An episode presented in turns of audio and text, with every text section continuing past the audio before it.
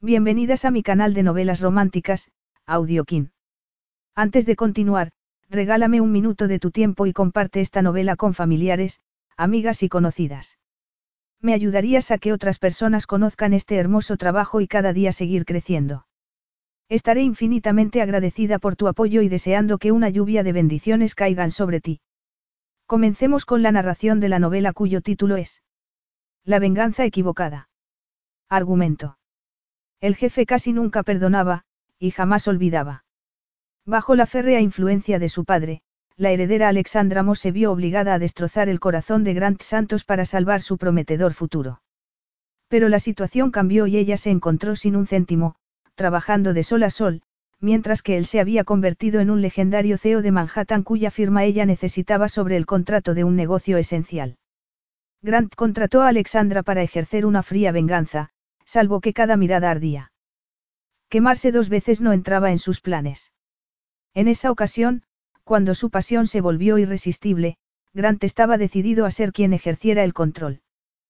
Capítulo 1. Alexandra Moss recorrió Central Park con la mirada. La hierba resplandecía, los cerezos estaban en flor y las aceras abarrotadas de corredores, ciclistas y paseantes.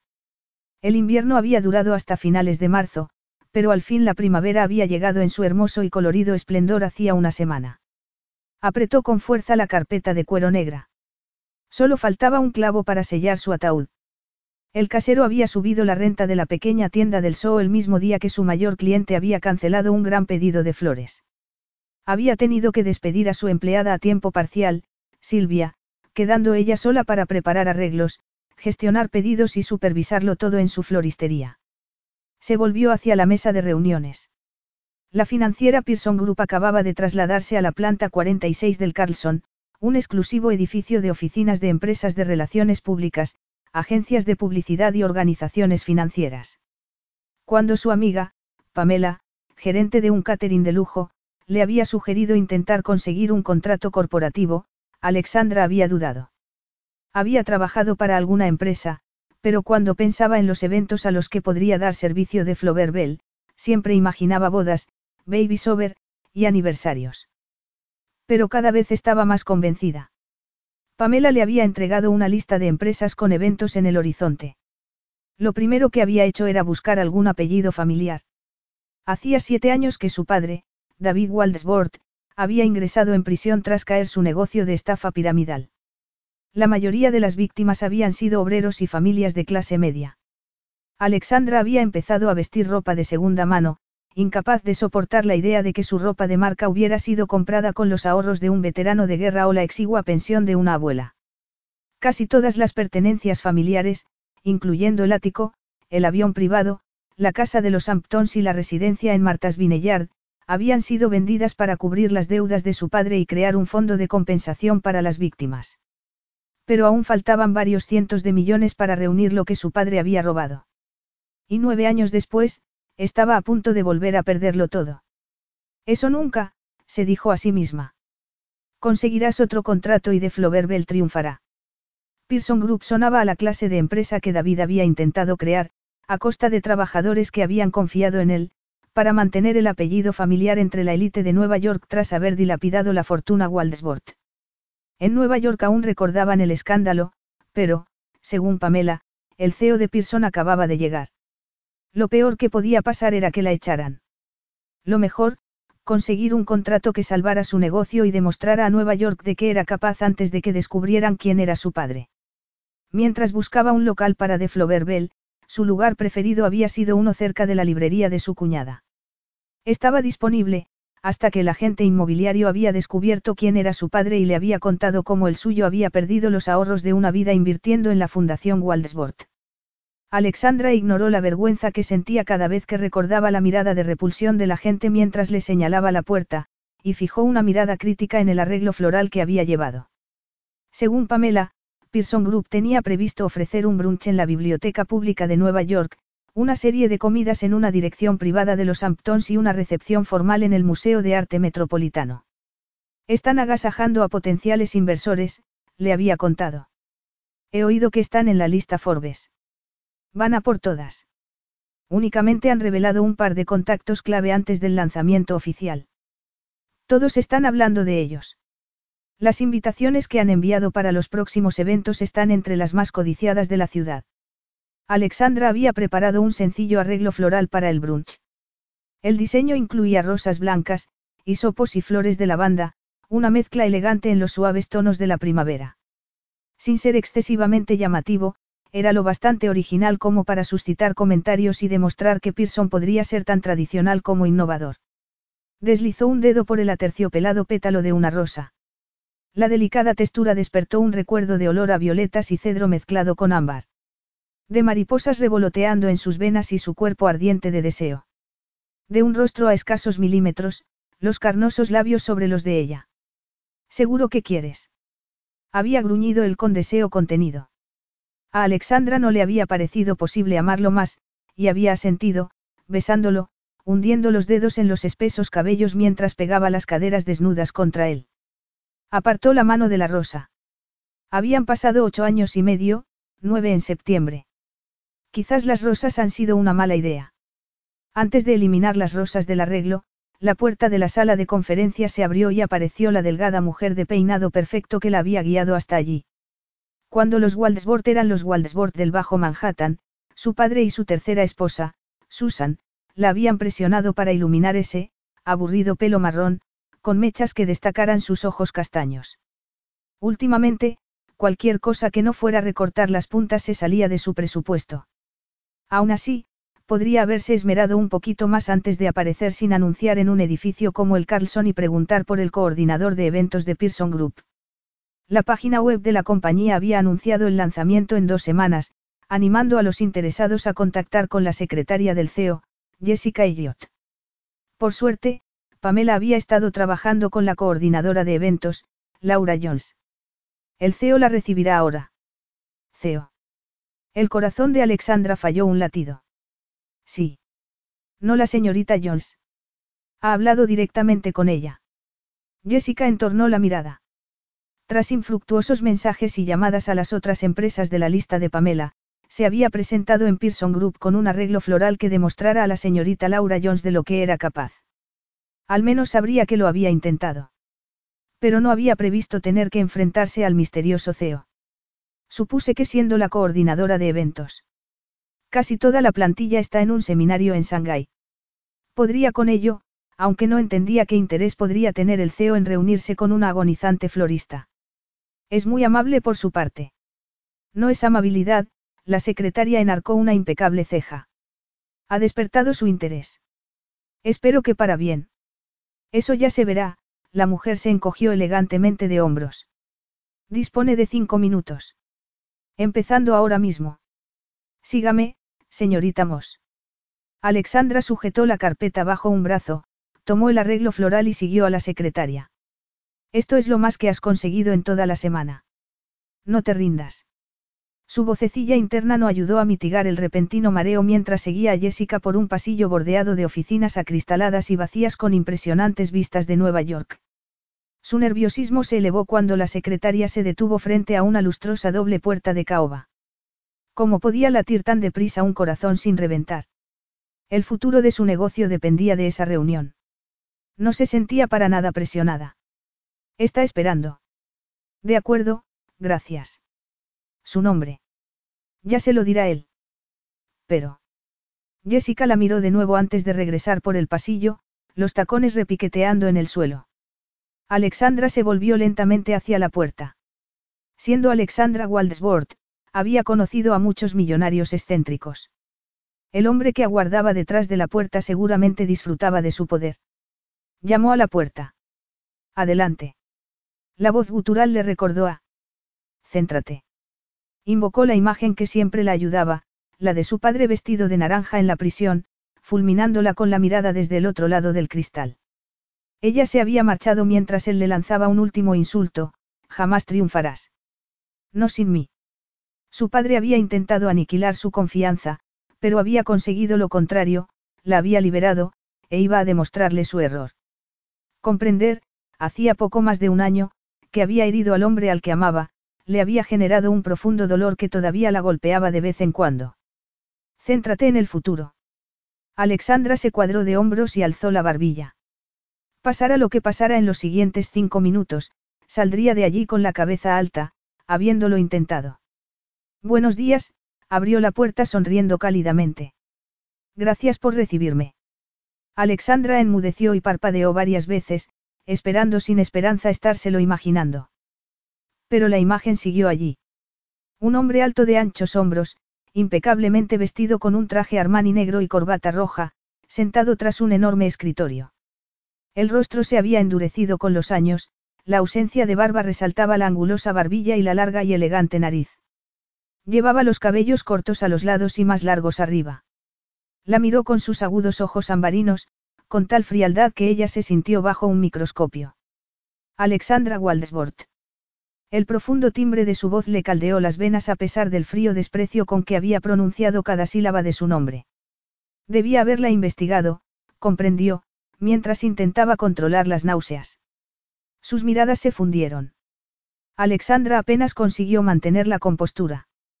Porque había aceptado verla y no había hecho que Jessica la echara. Quizás quería decirle a la cara que no volviera a aparecer por Pearson Group. Ahora es Moss, contestó ella, orgullosa de mantener la calma. Te casaste con uno de tus ricos pretendientes. Es el apellido de soltera de mi madre. Hace años que no utilizo Waldesbort. Lo último que supe fue que salías con el hijo de un magnate del petróleo de Princeton, él sonrió con desprecio. Con nombre de coche. Royce. ¿Qué sentido tenía contarle que su padre prácticamente la había obligado a salir con Royce en un intento de que sus padres invirtieran en la Fundación Waldesbort? No funcionó. No, Alexandra señaló las increíbles vistas de la ciudad. Veo que te va bien, Grant. Enhorabuena. Señor Santos, le corrigió él. Presidente, CEO y fundador de Pearson Group, Grant contempló el arreglo floral y enarcó una ceja. Y tú ahora utilizas un apellido falso y vendes flores. ¿Cómo han cambiado las tornas? Una ardiente sensación de culpa clavó a Alexandra al suelo. Merecía todo su desprecio. Él la había amado, apoyado, animado. Y a la hora de la verdad, ella había cedido a la ira de su padre en lugar de dar la cara por el hombre que amaba. El hombre que, claramente, había tenido más suerte. Los ventanales a un lado de la habitación ofrecían una impresionante vista de Central Park y la ciudad. Detrás del escritorio, las paredes estaban cubiertas de estanterías con libros sobre economía, política e historia, junto con esculturas, premios y fotos de Grant con personas de aspecto muy importante. Discúlpeme, señor Santos, Alexandra lo miró a los ojos. De haber sabido que era el jefe de Pearson Group, no le habría molestado, dio un paso adelante, consciente del roce de los pantalones de segunda mano contra las piernas. Dejó el arreglo floral sobre una mesita de cristal. Por favor acepte esto con mis saludos y mis disculpas por abusar de su tiempo. Ya salgo sola. Alexandra se dio media vuelta y echó a andar, como la última vez. De nuevo ardientes lágrimas quemaban sus ojos. De nuevo sentía el corazón a punto de partirse en dos. Pero en esa ocasión no deseó volverse y arrojarse en sus brazos. Solo quería salir de allí. Tenía la mano sobre el picaporte cuando oyó su voz. Te quedan dos minutos. Armándose de valor, Alexandra se volvió y lo miró. Disculpe. Le dije a la señorita Elliot que tenías cinco minutos, él señaló el arreglo floral. Te quedan dos para venderme lo que sea, miró el hisopo con desdén. Buscas un inversor para un vivero de flores silvestres. Alexandra se sintió irritada. La única constante en su vida eran las flores. En los pocos años que había disfrutado de su madre antes de que muriera, Amelia Waldesbord le había inculcado un profundo amor por las flores. Era lo único bueno surgido de los negocios fraudulentos de su padre. Poder empezar de nuevo, alejarse del puesto que él le había asignado y perseguir su auténtica pasión. Tiene buen ojo, señor Santos. Esos son hisopos gigantes morados, una flor silvestre nativa de Nueva York. ¿Y por qué has traído flores silvestres? Ella respiró hondo mientras abría la carpeta y dejaba su propuesta sobre el escritorio. Grant posó la mano sobre la primera página, pero no la leyó. Su mirada seguía clavada en ella. Está buscando nuevos clientes que se unan a Pearson Group. El rostro de Grant no mostró ninguna emoción. La expresión congelada, aunque atractiva. Años atrás, ese rostro le había mostrado todo, desde la alegría mientras saboreaba una limonada, hasta la desgarradora expresión cuando ella le dio la espalda. ¿En qué te basas para decir eso? Parece que va a celebrar varios eventos para impresionar a potenciales clientes, Alexandra tocó el papel, asegurándose de que sus dedos no se tocaran. ¿Puedo ayudarlo? Aparte de mi curiosidad sobre quién sería tan indiscreto como para compartir detalles de mis asuntos privados, ¿cómo ayudarían tus flores a convencer a clientes multimillonarios para invertir en Pearson Group? Los arreglos florales en los eventos corporativos mejoran la percepción del espacio, del evento mismo, e incluso del anfitrión, explicó ella con voz más firme a medida que profundizaba en su especialidad. Las flores frescas incrementan la atención y demuestran que invierte en los posibles clientes, señaló un grupo de flores de color morado. Dado que acaba de mudarse aquí, incluir una rara flor local junto con la flor de Nueva York es un sutil, aunque explícito, gesto que indica que es detallista, que no ha venido solo para enriquecerse antes de volar al siguiente destino. ¿Y crees que los neoyorquinos millonarios conocen la diferencia entre un hisopo y un narciso? Lo harán con las tarjetas que incluiré en los eventos, explicando el significado de cada flor. Si me contratas. La mirada de Grant se posó en su mano y apretó los labios. Los dedos de Alexandra temblaron ligeramente al dejar caer los brazos a los costados, resistiéndose al impulso de abrazarse por la cintura. ¿Cuánto tiempo lleva tu tienda abierta? Seis meses. ¿Y qué puedes hacer tú que no haga un negocio más consolidado? Él soltó un bufido. Alexandra tomó la hoja, la volvió y la colocó de nuevo frente a él. Ofrezco tarifas muy competitivas. Me he formado durante cinco años con algunos de los mejores floristas de la costa este. Y, sobre todo, no hago los típicos arreglos. Sí, eso ya lo veo. Ella no supo si era un cumplido o un insulto, ni le importaba, comprendió sorprendida y orgullosa. Sus arreglos eran de lo mejor que había. De Floverbel estaría encantada de realizar los arreglos florales para sus eventos, señor Santos. Mi número está en la tarjeta que le entregó su secretaría, por si tiene alguna pregunta más. Echó a andar hacia la puerta. Había consumido sus cinco minutos y él no había llamado a seguridad ni la había insultado. Había ido mejor de lo esperado. ¿Por qué, señorita Waldesbord, debería contratarla después de cómo terminó lo nuestro? Alexandra casi tropezó mientras el corazón fallaba un latido. La pregunta estaba destinada a provocar el mayor dolor posible, pero era justa. Ella ya le habían arruinado la vida una vez, y no soportaría volver a hacerle daño. No tenía la menor posibilidad de que la contratara. Se volvió y lo miró a la cara, como debería haber hecho años atrás. Soy buena en mi trabajo, señor Santos. Mi negocio tiene excelentes reseñas, pero comprendo su preocupación, dada nuestra historia, y si eso le impide intentar alcanzar sus metas, entonces no soy la mejor elección. Gracias por su tiempo. Alexandra salió y cerró la puerta antes de que él pudiera contestar. Sus pies la guiaron por el pasillo hasta el ascensor. Mientras bajaba, se dejó caer contra la pared evitando mirarse a los espejos que la rodeaban. Se mordió el labio para que el dolor le permitiera mantener la tristeza encerrada en su pecho. De todas las personas que podrían haber accedido a recibirla, tenía que ser Grant Santos. El primer y único hombre al que se había entregado. El único al que había amado, hasta que había permitido a su padre arruinar sus posibilidades de ser feliz. El hombre que había engendrado a su hijo, al que había perdido pocas semanas después de arrancar a Grant de su vida. Alexandra cerró los ojos con fuerza. Mientras salía del Carlson y paraba un taxi, se preguntó, y no por primera vez, si intentar hacer carrera en Nueva York no habría sido un error. Quizás debería haberse marchado de la ciudad, incluso del estado. Al parecer, por mucho que corriera, su pasado siempre la seguía de cerca. Capítulo 2. Grant Santos contempló en la pantalla de seguridad a Alexandra Waldesbord, Homos, o como se hiciera llamar, dirigirse hacia el ascensor. ¿Cómo podía sentir simpatía hacia la mujer que le había roto el corazón y causado su despido años atrás? Aún así, fue simpatía lo que tironeó en su pecho. Había descendido varios peldaños desde la última vez que la había visto nueve años atrás. Tenía buen aspecto, demasiado bueno, vestida con una blusa color marfil y unos pantalones verdes que se ajustaban a las largas piernas. Pero no le había pasado desapercibido que Alexandra ya no compraba en Chanel o Saint Laurent. Las huellas de desgaste en los zapatos, el ligero deterioro de la blusa y la ausencia de mechas en sus cabellos castaños, estaban muy lejos de la refinada joven de la que se había enamorado. La primera vez que la había visto le había parecido una sirena bañada por el sol, con sus brillantes dientes blancos resaltando en una bronceada piel mientras reía al confundirla él con una jardinera. Una suposición razonable, había asegurado ella, ya que arrancaba hierba sentada en el césped. Había necesitado dos días de paseos por los jardines y unas largas e íntimas conversaciones para que ella revelara su apellido. Para entonces, ya estaba enamorado. Quizás si le hubiese dicho quién era el primer día, jamás lo habría hecho. Jamás habría creído en la ilusión que ella había creado. Pulsó un botón bajo el escritorio. Está listo el informe, Jessica. Sí, señor. Se lo estoy enviando.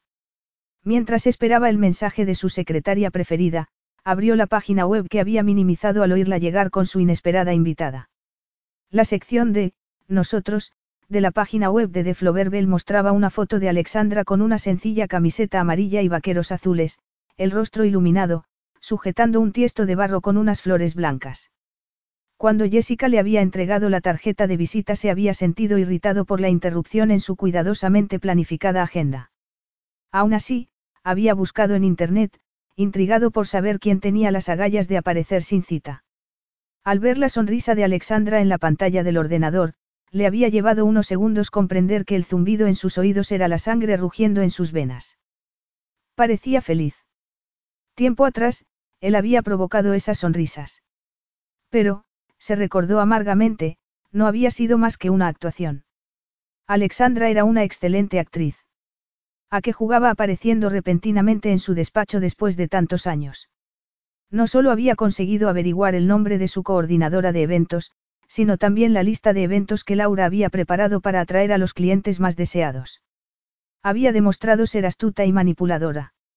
Ni en sus más locos sueños se habría figurado que la dueña de una pequeña floristería a las afueras del Soo, tuviera alguna conexión con su pasado. Aunque si él hubiese estado relacionado con un hombre tan sádico y codicioso como su padre, seguramente también se habría cambiado de apellido. David Waldesbord había sido condenado por múltiples crímenes, incluyendo intimidación a testigos. En un maravilloso día de primavera, había sido declarado culpable de todos los cargos y sentenciado a una condena que aseguraba que moriría en la cárcel.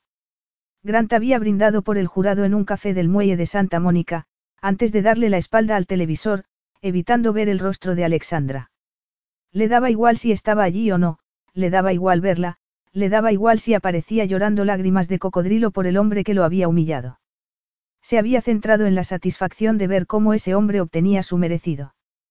Pero no había podido desligarse por completo del apellido Waldesbord. Había sido un tema recurrente en sus estudios universitarios. Por suerte, las noticias se habían centrado en David, su empresa, las víctimas y las nuevas leyes que había surgido del juicio. Poco se mencionaba de la familia.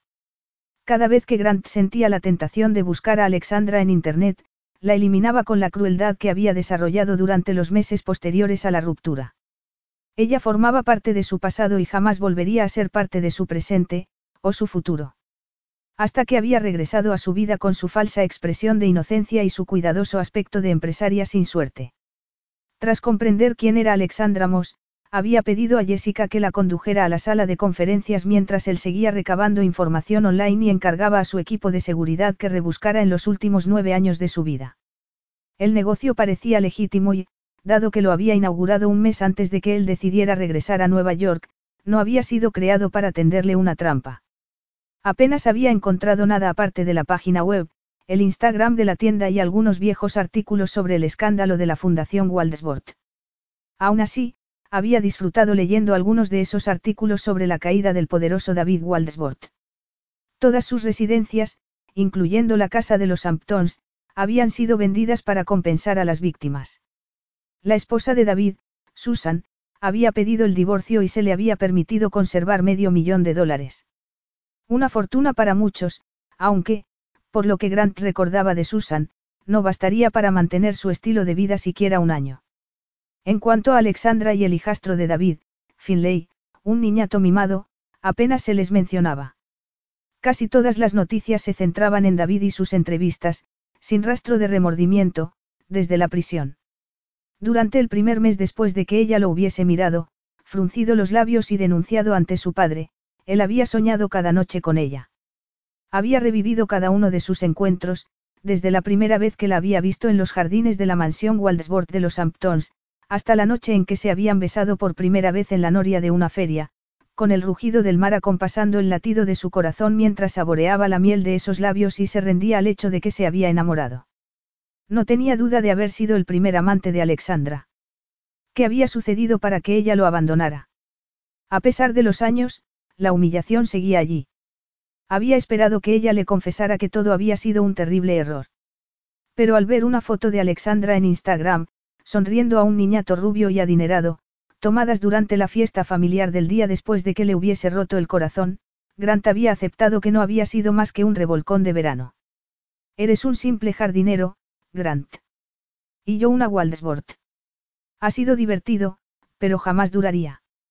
Desde la publicación de esa foto, Grant había eliminado todo recuerdo de ella. Se había zambullido en los estudios, siendo admitido en el programa de economía de la Universidad de Stanford del semestre de primavera. Desde que el avión lo llevara a la Costa Dorada la semana antes de Navidad, solo se había permitido pensar en Alexandra una vez al año, el fin de semana del día del trabajo, cuando alzaba su copa de whisky por ella y su padre. Por doloroso que hubiera sido, debía agradecerles su éxito. La traición de Alexandra también le había permitido centrarse en otras metas más importantes, como alcanzar un nivel de riqueza que asegurara que ni él ni su madre volverían a ser pobres cómo vengar a su padre y facilitarle el regreso a su país. O cómo la meta de convertirse en lo que David y Alexandra Waldesbord no le habían creído capaz, un miembro de la élite neoyorquina. Su ordenador emitió un pitido y la imagen de Alexandra Moss, nacida Waldesbord, apareció en pantalla. La empresa de seguridad acababa de demostrarle de nuevo por qué se merecía los escandalosos emolumentos que les pagaba al año, con un detallado informe de 10 páginas. De Floverbel era un negocio en regla. Alexandra estaba al borde de la bancarrota y vivía en un apartamento de una habitación detrás de una librería cercana. Tenía un impecable historial en varias floristerías y trabajos como camarera o paseadora de perros hasta graduarse en una universidad pública. Estaba en serios apuros. Grant contempló los papeles que Alexandra le había dejado. No había considerado la posibilidad de que hubiese regresado a su vida para promocionar su negocio trabajando en los eventos previstos en Pearson Group. La ira le tensó el cuello. Pensaba que la iba a financiar. Lo que le hizo preguntarse cómo conocía ella los eventos planeados. Tenía que averiguar quién había hablado. Su equipo había tenido el acierto de generar cierto misterio en la elección de sus clientes. Tácticas enigmáticas como enviar invitaciones a los clientes potenciales con detallados informes sobre las opciones de inversión, el historial del equipo de Pearson y los planes de futuro, le habían conseguido a casi 100 de los neoyorquinos más adinerados para el brunch de la Biblioteca Pública de Nueva York, y cinco de las familias más acaudaladas para acompañarlo durante una semana en su casa de los Hamptons. Una casa que había comprado en parte por las increíbles vistas del océano y su playa privada y, sobre todo, porque rivalizaba con la casa, a unos tres kilómetros, donde había experimentado el mayor placer y dolor que hubiese conocido jamás. Dejó caer la proposición de Alexandra sobre el escritorio y miró a su alrededor. Todo su cuerpo se había tensado cuando Alexandra se había acercado confiada, decidida, los ojos castaños brillantes. Habría tenido motivos de sobra para aparecer culpable, avergonzada, humillada. Pero se había plantado frente a él para ofrecerle un motivo sorprendentemente convincente para contratarla. Había que admitir que Alexandra había hecho los deberes. Sus precios eran competitivos, incluso baratos, y su conocimiento sobre las flores y la industria floral era más que evidente. Nada sorprendente, reconoció con cierta admiración. Aún recordaba la primera vez que la había visto, los cabellos recogidos bajo un sombrero de paja, las curvas de su cuerpo envueltas en un top amarillo y unos vaqueros cortos, arrancando malas hierbas alrededor de los rosales de uno de los senderos de los jardines. Cuando lo había mirado por encima del hombro, con esa brillante y dulce sonrisa, Grant había sucumbido. Pero ya no, se recordó a sí mismo mientras endurecía el corazón ante los felices recuerdos. Recuerdos y cuentos de hadas, pensó mientras se acercaba al ventanal y contemplaba las bulliciosas calles de Nueva York. Aparte del sexo, nada fue real. Lo que sí era real eran sus progresos tras asimilar que Alexandra lo había utilizado. Se había graduado en comercio y ganado su primer millón antes de los 30. Y estaba a punto de convertirse en multimillonario antes de cumplir 35. Si jugaba bien sus cartas, Pearson Group sería una de las mayores firmas de inversión de la costa este. Se volvió y clavó la mirada en el original arreglo floral. Era sorprendente y, a pesar de la persona que había detrás, acertado. Tener el mando en esa ocasión no sería tan malo. De hecho, pensó mientras consideraba la posibilidad, contratar a Alexandra serviría a dos propósitos, añadiría más elegancia a los eventos, y le mostraría todo lo que había despreciado. Grant sonrió mientras el plan tomaba forma en su mente. Lo más satisfactorio sería que la otrora poderosa Alexandra Waldesbord trabajaría para él, bajo sus órdenes, mientras él agasajaba a la clase de personas que ella había sido. Después de lo que le había hecho, había tenido el valor de acudir a él en busca de ayuda. Lo había utilizado como su juguete, susurrando falsas palabras de amor a cambio de su alma. Mientras ella luchaba por sacar adelante la fantasía de una niña rica, él le mostraría todo lo que había conseguido, desde su empresa multimillonaria hasta los numerosos lujos que se podía permitir. Nada mal para un simple jardinero. Pulsó el botón para llamar a Jessica. Sí, señor Santos. Llama a Laura Jones y pídele tres presupuestos para flores. Algo parecido al que nos ha dejado la señorita Waldesbort. Waldesbort, señor. Moss, se corrigió él con rabia. Quiero los presupuestos a las cinco de la tarde. Sí, señor. Grant frunció los labios mientras tamborileaba sobre el escritorio.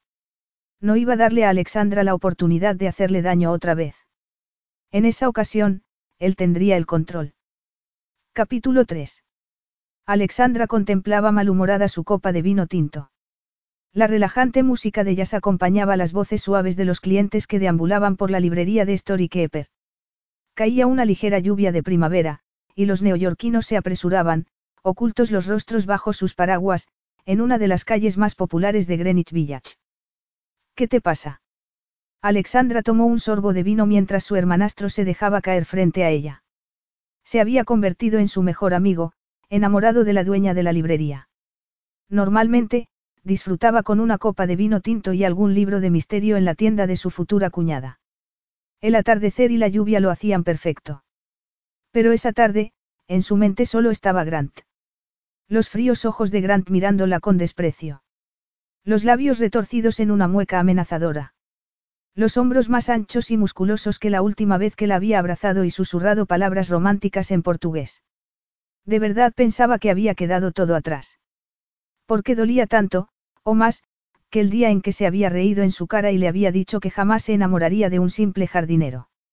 Me merezco su desprecio. Lo que dije era mentira, pero ¿cómo iba a saberlo él? Nada. Si intentas emborracharte, Finn puso su mano sobre la copa de Alexandra, Amanda acaba de beberse un oporto. Odio el vino, pero incluso yo bebo esa cosa. Alexandra sonrió. Seguía costándole trabajo identificar al joven vestido con vaqueros y camiseta negra como Finlay Waldesbord, graduado en Princeton, mujeriego, estrella emergente de la empresa familiar y favorito de su padre, que había adoptado a su hijastro para poder, tener un hijo con mi apellido. Pero ya solo era Finn Davids, profesor de economía en un instituto local y prometido de la gerente de la librería y cafetería.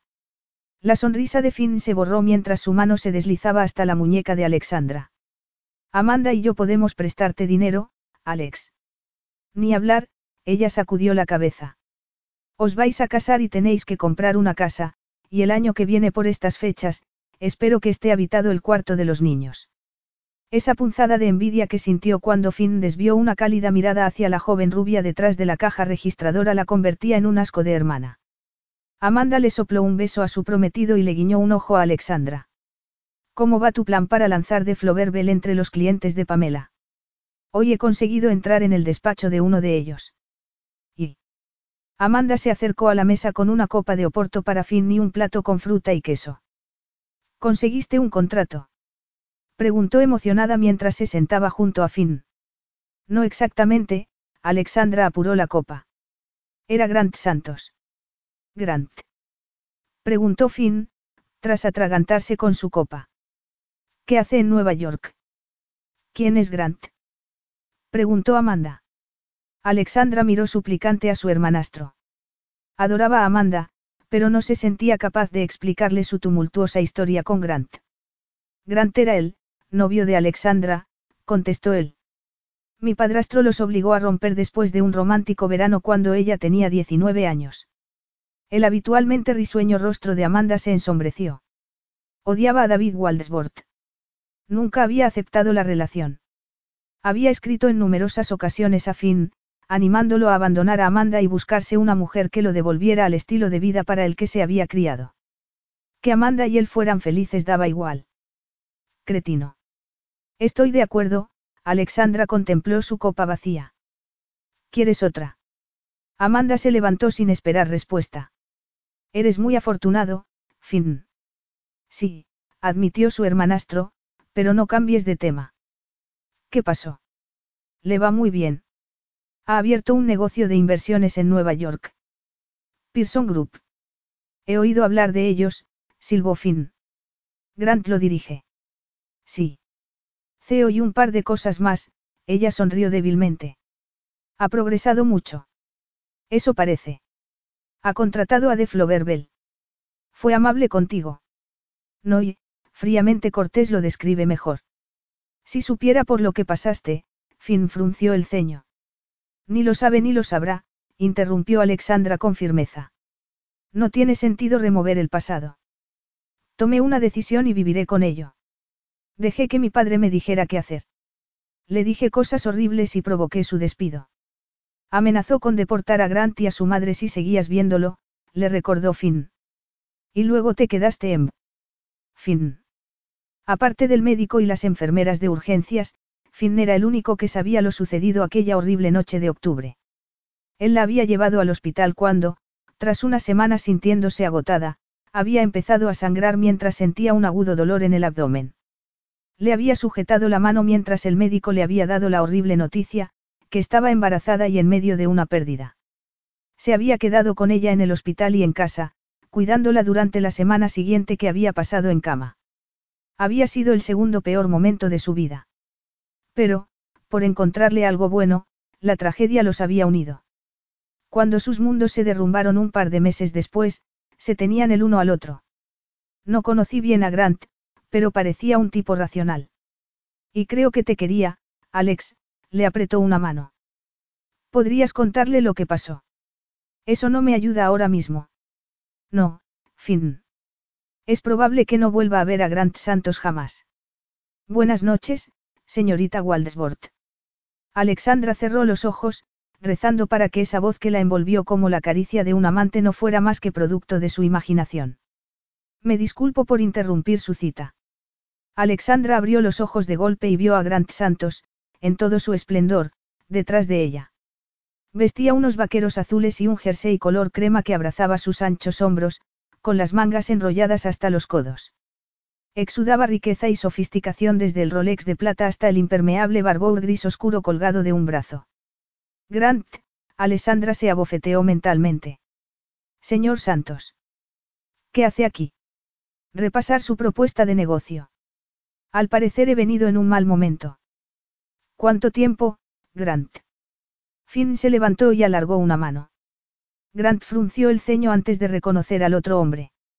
No te había reconocido, Finn, saludó mientras le estrechaba la mano.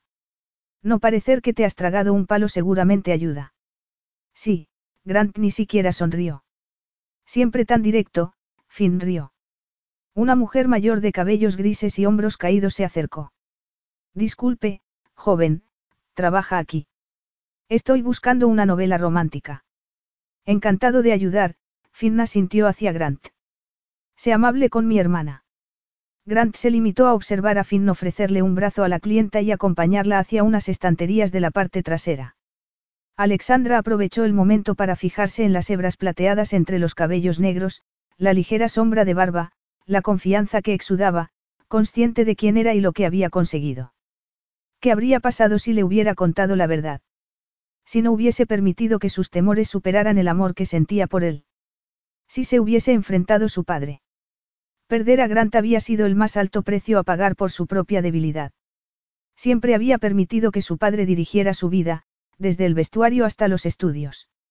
Incluso cuando oyó los primeros rumores de que algo no iba bien en Waldesbord Investments, se acobardó ante la ira de su padre cuando reunió el valor suficiente para preguntárselo. Normalmente sentía que había pagado su deuda, viviendo al día, haciendo donativos a iniciativas que apoyaban a las víctimas de su padre, eliminando lujos como las cenas en restaurantes con estrella Michelin. Pero en días como ese, se preguntaba si alguna vez pagaría el precio por el daño que había hecho. Miró a Grant a los ojos color ámbar y se quedó sin aliento. Él solía mirarla como si fuera un sueño, lo más preciado en el mundo. Y durante un instante le pareció ver un destello de ese viejo calor. Debía ser su imaginación, porque la frialdad en sus ojos podría haber congelado el fuego. Este no parece tu ambiente, observó Alexandra. Ni el tuyo. Y desde luego no el de tu hermanastro, contestó Grant mientras se sentaba. Recorrió el local con la mirada, fijándose en los desgastados, aunque coloridos, sillones y sofás dispuestos entre las estanterías de libros. Una puerta de cristal conducía al pequeño patio que Finn había renovado para Amanda. En cuanto hiciera más calor, sacarían las mesas y sillas de hierro. Alexandra y Amanda plantarían flores y el espacio quedaría transformado en un lugar para comer al aire libre y disfrutar de músicos locales. Nada que ver con los lujosos restaurantes que había frecuentado con David y sus esposas y novias. Alexandra ni se imaginaba cuántas experiencias se había perdido por el esnovismo de su padre. ¿Cómo me has encontrado? Fui a tu tienda. Estaba cerrada y mi equipo de seguridad buscó tu dirección. Te vi a través del escaparate, Grant miró de nuevo hacia las estanterías. ¿Cómo ha terminado Finn siendo dueño de una librería? Es de la familia de su prometida. Ella es la gerente y Finn ayuda cuando no está dando clases. Jamás me habría imaginado a Finlay Waldesbord prometido a una vendedora. Ni enseñando, añadió él secamente. Ahora es Finn Davids. Recuperó el apellido de su padre biológico. Amanda y él son muy felices. ¿Y tú eres feliz, Alexandra? Preguntó Grant tras observarla detenidamente. Lo soy, contestó ella, tomando la copa de vino de la mesa, consciente de la mirada de Grant. Decepcionada con tu nueva vida. La cínica mueca indicaba que no se había tragado su descarada mentira. ¿Tan snob me crees? Alexandra frunció el ceño y soltó la copa. Preferirías morir antes de que te vieran en público con un jardinero. El estómago de Alexandra dio un vuelco cuando las palabras escupidas años atrás la golpearon en el pecho.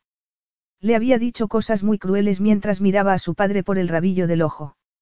Cuanto más complacido parecía él, más malvadas eran sus palabras, con la esperanza de que dejara en paz a Grant y a su madre. Jamás sabría si David de todos modos habría ido tras ellos, pues cuatro meses después había sido arrestado. He cambiado. Está claro. Alexandra intentó reunir la poca fuerza que le quedaba. ¿Qué más daba que Grant la viera derrotada, sola y a punto de rendirse? La odiaba. No necesitaba impresionarlo. Lo siento, Grant. Te hice daño. Así es, contestó él. Lo sé, lo hice porque te amaba. Puede que no me creas, pero me alegro por tu éxito. El negocio me va mal, pero, señaló las estanterías repletas de libros, personalmente nunca he sido tan feliz. Y eso es más de lo que muchos pueden decir, Alexandra sonrió fugazmente. Al final conseguiré centrarme más en las cosas buenas que tengo. Pero ahora mismo, a no ser que quieras decirme algo más, me voy, empezó a levantarse. Mañana tengo un día muy ocupado y... Queremos contratar a De Floverbel. Capítulo 4. Grant observó a Alexandra sentarse lentamente con expresión sorprendida. Su idea había sido ser más agresivo, pero al verla a punto de marcharse, una inoportuna simpatía había arrancado las palabras de sus labios. Había pasado los últimos nueve años centrado en su carrera. Emociones como la ira y los celos no tenían lugar en su vida. Las otras dos relaciones que había mantenido no le habían resultado satisfactorias. Y al entrar en la librería y ver a un hombre tomando la mano de Alexandra, los celos habían rugido en su pecho con un inesperado, e indeseado, aullido primitivo. Aunque quisiera reactivar el romance con Alexandra, cosa que no quería, jamás podría confiar en ella. No después de lo que le había dicho, de conseguir que lo despidieran y, sobre todo, después de fotografiarse con ese tipo con nombre de coche el día después de su ruptura. Pero al verla tan triste, consolada por otro hombre, Había querido tomarla en brazos, salir bajo la lluvia, arrojarla en el primer taxi y llevársela a su casa para exigirle todas las respuestas que jamás había recibido. Y luego besarla locamente. Al ver las fotos de Alexandra con Royce en Instagram, algo en su postura, cierta tensión en su sonrisa, le había parecido raro. Después de tantos años todavía buscaba respuestas cuando tenía la verdad delante. Alexandra había sido una niñata rica y mimada que lo había utilizado para un revolcón y, con el final del verano, había elegido regresar a su lujosa vida. ¿Quieres contratarme? Grant frunció el ceño. Había esperado un poco más de gratitud, incluso alivio, no incredulidad. Había querido comunicarle la noticia en persona, saborear su reacción, ya fuera en la destartalada tienda o en el diminuto apartamento detrás de la hilera de comercios, que el ambiente de pobreza resaltara aún más la generosidad de su oferta. Pero casi había perdido el control de sus emociones. Sí. ¿Por qué? Tu oferta es buena, Grant intentó jugar bien sus cartas, y tu trabajo original. Nuestra coordinadora de eventos, Laura Jones, pidió otros tres presupuestos. Uno no llegó a tiempo, otro contenía ideas que podría encontrar en un supermercado, y el tercero, si bien era original, triplicaba en precio al tuyo. La señorita Jones está impresionada con tu trabajo, y yo también. No mentía, aunque su oferta de empleo incluía algo más. No le ofrecería el trabajo si ella no tuviera nada que ofrecerle a cambio. La venganza sola no merecía arriesgar todo lo que había invertido en su empresa. No me puedo creer que la señorita Jones me eligiera a mí. La inocencia en la voz hizo hervir la sangre de Grant. Esa mujer pertenecía a Broadway. Lo había seducido con esa misma actuación de ingenuidad. Pero no volvería a engañarlo, y cuando el contrato terminara, sería ella quien lo lamentaría. Volvió a controlarse y dibujó una máscara de frialdad en el rostro mientras se levantaba. Si no confía en sus propias habilidades, señorita Moss, quizás esto no haya sido buena idea. Espere. Grant reprimió una sonrisa ante la rapidez con la que había funcionado su artimaña. Lentamente, volvió a sentarse. Es que, tendrá que admitir que, con nuestro pasado, no sería raro que no quisiera trabajar conmigo. Tu padre y tú me enseñasteis una valiosa lección. Soy un experto en separar las emociones de los negocios, Grant ignoró el respingo de Alexandra, aunque algo se removió en su pecho. Presentaste una propuesta detallada con tarifas muy competitivas. Mi coordinadora de eventos concluyó lo mismo que yo. Eres la mejor oferta. De acuerdo, Alexandra dejó escapar el aire. De acuerdo. Ella sacudió la cabeza y sus cabellos castaños flotaron sobre un hombro. Años atrás, él había hundido sus manos en esos cabellos de seda que se deslizaban sobre su piel mientras la besaba. Juntó las manos sobre la mesa. Había pasado casi un año desde la última vez que había tenido sexo. Alexandra y él tenían un pasado. Su cuerpo solo reaccionaba a recuerdos agradables. Agradables. Fue el sexo más intenso física y emocionalmente satisfactorio que. Lo siento, Gra, señor Santos, Alexandra sonrió y, muy a su pesar, alegró el corazón de Grant. Creo que estoy aturdida, pero le agradezco que acepte mi propuesta. Me encantará trabajar para Pearson Group. Ella le tendió una mano, que él contempló antes de estrecharla. Si iba a ser fiel a su palabra, mantener el negocio separado del tumultuoso pasado, no debía temer a algo tan simple como estrechar una mano. Pero no había nada simple en sentir la cálida piel de Alexandra de nuevo. Las ligeras callosidades en la palma, la dulzura de su sonrisa. Un canto de sirenas que lo atraía hacia su pasado. Grant le soltó la mano y sacó el móvil, centrándose en la pantalla y no en el acelerado corazón. He pedido a Jessica que programe una cita contigo para repasar los eventos. Aunque tu topo te haya proporcionado algunos detalles, preferiría que a partir de ahora los consiguieras de mí. Grant la fulminó con una mirada que había aprendido de un viejo profesor de Stanford. Pero si Alexandra se sintió intimidada o presionada para revelar su fuente, no se le notó. Por lo menos mostraba lealtad hacia alguien. No es el CEO y algunas cosas más. Sí. ¿Y por qué no trabajaré con la señorita Jones? Lo harás, pero el equipo estará en Shanghái hasta dos días antes del primer evento, tus principales contactos seremos Jessica y yo mismo. No confía en mí, algo oscuro y triste brilló en los ojos de Alexandra. Las palabras fueron susurradas, casi ahogadas por las conversaciones, la música, el entrechocar de copas y tazas.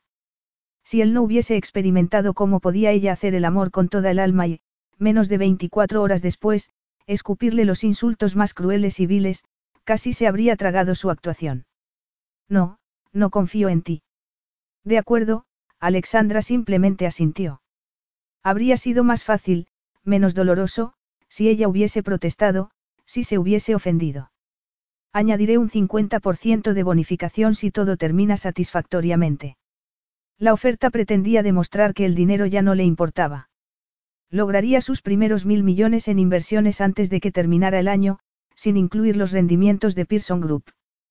Pero la mirada de gratitud de Alexandra apagó la satisfacción inicial de Grant, sustituida por algo muy parecido a la culpa. Despiadadamente ignoró esa sensación. Iba a pagarla generosamente. Si ella cumplía, tendría trabajo de sobra para evitar la quiebra de su tiendecita. Y, se recordó de nuevo, ella era manipuladora y despiadada. Ofrecerle una muestra de su propia medicina mientras ayudaba a salvar su negocio no era motivo para sentirse culpable. Se había ganado el derecho a disfrutar de su sensación de poder. No será necesario. Lo sé, asintió él, pero Jessica lo ha añadido al contrato. No sé cómo agradecérselo, señor Santos, la sonrisa de Alexandra se amplió. Tiene tiempo para un par de preguntas. Jessica te proporcionará toda la información que necesites. Eso está muy bien, ella frunció el ceño. Pero quiere conseguir clientes, ¿verdad? Sería interesante conocer su opinión de primera mano. Una respuesta sensata y profesional. ¿Por qué se resistía? ¿Por qué sentía la repentina necesidad de distanciarse de ella todo lo posible? Tengo diez minutos. Diez minutos. De acuerdo, primera pregunta. Grant contestó todas las preguntas y disfrutó con la expresión de sorpresa de Alexandra al citar algunos de los invitados que asistirían al brunch, la fiesta en su casa y la gala final. Grandes nombres y grandes carteras. No me puedo creer que haya conseguido que venga Theodore Craig, observó ella. Es muy reservado. En todos los veranos que pasamos en los Hamptons, creo que lo vi una vez. Trabajé para él después de que me despidierais. Ya, Alexandra palideció. Empecé cortando el césped. Un día me invitó a tomar café. Cuando descubrió que estudiaba economía, empezamos a hablar, no solo su corazón había recibido un golpe fatal ese fin de semana. Su confianza también. Teodore lo había contemplado con interés y respeto. Había tomado nota de sus opiniones sobre la actualidad y la economía y lo había ayudado a solicitar una beca en Stanford. Y, como descubrió tras graduarse, la había pagado. Un multimillonario lo había tratado como a un igual. A diferencia de David, que lo había tratado como basura. Y Alexandra, que lo había usado para su diversión. Lo siento, Alexandra consultó su reloj. Ha llevado doce minutos. Tenías buenas preguntas. Gracias, el sencillo cumplido la conmovió. Mañana me reuniré con Jessica para que me muestre el espacio donde se celebrará el primer evento. Aunque trabajar con su examante no era lo ideal, Alexandra no podía negar la emoción, la energía y la determinación que le producía. Disfrutaba con los pequeños pedidos, un ramo para una pedida de mano o un arreglo para una felicitación. Pero los trabajos como ese, que representaban un desafío mientras le proporcionaban libertad creativa, eran sus preferidos. Guardó el móvil en el bolsillo y se levantó con la copa en la mano. Buenas noches. ¿Vives aquí? Alexandra se sonrojó ligeramente mientras seguía la mirada de Grant hasta su copa vacía. No voy a conducir. Mi casa está al otro lado del patio. Encima de la librería, supongo. Hay un apartamento al otro lado del patio. Finn y Amanda viven allí, y yo en el estudio que hay encima. Su hermanastro y su prometida la habían salvado. Podrían haber alquilado el estudio por una buena cantidad. Sin embargo, se lo habían ofrecido casi regalado, permitiéndole invertir algo más de dinero en The Flowerbell. Te acompaño hasta tu puerta, Grant se levantó. Está literalmente al otro lado del patio. Sigue siendo Nueva York. El patio está oscuro, tu hermanastro ocupado y te has tomado al menos dos copas de vino, él se cruzó de brazos. No es negociable. Algunas cosas nunca cambiaban. Años atrás siempre había insistido en acompañarla hasta casa, y abrir la puerta, detalles que le habían hecho sentirse cuidada. Pero en esos momentos la irritaban. Ya no estaba dispuesta a dejar que se ocuparan de ella. A Gran Teso le daría igual. Discutiría con ella hasta la extenuación, y Alexandra no tenía energía para más problemas esa noche. De acuerdo, gracias, añadió a regañadientes. Dejó la copa en la cocina y se despidió de Amanda, que miró a Grant y enarcó una ceja. Alexandra sonrió tranquilizadora y levantó un pulgar mientras salían al patio. La lluvia se había convertido en una ligera bruma. Grant caminaba dos pasos detrás de ella y Alexandra intentó ignorar el latido acelerado de su corazón. El patio parecía de repente un espacio muy íntimo. Estaban a medio camino cuando un trueno retumbó en el cielo y la lluvia empezó a caer con fuerza. Alexandra soltó un grito al quedar empapada por el gélido chaparrón. Grant la tomó de la mano y la arrastró hasta el pequeño porche cubierto, frente al apartamento de Finn y Amanda. Al mirarlo, ella no pudo contener la risa. Los pulcramente peinados cabellos estaban empapados, aplastados sobre la frente. ¿Qué te hace tanta gracia? El gruñido de Grant intensificó la carcajada.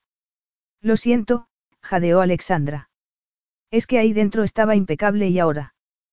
Parezco un gato ahogado. Y sin más apareció una muestra de esa sonrisa de la que ella se había enamorado años atrás. Una sonrisa que había incendiado su cuerpo y hecho volar su corazón. Ahora es tu jefe, se recordó ella con firmeza.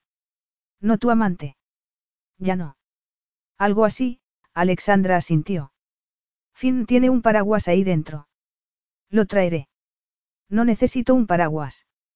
Y yo no necesitaba que me acompañara a casa, pero aquí estamos, contestó ella alegremente mientras sacaba la llave del bolsillo trasero. Un segundo. Alexandra corrió dentro y tomó el paraguas de Finn. Instintivamente, intentó arreglarse el pelo. Regresó al porche y sus mejillas se incendiaron al recorrer con la mirada el cuerpo de Grant. El empapado jersey se pegaba a su pecho, marcando cada músculo. Alexandra recordó cómo la había abrazado contra ese cuerpo después de haber hecho el amor por primera vez. Eh, tenga. Ella le entregó el paraguas sin apartar la mirada de la lluvia. Hasta que los dedos de Grant rozaron los suyos. El audible respingo ante el inesperado contacto rebotó contra los muros del porche. Levantó la mirada y se encontró con la de Grant, el cuerpo rígido, como si se hubiese convertido en piedra. Por primera vez en años se sentía viva, como si cada nervio de su cuerpo hubiera despertado y reaccionara de nuevo al hombre que la había llevado a la cima de un placer que no habría imaginado posible. En la librería se había preparado antes de estrecharle la mano en un gesto profesional. El cosquilleo de su cuerpo era normal, dado que, después de tantos años, experimentaba un contacto físico con su primer y único amante. Pero en esos momentos, sin nada que los separara salvo la fría lluvia, no podría haber controlado la reacción de su cuerpo. Buenas noches, señorita Waldesbort, Grant le arrancó el paraguas de la mano. La gélida despedida apagó inmediatamente la chispa. Alexandra no respondió mientras él abría el paraguas y cruzaba el patio sin mirar atrás. Las escaleras a su pequeño estudio le parecieron más empinadas, crujiendo bajo cada pisada. Las paredes amarillas y la estantería repleta de plantas junto a la puerta delantera normalmente le generaban una sensación de consuelo. Pero esa noche ni siquiera indujeron la menor chispa de alegría mientras entraba, se quitaba la camisa empapada y la arrojaba junto a la lavadora. Procedió con la rutina de cada noche, regar las plantas, asearse, comprobar su correo electrónico. Hasta que no se acurrucó en la cama con una taza de humeante té, no se permitió a sí misma aceptar el ridículo que había hecho. No había nada más patético que demostrarle a un hombre lo mucho que te afectaba, y más si era un antiguo amante que acababa de salvar tu negocio. Alexandra había estirpado a Grant de su mente y de su corazón años atrás, cuando solo pensar en él le había producido un dolor tan agudo que parecía que su corazón se partiría en dos. Con el tiempo, cada vez que el aroma de las rosas le recordaba momentos más felices, se había permitido un minuto de nostalgia antes de devolver su atención a otras cosas. Al ver a Grant esa mañana, no había tenido tiempo de examinar sus sentimientos hacia él. Normalmente, cada vez que irrumpía en su mente, lo eliminaba centrándose en el trabajo. Pero en esos momentos, disponía de todo el tiempo del mundo y un grave insomnio. Los pétalos de violeta que había añadido al té flotaban perezosamente en la taza. No supo cuánto tiempo permaneció contemplándolos para no abordar el ineludible problema, Pero cuando por fin tomó un sorbo, el té se había enfriado. Era obvio que la atracción física seguía ahí. Grant se había convertido en un hombre aún más atractivo. Ella había intentado salir con otros hombres, pero no había ido más allá de un beso. Era normal que su cuerpo reaccionara. Examinó cuidadosamente sus emociones antes de respirar aliviada. Se había sentido mortificada, triste y resignada, incluso agradecida, cuando Grant le había ofrecido el contrato. Pero la oleada de electricidad y calor solo estaba fundamentada en la atracción sexual. No quedaba rastro de amor. ¿Cómo iba a verlo cuando el nuevo Grant era totalmente opuesto al sonriente joven que iluminaba cada estancia en la que entraba? Por mi culpa. Alexandra desechó la idea y apagó la luz. La lluvia caía con menos fuerza, un agradable ruido de fondo, mientras sus ojos se cerraban. Era más sencillo centrarse en la melodía de la lluvia que en la duda de si Grant se había vuelto tan frío y reservado por un motivo. Ella. Capítulo 5. Grant se detuvo frente a la tienda. La noche anterior la había visto apagada. Los arreglos florales del escaparate eran impresionantes. La puerta, de un acogedor color verde, invitaba a pasar. Contrastaba con el resto de las tiendas de la calle, la mayoría vacías, los escaparates rotos y las puertas descerrajadas. Costaba imaginarse que a unas pocas manzanas estaba el elegante distrito de Greenwich Village. Los alquileres de Nueva York eran elevadísimos, pero no podía permitirse Alexandra algo mejor. Grant frunció el ceño. Su intención había sido alardear de su éxito, pero eso, era mucho peor de lo que se había imaginado. Abrió la puerta y entró. Las paredes pintadas de gris hacían resaltar las fotos de las flores. Una pequeña lámpara colgaba sobre una mesa blanca flanqueada por dos sillones orejeros de color esmeralda. El álbum sobre la mesa mostraba fotos de diversos arreglos. Dos neveras con puertas de cristal ocupaban casi toda la pared opuesta, las estanterías inferiores repletas de cubos con flores y las superiores con arreglos terminados. Alexandra había hecho lo que había podido con lo que tenía. Pero necesitaría más que una capa de pintura y unas artísticas fotografías para tapar las grietas de las paredes, las marcas de moho y el desagradable ruido de las neveras. Estaba de espaldas a la puerta con el teléfono pegado a la oreja. Llevaba el pelo recogido en una gruesa trenza que casi le llegaba a la cintura y vestía camiseta y vaqueros muy lejos de la ropa de marca que solía llevar. Su porte erguido denotaba una confianza que le había faltado al conocerla. Lo entiendo, pero me cobra casi lo que pagaría en Greenwich, su voz sonaba furiosa. Sé que casi nadie me habría alquilado un local, pero... Alexandra se encogió de hombros. Pero me dijo que la electricidad estaría arreglada. No puedo venir cada mañana preguntándome si se habrán apagado las neveras y muerto todas mis flores. Grant sintió crecer un sordo enfado. Él también había tenido que tratar con muchos caseros deshonestos en el pasado. No puedo permitirme otros mil dólares. La voz de Alexandra empezaba a sonar desesperada. Tiene que hacer algo. Acabo de aceptar un gran encargo y recibiré el primer pago el viernes. El tono suplicante catapultó a Grant a la noche antes de que Alexandra hubiera mostrado su verdadera cara. Tumbados en la playa, dos cuerpos desnudos bañados por la luz de la luna tras haber hecho el amor sobre una manta. Huyamos de aquí. Grant se había reído. Le había preguntado a dónde, y ella había respondido, a cualquier lugar, siempre que estuvieran juntos. Al principio, él lo había considerado una broma. No habían hablado sobre qué pasaría al final del verano. Encontraría el modo para seguir viéndola. Aún le quedaba otro semestre, y seguiría buscando programas para graduarse en Nueva York. Alexandra le había sugerido París, el Caribe, Sudáfrica, cualquier sitio salvo los Estados Unidos de Norteamérica. Pero cuando él había insistido en los motivos, ella había sacudido la cabeza, se había mordido el labio y admitido que estaba siendo una tonta, que el final del verano la volvía melancólica.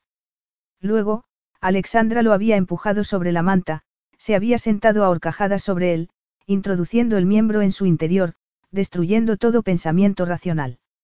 Al día siguiente, tras abandonarlo, él había considerado el incidente de la playa como la reacción melodramática de una heredera consentida. Y también a no ser suficientemente bueno para ella. La voz de Alexandra interrumpió sus pensamientos. Escuche, el viernes me pagarán. Llame al electricista para que empiece a trabajar o me marcho, se oyó un estallido al otro lado de la línea. Si puedo, porque en mi contrato pone que se hará cargo de las reparaciones dentro de los 14 días siguientes a mi solicitud. Han pasado 18. Usted decide si quiere perder un inquilino. Alexandra colgó el teléfono y soltó un juramento. Se volvió y palideció al ver a Grant. ¿Cuánto tiempo llevas ahí? Le preguntó tuteándolo.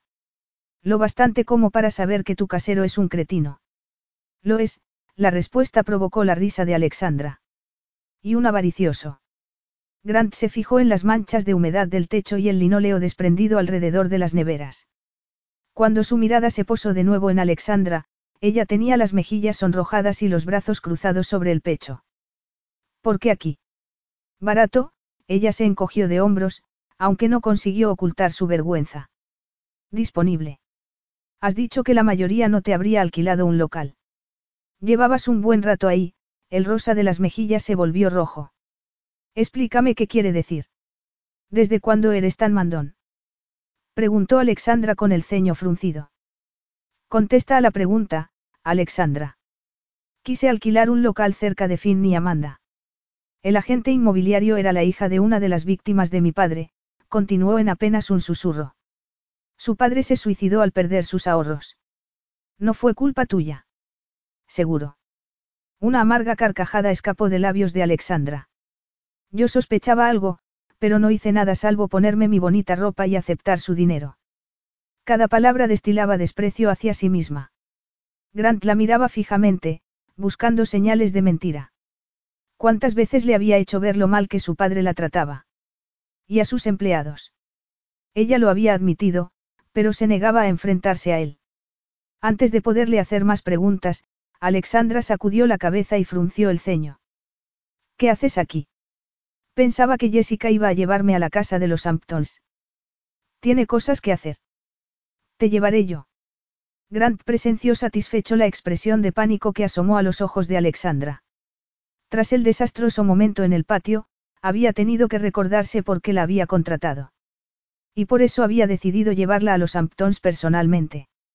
Era la oportunidad perfecta para mostrarle el mundo en el que él vivía, pero también para recordarle cuál era el nuevo lugar de Alexandra en ese mundo. Vaya. ¿Algún problema? No, es que, no. Cerraré. Mientras ella apagaba las luces, Grant echó otro crítico vistazo a la tienda. Se había preguntado si su riqueza afectaría a una mujer acostumbrada a pasar las vacaciones en una isla privada de las Maldivas. A juzgar por lo bajo que había caído, sería sencillo mostrarle todo lo que había perdido. Capítulo 6. Alexandra contempló la casa que colgaba majestuosa sobre el Atlántico mientras el helicóptero iniciaba el descenso al helipuerto. El arquitecto había combinado magistralmente el lujo con una sensación hogareña. La casa estaba rodeada de gravilla gris y las contraventanas blancas brillaban al sol. El tejado gris oscuro cubría tres plantas de una casa de más de 500 metros cuadrados con 12 dormitorios, piscina, terrazas y una playa privada. Todo rodeado de más de dos hectáreas de terreno impecablemente conservado. Nada que envidiar a la casa Waldsworth, situada en el otro extremo de la avenida. Alexandra resistió la tentación de desviar la mirada hacia su antigua casa. Una casa que, a pesar de su aspecto palaciego, le había parecido una prisión hasta la aparición de Grant. Ese verano había sido el más feliz de su vida. Desde entonces no había regresado allí, los recuerdos eran demasiado dolorosos. Debería haberse inventado alguna excusa al saber que sería Grant y no Jessica quien la llevaría. Tardarían menos de una hora, tiempo suficiente para que él le mostrara dónde se celebrarían los eventos en la casa, y para que ella tomara fotos y notas y se asegurara de que los arreglos florales encajaran en el espacio, la luz y la atmósfera que Grant deseaba crear para sus invitados. La limusina negra que los había recogido, equipada con todo detalle, dejaba en evidencia su propio estudio. Por no mencionar que vestía vaqueros, sandalias y una camiseta azul con el logo de The Flower Bell, mientras que Grant lucía un traje completo y un Rolex en la muñeca. Alexandra parecía como Grant la primera vez que se habían visto. Aunque, incluso vestido con una camiseta blanca y vaqueros cortos rotos, había resultado muy atractivo. Le había sonreído, robándole el corazón en un instante. Alexandra se había centrado únicamente en cómo él le hacía sentir, sin preguntarse qué opinaría él sobre las diferencias entre ambos. Se había sentido tan incómodo como lo estaba ella en esos momentos. O como cuando le había llevado a la fiesta de la playa con sus antiguos compañeros de estudios, que habían intentado avergonzar al jardinero. Pero mientras que ella había titubeado, sin saber cómo manejar el descarado esnovismo, él se había limitado a abrazarla con más fuerza y contestar tranquilamente que prefería el Cairo a París, y que si ellos encontraban que las ostras Rockefeller eran una delicia, deberían ampliar sus horizontes con el estofado moqueca de Camaro. Todo dicho con una amplia sonrisa y la mirada acerada, indicando claramente que le daba exactamente igual el dinero que ellos tuvieran y que pensaba que eran unos idiotas. Y nueve años después, Grant se había convertido en uno de ellos. En parte Alexandra se sentía orgullosa de él.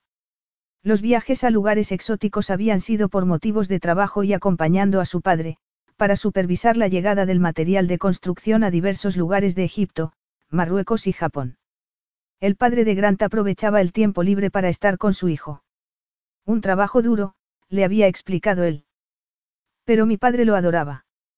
Creo que me llevaba con él para mostrarme las posibilidades que ofrecía el mundo, lo que yo podría hacer si trabajaba lo suficiente. Y para asegurarse de que no me metiera en el tráfico de sustancias ilegales.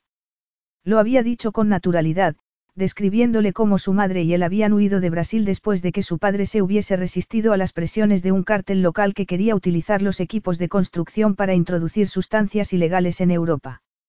Su padre lo había pagado con su vida, y su madre había escapado con su hijo antes de que el cártel fuera tras ellos. El padre de Alexandra se lo había echado en cara días después cuando alguien le había contado que su hija se acostaba con un simple jardinero. No he gastado todo ese dinero en tu educación para que te quedes embarazada de un oportunista, le había asegurado David mientras intentaba controlar su genio. Él me ama. Había protestado ella en su primer gesto de rebeldía. Y yo a él. Él no te ama, Alexandra, su padre se había reído en su cara. Ama tu dinero y esas cosas que has hecho con él este verano, pero que podría hacer con cualquier otra mujer. Aturdida, Alexandra había reculado cuando su padre la había acorralado contra la librería. Corta con él mañana o me aseguraré de que su madre y él sean devueltos a Brasil antes de que acabe la semana. Podrían matarlo. Incluso años después, el recuerdo de la sonrisa de su padre le hacía estremecerse. Esa es la idea. Alexandra buscó en vano entre sus contactos a alguien que pudiera ayudar. Había buscado en páginas web, blogs, incluso contactado con un abogado de inmigración. Pero desde el principio sabía que era como matar moscas a cañonazos. David Waldsworth tenía el dinero y los contactos necesarios para enviar a Grant y a su madre de vuelta a Brasil. Por eso había roto el corazón de Grant, y el suyo propio, para mantenerlo a salvo. Aún así, reflexionó mientras el helicóptero tocaba tierra, lo había intentado de verdad. Toda su vida se había comportado como un felpudo, como en la fiesta. Y no había sido capaz de enfrentarse a David hasta verlo entre rejas, lejos de todos los recursos que podría haber empleado para vengarse. Pero con los años se había hecho más fuerte. Su antiguo yo jamás se habría enfrentado al casero, amenazándolo con marcharse. Cuando el piloto abrió la portezuela, Alexandra se ahogaba en un charco de autocompasión. Qué buena manera de empezar tu primer gran trabajo. ¿Estás bien? Claro, murmuró ella, mostrando una sonrisa falsa. Estaba pensando. Grant sabía que mentía, se notaba en los labios apretados y los ojos entornados. Sin embargo, no insistió. Saltó del helicóptero y le ofreció una mano. Alexandra la aceptó, pero casi la retiró al sentir la sensual electricidad. Si el accidental roce de la otra noche le había parecido intenso, no fue nada comparado con el calor que la invadió por todo el cuerpo cuando él cerró la mano sobre la suya. Lentamente levantó la mirada y se encontró con sus ojos, tan ardientes que la dejaron sin aliento. Era ira lo que los hacía brillar como brasas. O algo mucho más peligroso y embriagador. Consiguió no caerse del helicóptero. Grant no le soltó la mano hasta llegar al césped. Alexandra se volvió hacia el océano. Quizás debería haber intentado divertirse más. Así no estaría comportándose como una cría de 19 años, incapaz de olvidar su primer amor. Grant echó a andar hacia la casa y ella lo siguió. Subieron a un impresionante porche con columnas, mecedoras blancas y ventiladores que giraban perezosamente en el techo. Esto es precioso. Sí, lo es, Grant asintió tras mirarla fijamente. Abrió la puerta y la invitó a entrar. Alexandra quedó boquiabierta al contemplar el vestíbulo y la blanca escalera que ascendía hasta una guardilla rodeada de estanterías. Combinaba elegancia con una sensación hogareña. De las paredes colgaban fotos de Nueva York y los Hamptons con otras de Brasil. Alexandra se acercó a la foto de una pasarela pintada de un rojo brillante que destacaba sobre el cielo azul detrás. Ese es el puente de Dragodomar. Sí, contestó Grant tras un profundo silencio. Me la envió mi primo. Alexandra captó el destello de dolor que asomó a los ojos de Grant antes de que regresara la máscara del multimillonario. Ella nunca había sentido apego emocional hacia ninguno de los lugares en los que había vivido, ni siquiera por la casa de los Hamptons, en la familia desde hacía siglos, tan reformada por David que había perdido todo su encanto. ¿Cómo sería tener un hogar al que echar tanto de menos? Un lugar al que seguramente jamás podría regresar sin arriesgar su vida. Parece un lugar impresionante. Lo es, una fugaz sonrisa apareció en los labios de Grant. Mi padre me llevó al planetario cuando abrió. Nunca había visto nada igual. Antes de que ella pudiera hacer más preguntas, Grant se alejó por el vestíbulo. Tenemos 30 minutos antes de regresar. La camaradería se esfumó mientras recorrían la casa. Alexandra tomó fotos del salón, del comedor, la biblioteca, la terraza de la playa y la de la piscina. Hizo preguntas, tomó notas y le mostró a Grant fotos de lo que tenía en mente. Sus respuestas fueron directas y profesionales, sin rastro del fuego que le había parecido ver en el helipuerto. Subieron las escaleras. Habrá cinco parejas, una con su hija adulta y otra con adolescentes. Laura Jones y otros ejecutivos también pasarán por aquí durante el fin de semana. Los cuatro integrantes del catering se alojarán en la casa de invitados. Alexandra pasó frente a las habitaciones de invitados. Hacía mucho tiempo que no se rodeaba de tanto lujo. Cada habitación estaba decorada de manera distinta, todas acogedoras y llenas de luz. Cada suite contaba con cuarto de baño completo y un balcón.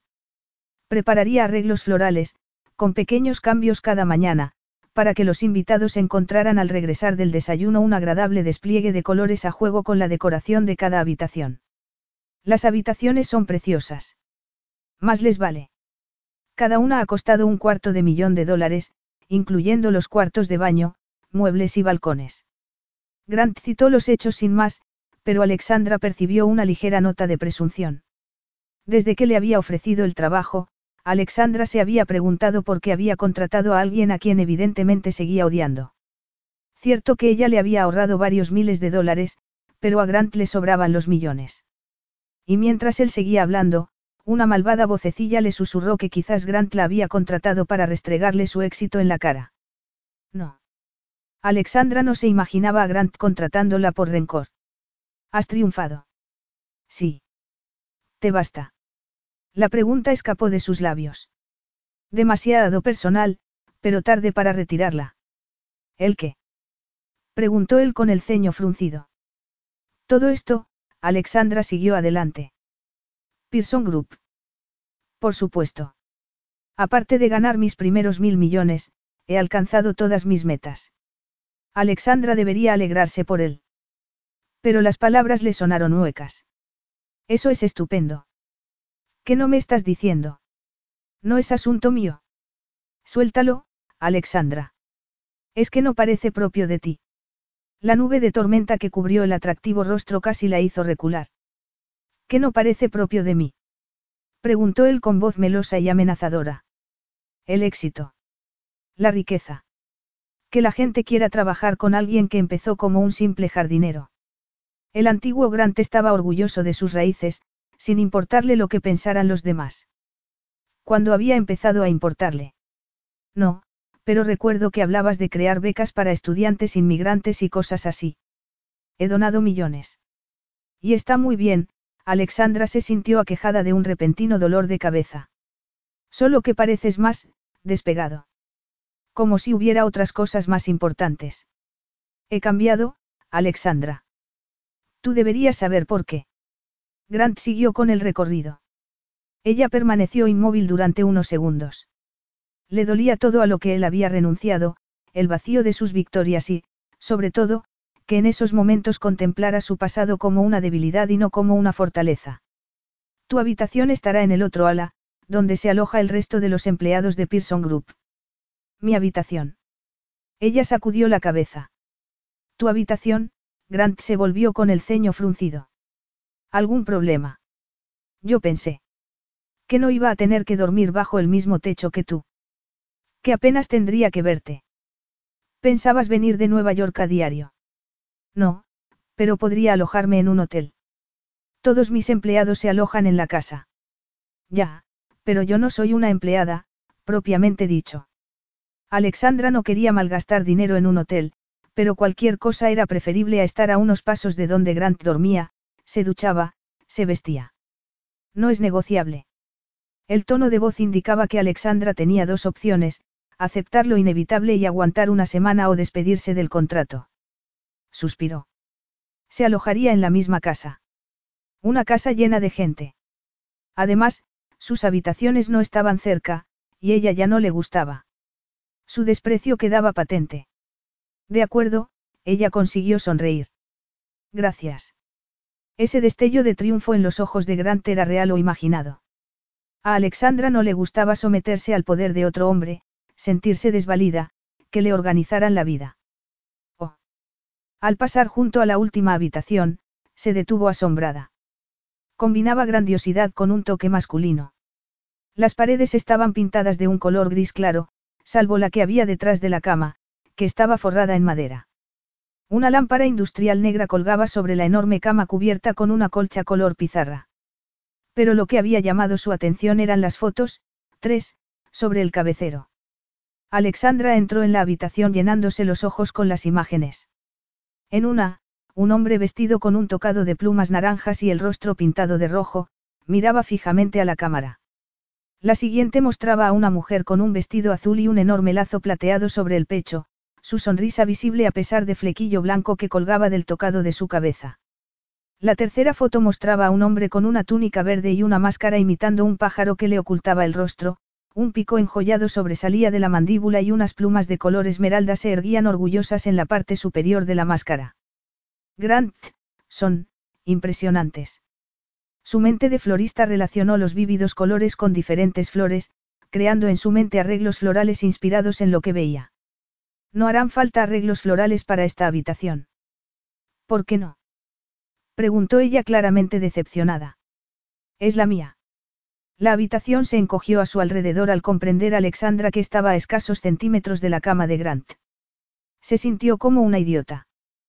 Claro que era su habitación. Las demás eran preciosas, pero carecían del toque personal. Contempló de nuevo la foto de la mujer danzando en círculos, feliz y despreocupada. No me importa preparar flores para tu habitación también, ella señaló las fotos. ¿Podrían? No.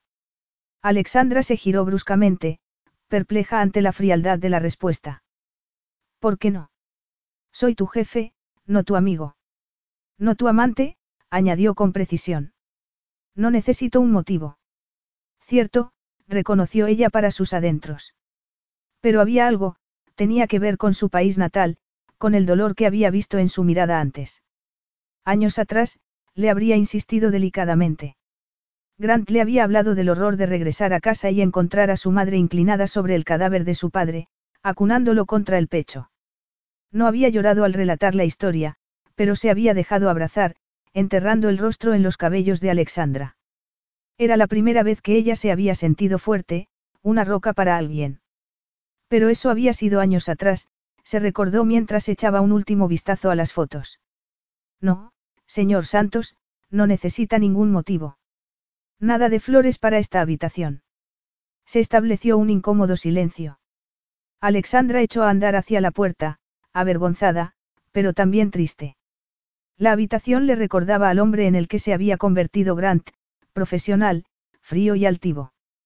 Pero, bajo esa fachada, sospechaba que seguía latiendo el corazón del hombre del que se había enamorado aquel verano. Un hombre de sonrisa amplia que le habría regalado a cualquiera la camiseta que llevaba puesta. Concentrada en sus pensamientos, no se dio cuenta de que él seguía junto a la puerta. Chocó contra él, reculando al topar con el más de metro noventa de inamovible multimillonario. Grant la agarró por el codo, pero el rápido movimiento hizo que Alexandra se inclinara hacia adelante. Grant le rodeó la cintura con un brazo. Lo siento, exclamó ella sin aliento. No miraba por dónde iba. Ya me he dado cuenta. Ella intentó apartarse, pero el brazo de Grant era como una banda de hierro. Se obligó a sí misma a levantar la mirada. El desafortunado resultado fue que su boca quedó a escasos milímetros de la de él. ¿Cómo sería besarlo de nuevo? Volvería a acariciarle los labios con la lengua, mordisqueando el labio hasta hacerla jadear. Reiría mientras la besaba hasta dejarla sin sentido. Grant inclinó la cabeza ligeramente, lo suficiente para que ella se sobresaltara y se apartara. Debería tener más cuidado, señorita Waldesbort. Alexandra no pudo evitar el dolor provocado por la mención de su antiguo apellido, como si no hubiera dejado claro que para él no era más que una empleada. No habría besos, momentos íntimos, confesiones entre amantes. Todo eso pertenecía al pasado. Lo haré, señor Santos, ella apartó el brazo de Grant, se cuadró de hombros y lo miró de frente. Si me disculpa, tengo que hacer más fotos. Grant la fulminó con la mirada, pero ella no se amilanó. La había puesto en su lugar y allí permanecería. Se esmeraría en su empleo como florista de Pearson Group y le demostraría a Grant y a sus adinerados invitados de lo que era capaz. Grant se hizo a un lado y ella salió de la habitación y continuó por el pasillo. El regreso a Nueva York iba a ser incómodo, pero ya no tendría necesidad de volver a verlo hasta el lunes durante el brunch en la Biblioteca Pública de Nueva York. Justo después se celebraría la semana de fiestas en esa casa y la gala en el Museo Metropolitano una semana después. Una agenda muy cargada, pero que la mantendría centrada en el trabajo y lejos del hombre al que una vez había amado. Capítulo 7. Alexandra consultó la hora mientras salía del Museo de Arte Metropolitano. El recorrido con Jessica y Laura había llevado casi dos horas, una hora en la Biblioteca Pública de Nueva York y otra en el Metropolitano, pero había merecido la pena. Laura solo había necesitado dos minutos para hacerle sentirse cómoda, y ambas mujeres habían respondido a sus preguntas con respuestas detalladas. Tanto Laura como Jessica le habían caído bien nada más conocerlas, concluyó entre el gran vestíbulo del Metropolitano, donde se recibiría a los invitados, y el jardín de Cantor Roof, donde, si el tiempo lo permitía, se celebraría el cóctel. Lo que había percibido como un frío exterior en Jessica, ocultaba un humor ingenioso y una mente inteligente. Sus respuestas sobre los potenciales clientes y los comentarios que había oído sobre lo que opinaban de Pearson Group habían resultado valiosísimas. Por ejemplo, existía preocupación por los orígenes de Grant. Después de conseguir graduarse en Stanford y trabajar para una de las financieras más respetadas de la costa oeste, la gente seguía mirándolo con desprecio. La rabia que había sentido Alexandra le había dado la idea para el arreglo floral en el desayuno en la biblioteca. Las rosas e hisopos servirían como centro de mesa. Pero para la mesa de Jessica quería algo más respetable y profesional, pero también lujoso. Algo para que la gente no solo tuviera la sensación de que Grant se preocupaba por los detalles y que les haría ganar mucho dinero, sino que era capaz de permitirse ese estilo de vida, con o sin ellos. Eran las seis de la tarde del viernes anterior al primer evento, y no tenía mucho tiempo. Le llevó una eternidad encontrar un taxi y, para cuando llegó a la tienda, Pasaban de las siete. La campanilla de la puerta tintineó y Alexandra se volvió, la sonrisa borrándose al contemplar los cabellos grasientos, la ropa desgastada y las manos temblorosas del joven. ¿Estás bien? El hombre hundió la mano en el bolsillo y sacó un cuchillo. Efectivo, rugió. Claro, tengo algo en la caja. Alexandra levantó las manos para que se viera que no intentaba alcanzar el teléfono o algún arma. Lentamente, se acercó a la caja sin apartar la mirada del mugriento cuchillo. La abrió y sacó los pocos billetes que había. Toma. Dejó el dinero sobre el mostrador y el ladrón se acercó, sin dejar de apuntarla. A pesar de los nervios, Alexandra mantuvo la calma mientras el hombre contaba el dinero. Más, rugió furioso. Necesito más. No tengo más. La mayoría de los clientes paga online. Pues el portátil. Debía entregárselo, un portátil no valía más que su vida. ¿O sí? De Floverbel estaba ahí dentro, desde la página web y redes sociales hasta los registros de los clientes y las notas para todos sus trabajos. Porque, como una idiota, no había hecho copias de seguridad. ¿No quieres otra cosa? Ahí. El portátil. Gritó él. Antes de que Alexandra pudiera responder, el hombre levantó la mano y la dejó caer. Grant ordenó al conductor de la limusina que lo dejara en la esquina mientras se colgaba del brazo el abrigo que Alexandra se había dejado en el metropolitano. Quería sorprenderla. Su ego seguía tocado tras el día anterior. Presumir de su riqueza no solo le había producido una victoria hueca, de nuevo había estado a punto de besarla, y había sido ella quien se había apartado. Habían faltado milímetros para tomarla en sus brazos y llevársela a la cama. Su cuerpo había palpitado de deseo por reencontrarse con todo lo que tanto había echado de menos en los últimos nueve años. Ese hueco en la base de su columna, las pecas de los hombros, resultado de tantas horas al sol, su risa cuando le mordisqueaba y besaba sus piernas, convertida en suspiros cuando deslizaba los labios entre los muslos. Lo que le había desarmado era su reacción a las fotos del carnaval. Las mujeres que había llevado a los Amptons apenas les habían echado un vistazo antes de deshacerse en elogios por las vistas, la piscina, el caviar y el champán. Símbolos de quien creían que era, por lo menos de la parte que les interesaba, su dinero, su reputación, sus contactos.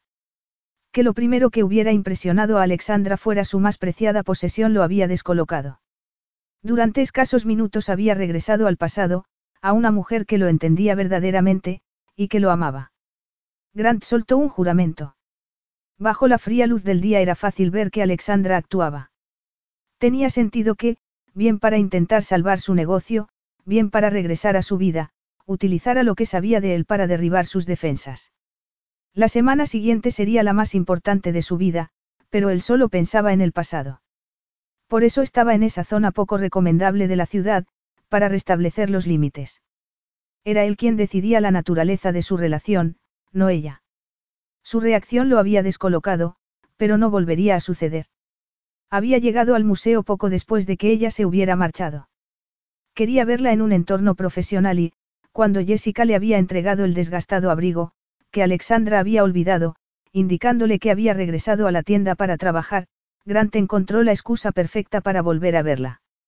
Mientras se acercaba a De Bell, recorrió con la mirada las oscuras calles. Varias farolas estaban rotas y los escaparates vacíos daban una imagen triste, de descuido. Como fortaleza. Había tenido una buena infancia. ¿Cuántos veranos había pasado en las playas, paseando entre los acantilados rojos con su padre, o tomando creme de papaya bajo las palmeras con su madre? Cuando su padre había ascendido en la empresa de construcción, había empezado a llevarse a Grant de viaje con él a lugares increíbles. Pero nada comparable con regresar a Fortaleza. Sintió una punzada de nostalgia.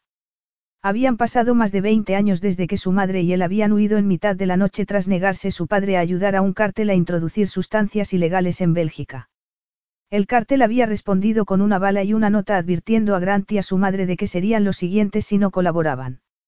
Jordana Santos había huido con su hijo de 12 años. En menos de una semana llegaban a Nueva York, donde Jordana había canalizado su dolor en recrear una vida para ella y su hijo. Residía a un par de horas de la ciudad, en una casa victoriana con jardín, donde vivía una merecida vida tranquila y agradable. Siempre rechazaba con una dulce sonrisa sus ofrecimientos de viajes, ropa, regalos. Le decía que lo único importante era verlo feliz a él. Sin embargo, su madre no era completamente sincera. Cierto que él era lo más importante, pero regresar a Brasil, ver a su familia, sus amigos, le seguía muy de cerca. En otoño le anunciaría que el jefe del cártel que había ordenado la ejecución de su padre había muerto y su organización absorbida por una banda rival y trasladada a Natal. Pero no le contaría que él había interferido en las operaciones del cártel, lo que había motivado que otra organización se hiciera con lo que consideraban un eslabón débil. Quería comprobar por sí mismo que viajar allí era seguro antes de hacerlo con su madre en primavera. No correría el riesgo de perder a nadie más y no pondría a su madre en peligro. Extrañamente, la victoria por la muerte del asesino de su padre le había resultado hueca. Había un traficante menos en las calles, pero no le había devuelto a su padre. Además, le había dejado sin nada en lo que centrar su tiempo, esfuerzo y dinero. Y esa inquietud lo había llevado a las siguientes metas, crear su propia inversora y ganar sus primeros mil millones. Y Alexandra, cielos, lo había visto claramente el día anterior. Apretó con fuerza el abrigo. Como había adivinado que cuanto más se empeñaba en triunfar, más vacío se sentía. Como si persiguiera algo fuera de su alcance. Alguien salió corriendo de Defloverbel. La puerta se cerró ruidosamente y los cristales se rompieron y cayeron sobre la acera. La persona echó un vistazo a la tienda antes de echar a correr con algo plano y metálico en una mano. Grant se interpuso en su camino, gracias a los años de entrenamiento de lucha, lo detuvo en seco. Lo que el hombre tenía a la mano se cayó al suelo mientras Grant lo aplastaba contra el muro. Suéltame, tío. Grant percibió un olor a sudor y a otra cosa, demasiado familiar. Los chicos mayores de su barrio de Fortaleza, que trabajaban para los cárteles, olían así. ¿Qué hacías en Defloverbel? El hombre levantó la cabeza y lo miró con ojos inyectados en sangre y sonrió, revelando unos dientes amarillos y rotos. Buscaba unas flores. Grant bajó la mirada y se quedó helado al ver el objeto tirado entre ambos. ¿De dónde has sacado ese portátil? Escucha, tío, el hombre no estaba tan colocado como para no darse cuenta del peligro en la voz de Grant. No quiero problemas. A lo lejos se oyó una sirena. Grant giró la cabeza, el corazón acelerado, mientras el coche de policía se detenía enfrente de la tienda y bajaban dos oficiales de él. Oficial. Gritó. Ayúdalo, ordenó la oficial a su compañero antes de entrar en la tienda. Grant tuvo que contenerse para no arrojar al adicto contra el oficial y correr al interior de la tienda. En cuanto el policía lo hubo esposado, recogió el portátil del suelo y corrió hacia la tienda en el instante en que una ambulancia doblaba la esquina. No. El pasado se encontró con el presente en una cascada de recuerdos, llegar a su casa, ver a su madre abrazando el cadáver de su padre, las sirenas, la ambulancia que había llegado demasiado tarde. Por favor, no. Irrumpió en la tienda, sin apenas poder respirar. Alexandra estaba sentada en un taburete junto al mostrador, torciendo el gesto mientras la oficial colocaba una compresa fría sobre el corte de la frente. Grant sintió crecer la ira. Podría haberla matado. Grant. Ella parpadeó. Perdón. Señor Santos. ¿Qué hace aquí? Te acaban de atracar, Alexandra. A la basura con lo de señor Santos. De acuerdo, Grant, Alexandra puso los ojos en blanco. ¿Qué haces aquí? Olvidaste el abrigo. Ella frunció el ceño, pero al ver el portátil en sus manos, su mirada se iluminó. Recuperaste mi ordenador. Ella intentó levantarse, pero la oficial la detuvo. Señora, primero debe examinarla el paramédico. Estoy bien, se quejó ella. Me golpeó en la cabeza, pero está bien. No está bien. La oficial y Alexandra levantaron la mirada ante la feroz intensidad de las palabras. Solo me duele un poco la cabeza. Estaré bien. Vas a ir al hospital, interrumpió Grant. Señora, intervino la oficial, aunque sus modales son mejorables, estoy de acuerdo con él. Un golpe en la cabeza no es ninguna tontería. De acuerdo, Alexandra suspiró mientras sus ojos encontraban los de Grant. Pasada la medianoche, la limusina de Grant se detuvo frente a la librería. Tras echar un vistazo a Alexandra, acurrucada en el asiento, los ojos casi cerrados, pálida como la nieve, tomó una decisión. Ralph, vete a casa. Llevaré a la señorita Moss a su apartamento y me quedaré con ella esta noche. Sí, señor, Ralph ni parpadeó. De eso nada, protestó ella débilmente. Estoy bien. Tienes un aspecto horrible, contestó él antes de bajarse y tomarla en sus brazos. ¿Qué haces? Ella dio un respingo. Llevarte en brazos. Puedo andar. Me golpeó en la cabeza, no en las piernas. Estás bajo los efectos de potentes analgésicos. Tu hermanastro y su prometida no están en la ciudad, y admitiste que no tienes a nadie más a quien llamar, lo cual le había aliviado enormemente, aunque la vida amorosa de Alexandra no le interesara lo más mínimo. O me dejas llevarte en brazos o estás despedida. Ella soltó un bufido, pero no se resistió. Mientras Grant la llevaba en brazos hasta su casa, apoyó la cabeza sobre su hombro. La sensación hizo que él la apretara con más fuerza mientras asimilaba la realidad de lo que estaba sucediendo. De nuevo tenía a Alexandra en sus brazos, la cabeza apoyada en su cuello, como tantas otras veces después de hacer el amor. Haber sido su primer amante había despertado en él un lado protector ausente en sus otras relaciones. Un lado protector que ella había adorado. Pero esa noche, al menos hasta entonces, no parecía haberlo necesitado. Había hecho frente a su atacante, llamado al 112 y, en lugar de echarse a llorar y buscar su consuelo, se había mantenido fuerte e independiente. Ese verano, Alexandra le había parecido hermosa y dulce. Pero también había evitado dar la cara por él. Grant no se imaginaba a Alexandra Waldesbord conservando la calma durante un atraco, ni manejando la situación con tanto aplomo. Pero Alexandra Mossy lo había hecho. Había respondido a las preguntas del médico y se había sometido a las pruebas que Grant había pedido para asegurar que no sufría ninguna contusión. Eso es ridículo. Había exclamado cuando él había insistido en pagar la factura. Puedo pagarlo. No puedes, había respondido Grant. Además, regresaste a la tienda para trabajar en mi proyecto, convirtiéndote en mi responsabilidad. Puedo cuidar de mí misma, Grant. Salirse con la suya le había resultado más difícil de lo esperado. Al principio, Grant había sentido alivio al comprobar que, aparte de la herida de la frente, ella estaba bien. Después se había sentido irritado, pues hacía mucho tiempo que no se asustaba tanto. No desde ese primer año en Nueva York, en el diminuto apartamento, cuando cada llamada a la puerta le hacía saltar a por el bate de béisbol, convencido de que el cártel estaba allí para terminar el trabajo. Pero no era solo el miedo que había sentido al comprender que algo había sucedido en Defloverbel lo que le inquietaba. Era el miedo a sentir algo por Alexandra.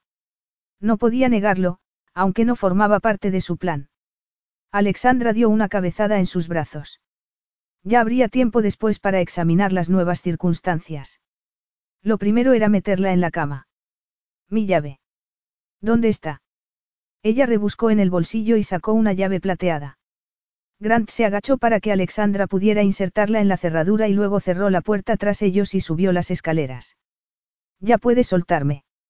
A juzgar por el balbuceo, los analgésicos, mezclados con la pastilla para dormir prescrita por el médico, empezaban a hacer efecto. Te caerías por las escaleras. Ni hablar, murmuró Alexandra mientras se acurrucaba contra él. Querido Deus. Grant se puso duro y la abrazó con más fuerza mientras llegaban a descansillo. Se merecía arder en el infierno por tener pensamientos sensuales en esos momentos, pero no podía detener el torrente de un viejo, aunque familiar, ardor.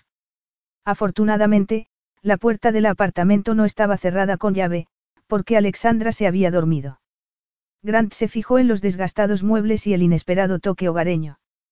La Alexandra que él se había imaginado con demasiada frecuencia esos últimos años, habría encontrado el modo de vivir lujosamente, bien con lo que el Estado le había dejado tras vaciar las arcas de la familia para indemnizar a las víctimas de su padre, o buscándose algún amante con suficientes ingresos para mantener su estilo de vida. Jamás habría imaginado un apartamento como ese, mucho menos el cuidado con el que lo había convertido en un hogar, evidente por las plantas o los acogedores muebles y la estantería abarrotada de libros. Libros desgastados, leídos y amados. Grant se acercó a la cama, atormentado por una pregunta, ¿quién era ella? Cada vez que creía saber quién había sido y en quién se había convertido, Alexandra lo sorprendía. La tumbó cuidadosamente sobre las sábanas color lavanda. La cama se hundió ligeramente bajo el peso. Alexandra empezó a tiritar y Grant comprobó que el termostato estaba muy bajo para la fría primavera de Nueva York. Tomó una manta del sillón y la tapó. Durante numerosos inviernos, su madre había mantenido la calefacción baja, o abierto las ventanas en el tórrido verano en lugar de encender el aire acondicionado, para ahorrar dinero. Grant conocía lo que era vivir precariamente, pero ver a Alexandra ahorrar en necesidades básicas, lo inquietaba. Como la tienda. Era evidente que se había esforzado en darle un aspecto lo más respetable y profesional posible. Desgraciadamente, haría falta más que sus intentos decorativos para borrar la realidad de su ubicación, o para conseguir atraer a la clase de clientes que necesitaba. No es tu problema. Necesitaba mantener la perspectiva. El que hubiesen mantenido una relación, el que Alexandra hubiera madurado, no significaba nada. Grant tenía una empresa que lanzar y una fortuna que ganar. Alexandra tenía un negocio que salvar. Aunque ella hubiera cambiado, aunque él pudiera comprender su comportamiento años atrás, jamás podría volver a confiar en ella. Grant, Alexandra se volvió y suspiró. La tentación y el demonio susurrándole al oído lo animaban a tumbarse a su lado un rato. Grant se arrojó en el sillón junto a la librería. Se quedaría hasta el amanecer, por si ella lo necesitaba durante la noche. Él era el culpable, comprendió diez minutos después cuando ella volvió a suspirar y a girarse, dejando un tentador hueco a su lado. Había insistido en acompañarla hasta su casa, en llevarla en brazos, en adjudicarse el papel de héroe cuando era evidente que Alexandra no necesitaba a nadie. Siempre había sido así. La noche que le había roto el corazón sí le había parecido fuerte. Había estado demasiado embriagado con el romance para no darse cuenta. La pregunta giró en su mente hasta que se quedó dormido. Su última imagen fue la de Alexandra acurrucada en la cama, una pequeña sonrisa dibujada en los labios. Capítulo 8. Alexandra colocó el último ramo en la nevera y observó con ojo crítico las orquídeas blancas rodeadas de rosas rojas. Los invitados de Grant serían recibidos al día siguiente con flores frescas. Luego disfrutarían de un cóctel y una cena en el patio. La apretada agenda no le permitiría pensar en lo sucedido en los últimos días. El sábado por la mañana se había despertado con un tremendo dolor de cabeza, analgésicos y un vaso de agua en la mesilla de noche. No había rastro de Grant en su apartamento, salvo el aroma a cedro y ámbar pegado a su cuerpo por mucho que se frotara en la ducha. Estaba dividida entre la vergüenza por haberle permitido cuidarla, y los placenteros recuerdos de él llevándola en brazos y tumbándola sobre la cama. El sábado por la tarde se había arrastrado hasta la tienda para encargarse de unos pedidos pendientes y para trabajar en los arreglos florales del brunch del lunes.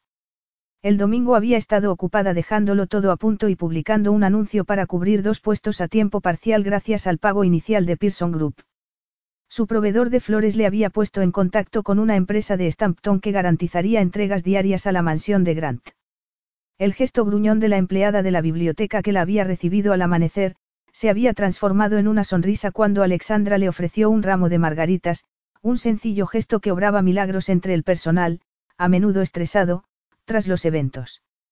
La mujer había acompañado a Alexandra hasta Astor Hall, un vestíbulo de mármol con elevados arcos y una grandiosa escalera que subía a la segunda planta. Las mesas y sillas estaban preparadas para que Alexandra colocara los arreglos de hisopos y rosas.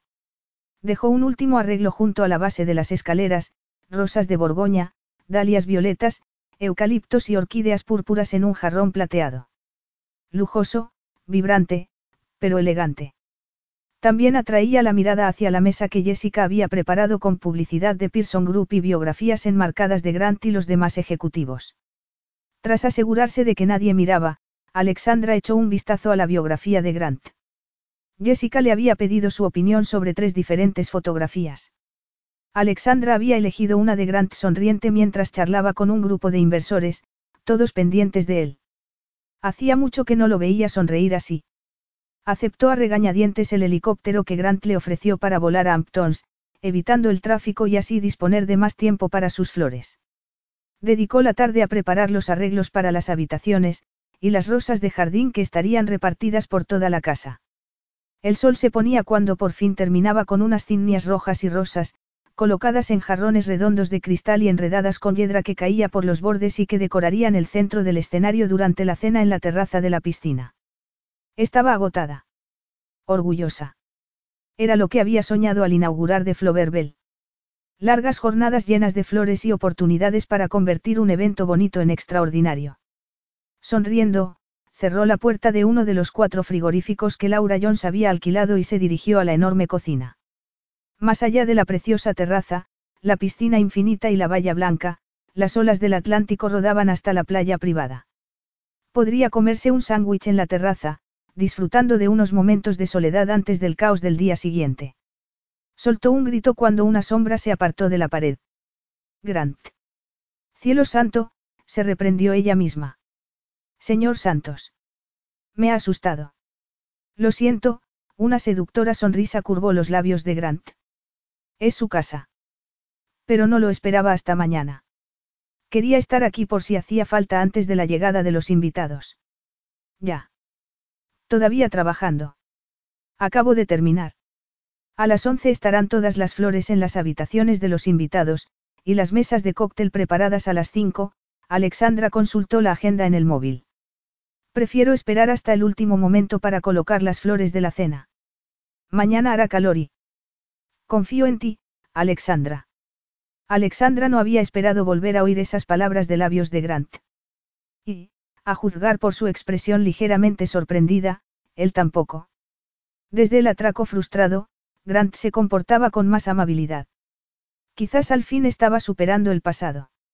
O sentía pena por ella. En cualquier caso, que la mirara con cierta simpatía, en lugar del frío desprecio, era un agradable cambio. Gracias. ¿Has comido? El estómago de Alexandra emitió un ruidoso rugido. De inmediato sus mejillas se colorearon. Yo tampoco. No tuve tiempo de cenar antes de abandonar Nueva York. Sara suele dejar un plato de fiambre y fruta en el frigorífico cuando sabe que vengo. Sara, la asistenta, era una mujer sonriente de pequeña estatura. Sus exclamaciones de admiración hacia las flores habían empujado a Alexandra a regalarle uno de los ramos sobrantes para el cóctel. He conocido a Sara. Es muy amable. Sí, lo es, Grant frunció el ceño. Lo dice como si fuera algo malo, Alexandra sonrió. Malo no, pero, él se frotó la nuca, siempre la he visto como eficaz. La eficacia también es algo bueno. Lo es, Grant se acercó a la nevera. ¿Te apetece también una copa de vino? De repente ella comprendió la intención de Grant. ¿Quiere que, comamos juntos? No ha quedado claro. Los empleados y los jefes no comen juntos. Grant hizo una mueca mientras sacaba de la nevera una bandeja de plata llena de fruta, queso y embutido, aceitunas, galletas saladas y cuencos con salsas. Fui muy brusco durante la visita. Mi dormitorio es un espacio privado y no me gusta compartirlo. La explicación entristeció a Alexandra. No le había gustado que una antigua amante que había terminado las cosas de un modo tan horrible invadiera su santuario. Años atrás, ella habría sido una de las pocas personas invitadas a ese lugar. Un recordatorio más de que lo mejor para las siguientes dos semanas sería mantener su relación a un nivel profesional. Grant dejó la bandeja sobre la mesa y sacó dos platos y una botella de vino. Sara siempre prepara suficiente para al menos tres personas, sirvió el vino, dorado y burbujeante. ¿Champán? Preguntó Alexandra mientras se llevaba la copa a los labios. Chardonnay espumoso de Río Grande do Sol. Brasil es uno de los mayores exportadores de vino espumoso. Alexandra sonrió ante el orgullo en la voz de Grant. Tomó un sorbo y abrió los ojos asombrada. Está delicioso. La sonrisa de Grant la golpeó con fuerza. Auténtica, amplia y alegre. Transformó su rostro de taciturno en arrolladoramente atractivo. Era la primera vez que le parecía feliz desde el reencuentro. Es de la bodega de mi prima. Va a tener mucho éxito. Alexandra estuvo a punto de preguntar algo, pero se contuvo. Miró el plato que Grant deslizaba hacia ella y probó una jugosa uva. ¿Qué? La mirada de Grant le hizo atragantarse. Grant le puso la copa de vino en la mano. El líquido calmó su garganta y le proporcionó cierta sensación de embriaguez que alivió en parte la tensión. Nada. No nos vemos desde hace mucho tiempo, Alexandra, pero sé cuando algo te ronda en la cabeza. Las fotos en tu habitación, eran de Brasil. Del carnaval, él asintió.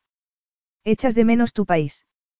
Cada día, Grant suspiró mientras se acercaba a la ventana. He pasado más años aquí que en Brasil, pero es como si me faltara algo. La familia, mi herencia, todo quedó en fortaleza. El dolor de Alexandra por su incapacidad para enfrentarse a su padre no era nada comparado con los horrores que Grant había experimentado de niño. Horrores que lo seguían atormentando. ¿Volverás alguna vez? Grant levantó la copa hacia la luz e hizo girar el vino. Este año, después de lanzar Pearson Group. Si todo va bien, volveré con mi madre en primavera. ¿Cómo? Alexandra lo miró boquiabierta. Podrían mataros. El cártel que ejecutó a mi padre era brutal, pero pequeño y desorganizado, él se volvió con un vengativo brillo en la mirada. En cuanto me hice rico, no me resultó difícil interferir. Un envío retrasado aquí, la policía ya. Empezó a correr la voz de que el hombre que había matado a mi padre podría trabajar con la policía. Lo mataron el año pasado y el cártel fue desmantelado. Alexandra sintió un escalofrío mientras otra pregunta surgía en su mente. Yo no le hice matar, aclaró él, respondiendo a la pregunta sin formular. Yo, Grant, yo no. ¿Te lo has preguntado? Yo también me pregunté si lo mataría si tuviera la oportunidad, tomó un sorbo de vino. Siempre me dije a mí mismo que quería ser rico para asegurarme de que mi madre y yo no volviéramos a carecer de nada. En Brasil no éramos ricos, pero teníamos una buena vida. Aquí, sin nada más que dolor y un diminuto apartamento, los recuerdos interrumpieron sus palabras. Pero no fue solo por mi madre. Sabía que, si era lo bastante rico como para que nadie pudiera tocarme, podría eliminar al cártel que había matado a mi padre. Alexandra lo miró confusa ante la amargura en su voz. Eliminar a una organización que había provocado tanto dolor y sufrimiento nunca podía ser malo. Le habían arrancado su juventud, echado de su casa, apartado del resto de su familia. ¿Quién no soñaría con vengarse? Ahora que lo sabes, seguramente te parecerá que encajo aún menos en este mundo. ¿Cómo? No lo niegues, Grant rió con amargura. Debilité al cártel. Creé una situación que animó a otro grupo a matar al hombre que había ordenado la muerte de mi padre. Y me alegré cuando murió. Puede que vista las ropas adecuadas, conduzca los coches adecuados, pero en el fondo, me sigues viendo como una basura callejera. No pongas palabras en mi boca, contestó ella mientras soltaba la copa con fuerza y se levantaba. ¿Sabes qué? Durante meses visité a mi padre en prisión cada semana, como una buena hija, y el cretino nunca dejó de recordarme cómo le había fallado. La última vez me marché mientras él me gritaba y me insultaba. Y yo solo pensaba que ojalá muriera en la cárcel. Alexandra se acercó a Grant, furiosa con el cártel que le había robado tanto, furiosa con su padre, furiosa con Grant por pensar lo peor de ella, y furiosa consigo misma. Así que no pienses que eres un monstruo, Grant, por querer vengar la muerte de tu padre y conseguir que tu madre y tú podáis volver a vuestro país. O por alegrarte de que el asesino de tu padre esté muerto. Creo que eres un ser humano normal y racional. Y ya es hora de que reconozcas el mérito por todo lo que has logrado en lugar de, como imagino has estado haciendo los últimos nueve años, preguntarte si eres tan malo como ese cártel. ¿Por qué no lo eres? Así piensa, señorita Moss. Grant soltó la copa y se volvió hacia ella, la mirada impenetrable. A Alexandra le llevó unos segundos darse cuenta de que había utilizado su apellido preferido. Cuando lo hizo, parte de su ira se enfrió, arrojándola a un estado de confusión. Sí. Grant redujo la distancia entre ambos y el calor de la ira de Alexandra se transformó en una conciencia sensual que tensó sus músculos. Odiaba que se le acelerara la respiración, que él percibiera el efecto que tenía en ella. Pero no podía controlarlo. Siempre le había hecho sentir así, desde que le había sonreído en los jardines haciendo que su corazón galopara. Me alegra saberlo. Grant tomó sus labios, arrancándole un respingo. En cuanto ella lo separó, él introdujo la lengua en su boca, reclamándola para sí una vez más. Alexandra no perdió ni un segundo en preguntarse si era buena idea, no cuando lo único que deseaba era volver a sentirlo. Le rodeó el cuello con los brazos y le devolvió el beso con todo el deseo, la emoción, que había reprimido durante nueve años. Grant murmuró su nombre y, agarrándole la cintura con fuerza, la levantó y la sentó sobre la encimera, colocándose entre sus piernas. Alexandra gimió al sentir la erección incendiando su cuerpo mientras se retorcía contra él. Grant, susurró ella contra su boca. Por favor. Alexandra deslizó las manos hasta el rostro de Grant, acariciando su barbilla, encontrándose con todo lo que le era tan familiar y que tanto había echado de menos. Grant deslizó una mano hasta la espalda de Alexandra mientras la atraía más hacia sí. Alexandra sintió las lágrimas arder en los ojos. La antigua intimidad, consciente de que nadie podría conocerla y amarla como él, seguía presente. Vagamente, se oyó cerrarse una puerta y luego a alguien llamar a Grant. Ambos se separaron al unísono, mirándose con el corazón acelerado. Señor Santos. Jessica. Alexandra saltó de la encimera y corrió hacia la despensa segundos antes de oír el taconeo de Jessica entrando en la cocina. Buenas noches. Grant tardó varios segundos en contestar mientras Alexandra se escondía. Menuda profesional. Acababa de hacérselo con el jefe en la encimera de la cocina la noche antes del comienzo de una semana que podría encumbrar o hundir su pequeño negocio. Y ahora te escondes, huyes, como siempre. No has cambiado. Buenas noches. Esto es lo que me pidió. Haré inventario antes de irme a dormir y me reuniré con la señorita Jones, la señorita Moss y el catering a primera hora de la mañana. Gracias, Jessica. Alexandra miró hacia la puerta que conducía a las escaleras traseras, y se acercó con cautela. De nada, señor. Buenas noches. El golpeteo de los tacones se alejó y Alexandra corrió hacia las escaleras traseras. No quiso saber si Grant la seguía. El desahogo de Grant en la cocina, la falta de profesionalidad de Alexandra y la ardiente pasión entre ambos no formaba parte de los planes para esa noche. Entró en su habitación y cerró la puerta. Qué estupidez ceder tan rápidamente al deseo que Grant despertaba en ella. Y aún más revelarle de nuevo cuánto la afectaba. Grant confiaba en que ella le proporcionara flores, pero como había dicho en la librería, no confiaba en ella, jamás volvería a hacerlo. Alexandra seguía cuestionándose sus propios motivos, habilidades, decisiones. ¿Cómo podía pedirle más de lo que ella era capaz? Jamás podría perdonarse por el pasado. Aparte del deseo, no quedaba nada entre ambos salvo una dolorosa historia que jamás sería reparada. Al día siguiente tendría la oportunidad de empezar de nuevo. Mantendría las distancias, sería profesional y, sobre todo, evitaría encuentros tardíos en la cocina con Grant Santos. Capítulo 9. El sol poniente iluminó el cielo con un despliegue de rosas, naranjas y violetas. La música de jazz salía de los altavoces colocados alrededor de la terraza. Los invitados se repartían entre las tres mesas decoradas con los arreglos de zinnias colocados entre los platos de porcelana, la elegante cristalería y las velas encendidas. Alexandra se apartó. No reconoció a nadie de sus días en los Hamptons, pero estaba intranquila. Después de la cena, recibirás a los invitados junto con la señorita Jones y los demás ejecutivos de Pearson Group, había insistido Jessica esa mañana. No, no, había interrumpido ella, me retiraré a mi habitación, o daré un paseo. Tanto la señorita Jones como yo estaríamos más tranquilas si estuvieras allí, Jessica había fruncido el ceño. Además, a los invitados les impresionaron los arreglos en el brunch de la biblioteca. Podrás contestar a sus preguntas. Cuando Alexandra intentó protestar, Jessica la fulminó con la mirada. En la propuesta presentada al señor Santos, mencionabas que tus flores incluían un toque personal. Tu presencia reforzará todo eso. Alexandra estaba atrapada y Jessica lo sabía. Cuando intentó arguir que solo llevaba un vestido veraniego, Jessica había desaparecido para regresar con una enorme bolsa color violeta marcada con la etiqueta plateada de una exclusiva boutique en la que Alexandra solía comprar de joven. ¿Qué es esto? Mencionaste que era una de tus tiendas preferidas, Jessica apretó los labios al contemplar la camiseta y los vaqueros de Alexandra. Ese uniforme está bien para la tienda, pero me tomé la libertad de elegir algunas prendas por si las necesitabas. En boca de cualquier otra persona, Alexandra se habría sentido ofendida. Pero en Jessica no era una grosería, simplemente un hecho. Y, reconoció Alexandra, después de tantos años de tiendas de segunda mano, se había sentido como una niña en Navidad mientras sacaba la ropa de la bolsa. Hacía mucho que no se ponía algo nuevo.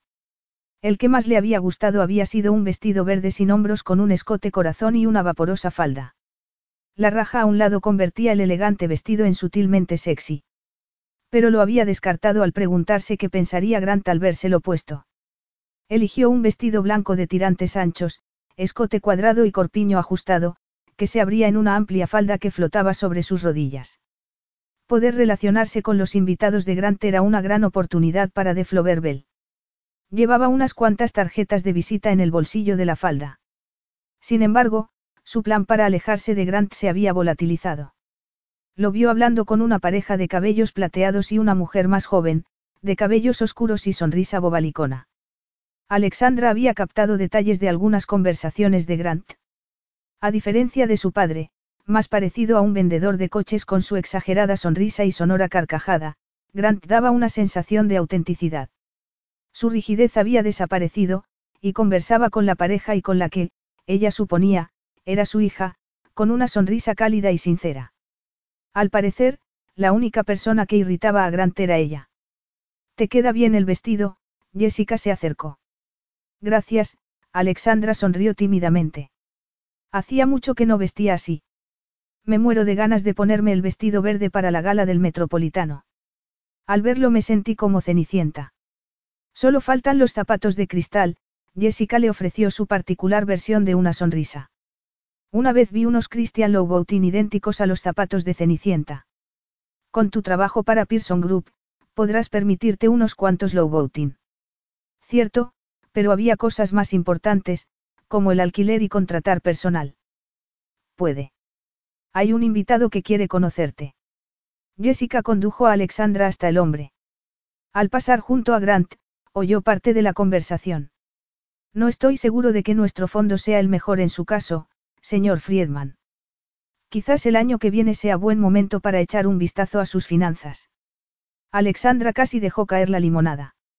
David Waldesbord solo sabía presionar a sus clientes para que invirtieran, sin importarle el bienestar o las metas personales de esos clientes. Grant había cambiado, pero las cualidades que había admirado y amado en el años atrás, sobre todo su sentido del honor y sinceridad, seguían allí. Un suspiro de frustración escapó de sus labios. Sería mucho más sencillo proteger su corazón si se hubiese convertido en un monstruoso ogro. Sonriendo con profesionalidad, se detuvo junto a Jessica. Alexandra, este es Dan Perry. Su esposa y él preguntaban por los arreglos florales. Dan sonrió. Los cabellos oscuros salpicados de plata y las gafas redondas le hacían parecer un administrativo, no alguien sensible a las flores. Kimberly quería llevarse el arreglo floral de la mesa de recepción ayer. Era impresionante. Gracias, señor Perry, Alexandra se relajó. Es muy amable. Nunca he oído hablar de De Hace más cosas como esta. Sí, contestó ella entusiasmada. Llevamos seis meses abiertos y empiezan a conocernos. Pues esta es una buena manera de lograrlo, Dan miró a su alrededor. Nuestra empresa busca una nueva florista para la temporada de vacaciones. Solemos celebrar tres o cuatro eventos entre Halloween y Año Nuevo. Podría ocuparse de algo así. Diez minutos después había repartido tres tarjetas de visita y apalabrado una cena de aniversario para Julio. Emocionalmente embriagada, casi chocó contra la mujer que salía de la casa. Lo siento, yo, Alexandra se interrumpió al ver los ojos enrojecidos y las manchas de rímel en las mejillas. Está bien. La mujer se frotó la nariz. Llevaba un vestido vaporoso azul y blanco, y el pelo castaño recogido en un moño digno de una obra de arte. Lo estaré en cuanto salga de esta casa. La mujer elevó la voz y Alexandra miró a su alrededor. Algunos de los invitados observaban la escena con curiosidad. Uno de los inversores miró a la mujer horrorizado. Al parecer, era capaz de enfrentarse a la caída de la bolsa, pero no a una mujer llorando. ¿Qué tal si vamos dentro? sugirió ella delicadamente. ¿Quién eres? La mujer se apartó. No te conozco. Un fuerte olor a alcohol golpeó a Alexandra en la cara. Me llamo Alexandra y soy la florista de Pearson Group. Y cuando estoy disgustada, prefiero alejarme de las multitudes. La mujer parpadeó y deslizó la mirada por la abarrotada terraza. Sus mejillas enrojecieron. De acuerdo, murmuró. Alexandra la agarró firmemente, por el codo y cruzó con ella la cocina. Pamela las miró con el ceño fruncido.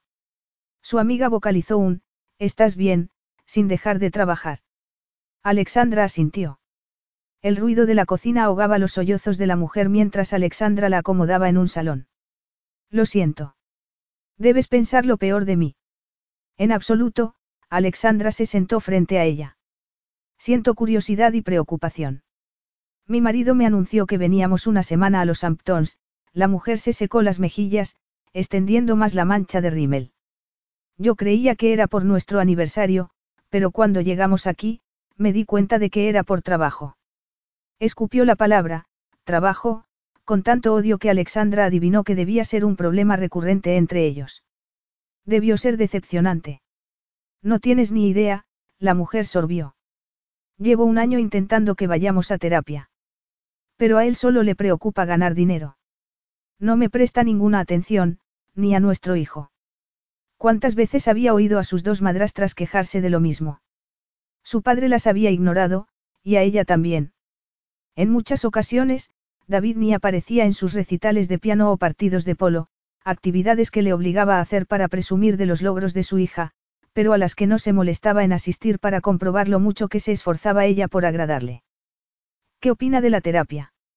La amarga carcajada de la mujer escondía un dolor que Alexandra conocía bien. Nunca tiene tiempo para eso. Alexandra no era la persona más indicada para dar consejos de pareja.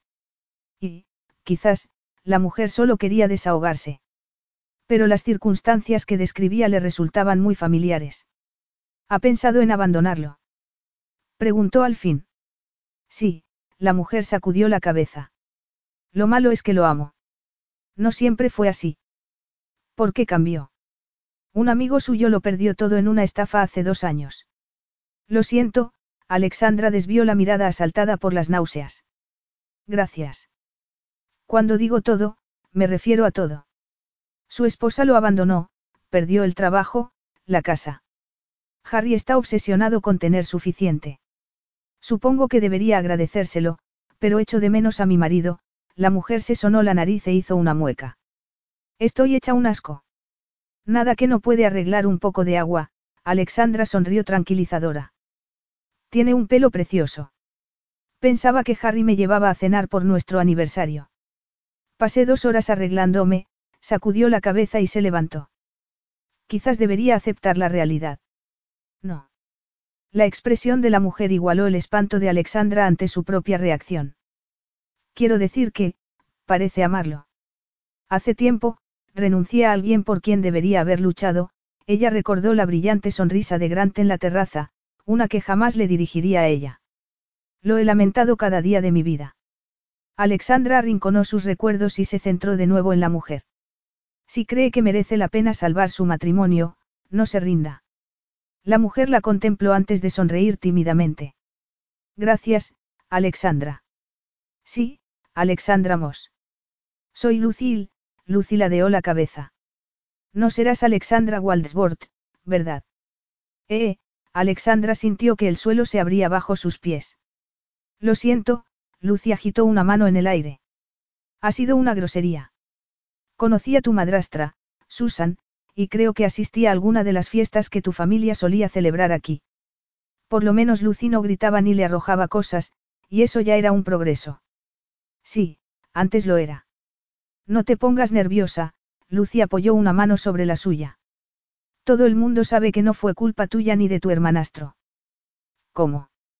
Alexandra abrió los ojos desmesuradamente. Todos lo sienten por ti y por Finlay. Me alegra ver que te va bien, de nuevo Lucy rió. Bueno, cuando no tienes que enfrentarte a una esposa achispada en plena crisis matrimonial. Voy a lavarme antes de que alguien me vea. Lucy desapareció por el pasillo mientras Alexandra permanecía sentada y aturdida. La sensación de culpa por lo sucedido la había atormentado durante años. Cuando el agente inmobiliario le había negado el local de Greenwich Village, había aceptado que sus sospechas eran ciertas. La gente la culpaba por lo que había hecho su padre. Pero ya no sabía qué pensar. Señorita Moss. Un hombre de unos 40 años, cabellos rubios y expresión sombría, estaba parado en la puerta. Sí. Soy Harry. Cielo santo, como se había visto metida en ese lío de pareja. Encantada de conocerlo, señor Hill, ella se levantó y le ofreció una mano. Creo que su esposa se dirigía al lavabo.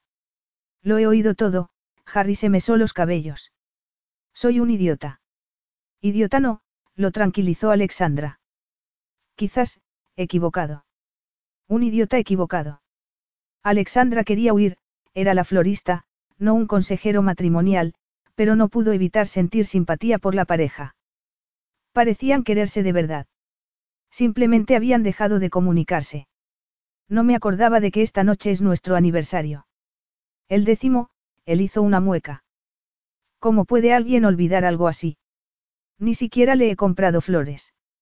Señor Il, Alexandra sonrió, quizás yo pueda ayudar con eso. Si quiere. Sí. Interrumpió Harry. Por favor, lo que sea. No quiero perderla. Sígame. Si Lucy aguantaba unos minutos más en el aseo, tendría la solución perfecta para ayudar a Harry a conseguir el perdón de su esposa. Capítulo 10. Grant se detuvo en la entrada de la cocina y observó a Alexandra terminar un ramo de flores, dar un paso atrás y contemplar el resultado. Para él, el arreglo era impresionante. Viéndola trabajar, concluyó que, si bien sus motivos para contratarla habían sido personales y por venganza, había acertado. Alexandra era una florista muy dotada. Ver ese talento desplegado en el Astor Hall de la biblioteca, oír los comentarios de los invitados sobre lo mucho que les habían gustado las notas explicativas que acompañaban cada arreglo, junto con un agradecimiento por su asistencia, le había hecho acudir temprano a los Hamptons. Y la noche anterior, en la cocina, ella lo había defendido apasionadamente ante un secreto que él no había pretendido revelar. Ni siquiera su madre sabía que había empleado su riqueza para erradicar el cártel que tanto les había robado. Encontrar una organización rival había solucionado el problema y había supuesto tanto alivio como remordimiento. Alivio por no tener que enfrentarse a una decisión complicada. Remordimiento por no haber podido ejercer su venganza personalmente. Venganza. Observó a Alexandra examinar las flores desde distintos ángulos. La había contratado para restregarle en la cara su riqueza y éxito. Pero no parecía haberle afectado. La luz de las bombillas del techo banaba su piel de oro. Le había agradado, preocupantemente, verla con el vestido azul y blanco. Estaba impresionante, y ver sobre su cuerpo algo que él había elegido le hacía sentir la suya, aunque ella pensara que lo había elegido Jessica. Se había dicho a sí mismo que lo hacía porque no sería adecuado que deambulara por los Hamptons vestida con vaqueros y una camiseta. Pero una parte de él había deseado hacer algo bonito por ella, para ahogar su sensación de culpa por querer humillarla, cuando Alexandra no había hecho otra cosa que desvivirse por ayudarlo a encandilar a sus invitados. A ella siempre le había gustado vestir bien. Pero, a juzgar por la ropa que había visto en el pequeño apartamento, y el atractivo, aunque raído, traje que había llevado en su despacho, ya no disponía de dinero para esas cosas. Cuando la había visto deslizar una mano sobre la falda del vestido mientras sonreía tímidamente, Grant había sentido una sacudida de satisfacción que rozaba el ridículo. Desgraciadamente, las miradas de algunos invitados habían despertado sus celos. Le había costado mantener la atención en unas conversaciones cruciales para su carrera, y no llevarse a Alexandra al interior y terminar lo que habían empezado en la cocina la noche anterior. Al ver a Lucille salir de la casa con los ojos enrojecidos y el maquillaje corrido, se había preparado para lo peor. Conocía las habladurías que circulaban por Nueva York sobre los problemas matrimoniales de los Hill, pero Harry había invertido millones de dólares en varios fondos. No invitarlo habría sido estúpido. Al ver a Alexandra llevársela de nuevo al interior, se había preocupado, pero tenía que terminar su conversación con los Friedman para no parecer grosero. Por fin había conseguido seguirlas, y había llegado a tiempo para oír a Alexandra, hace tiempo renuncié a alguien por quien debería haber luchado. Sabía que hablaba de él. Y había querido irrumpir en la estancia y exigirle una explicación, pero se había contenido, en parte por respeto hacia Lucy, y en parte porque no estaba seguro de estar preparado para oír la respuesta de Alexandra. Mientras se debatía si entrar o no, Harry se había sumado a la fiesta y él los había seguido hasta la despensa de donde Alexandra había sacado un ramo y le había indicado a Harry que llevara a Lucy a cenar a un pequeño restaurante de la playa. Abren hasta medianoche, y las mesas junto a la orilla son perfectas para un aniversario, le había asegurado con una sonrisa. Una sonrisa que había dejado a Grant sin respiración. Su supuesta búsqueda de venganza no había sido más que una coartada. Lo que había querido, lo que necesitaba, era comprender lo sucedido años atrás. ¿Cómo alguien con una sonrisa así podría tener un lado tan cruel? Tenía que preguntárselo. Necesitaba saber qué había sucedido, como esa mujer, que había regalado un ramo que le había llevado tanto trabajo a un hombre que había olvidado su aniversario y estaba a punto de perder su matrimonio, podía decir cosas tan dolorosas a alguien a quien aseguraba amar. Casi es medianoche. Alexandra dio un salto y se llevó una mano al pecho. Tienes que dejar de hacer eso, le recriminó con una sonrisa que suavizó sus palabras. Aún trabajando. Sí, ella contempló las flores, necesitaba un arreglo más para las habitaciones. ¿Por qué le diste a Harry el que tenías preparado? ¿Nos oíste? Alexandra hizo una mueca cuando Grant asintió. Cuando Jessica me pidió que asistiera a la cena, no pensé que terminaría haciendo de terapeuta para la élite neoyorquina. Hiciste más que un consejero de 300 dólares la hora. Llevan un par de años con problemas.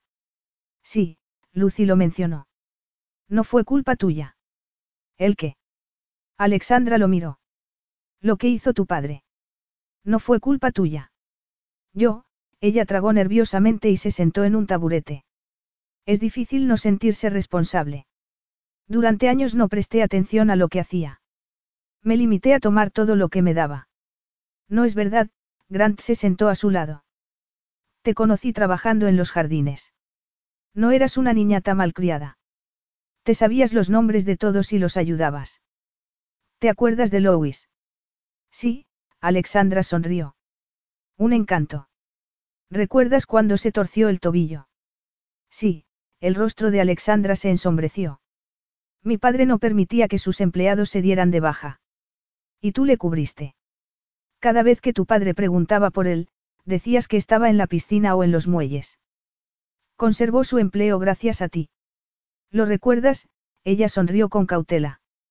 Lo recuerdo todo, Grant posó una mano sobre la de ella y el respingo de Alexandra aceleró la sangre en sus venas, pero se centró en la pregunta que quería hacer. Por eso no entiendo qué pasó ese verano, porque terminó así. No tuve elección, Grant, respondió Alexandra tras un prolongado silencio. Antes de que él pudiera responder, sacudió la cabeza. No es verdad. Sí la tuve. Y elegí mal por miedo. ¿De qué hablas? Grant sintió formarse un nudo en el estómago. Alexandra cerró los ojos, y el nudo se apretó aún más. Grant. Una lágrima rodó por la mejilla de Alexandra. Grant la secó y le tomó el rostro entre las manos. Alexandra suspiró y separó los labios. Grant sintió el deseo inundar su cuerpo, y el nudo del estómago desapareció, sustituido por una palpitante necesidad. Ella abrió los ojos, la mirada oscurecida mientras le apretaba la mano. Grant. Alexandra repitió su nombre con voz ronca de deseo. Él necesitaba respuestas, necesitaba saber qué había sucedido. Pero en ese momento, sobre todo, necesitaba a Alexandra. Fue el último pensamiento coherente antes de besarla. Capítulo 11. Era inevitable, comprendió Alexandra mientras Grant la besaba y ella hundía las manos en sus cabellos. Por mucho que intentara mantener las distancias, en cuanto lo había visto en el despacho de Nueva York supo que volverían a estar juntos. Grant la levantó y la empujó contra la pared. Cualquiera podría descubrirlo si Alexandra sintió una deliciosa y prohibida excitación. Grant la deseaba tanto como ella a él, tanto que daba igual. Grant la sujetó y ella le rodeó la cintura con las piernas y se apretó contra él. Grant gimió y empujó sus caderas contra las de ella, ahogando el suave gemido de Alexandra al sentir la erección presionando contra su intimidad. Grant, gimió ella, por favor. Él la abrazó y empezó a subir las escaleras traseras, cuyos peldaños crujieron bajo el peso de ambos. Alexandra sentía el latido de su corazón en los oídos, mientras seguían besándose, acariciándose, subiendo las escaleras y entrando en el dormitorio de Grant, que cerró la puerta de una patada. Ella estaba tan centrada en devolverle los ardientes besos que apenas se dio cuenta de que caía hasta que su espalda aterrizó sobre el colchón. Abrió los ojos desmesuradamente mientras él la soltaba y daba un paso atrás. Se había arrepentido. Eres tan hermosa. El deseo en su voz la empapó, y Alexandra respondió con una ardiente y apreciativa mirada. Años atrás le había parecido atractivo, pero el tiempo había esculpido sus rasgos aniñados, volviéndolos seductores y letales, como quedó patente cuando, de un ágil movimiento, Grant se quitó la camisa. La luz de la luna que entraba por la ventana iluminaba el magnífico cuerpo. Ver los pectorales cubiertos de un vello que descendía por debajo de la cinturilla del pantalón, dejó a Alexandra sin aliento. Sigues completamente vestida. Ella lo miró a los ojos. La antigua Alexandra se habría sonrojado, pero... Creo que deberías desnudarte tú primero. ¿En serio? Él parpadeó. Alexandra sonrió, disfrutando de la respiración acelerada de Grant. ¿Por qué la deseaba? Sí. Grant deslizó las manos hasta el cinturón, se bajó la cremallera del pantalón y lo dejó caer, revelando unos ajustados calzoncillos negros sobre unas musculosas piernas. A pesar de la escasa luz, se percibía el bulto que presionaba contra la tela. A continuación, se quitó los calzoncillos. Alexandra lo miró fijamente. Habían pasado nueve años desde la última vez que lo había visto desnudo, desde que lo había sentido dentro de ella. Recordó la intimidad que habían compartido, y se sintió ardiente y mojada, retorciéndose para calmar el dolor entre los muslos. Estás, Alexandra se humedeció los labios. Impresionante. La sonrisa presumida que apareció en el rostro de Grant resultaba encantadora y provocativa. Ella se incorporó y cerró los dedos en torno a la dura masculinidad.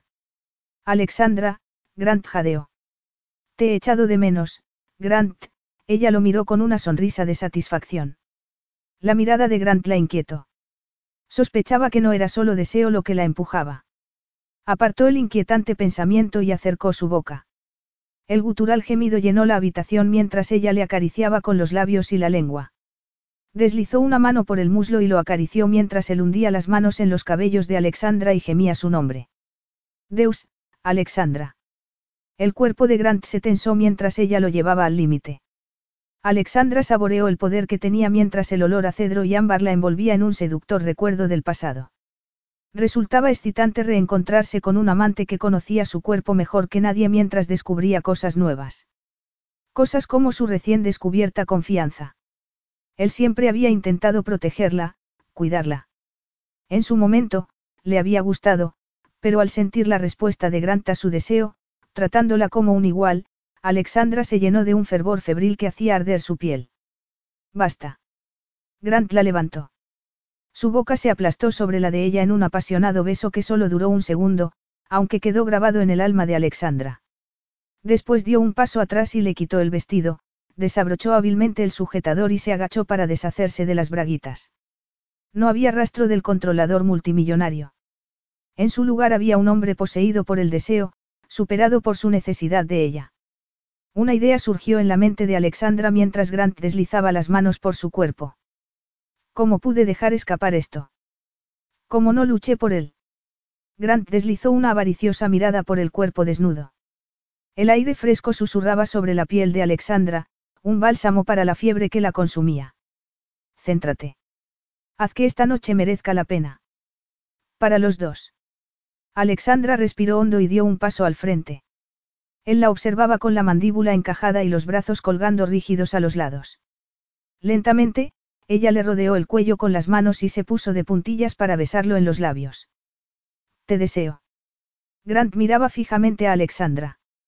¿Desde cuándo era tan tentadora? Años atrás hacían el amor con dulzura, ternura y delicadeza.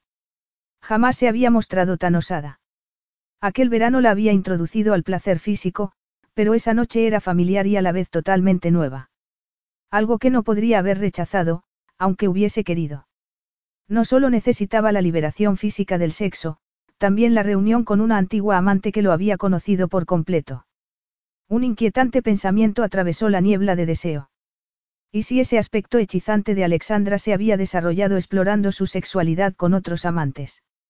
Los celos envolvieron su corazón y lo apretaron con fuerza. Irracional, pues él había tenido dos amantes después. Pero la idea de que otro la tocara le hacía querer cazar a ese fantasma y estrangularlo. Alexandra aflojó las manos alrededor de su cuello mientras una expresión de incertidumbre asomaba a su rostro. Grant deslizó delicadamente las manos desde las caderas de Alexandra hasta los pechos. Una caricia para asegurarle que la deseaba mientras confirmaba que, a pesar de lo sucedido, Alexandra era suya. Ya revisitaría el pasado después.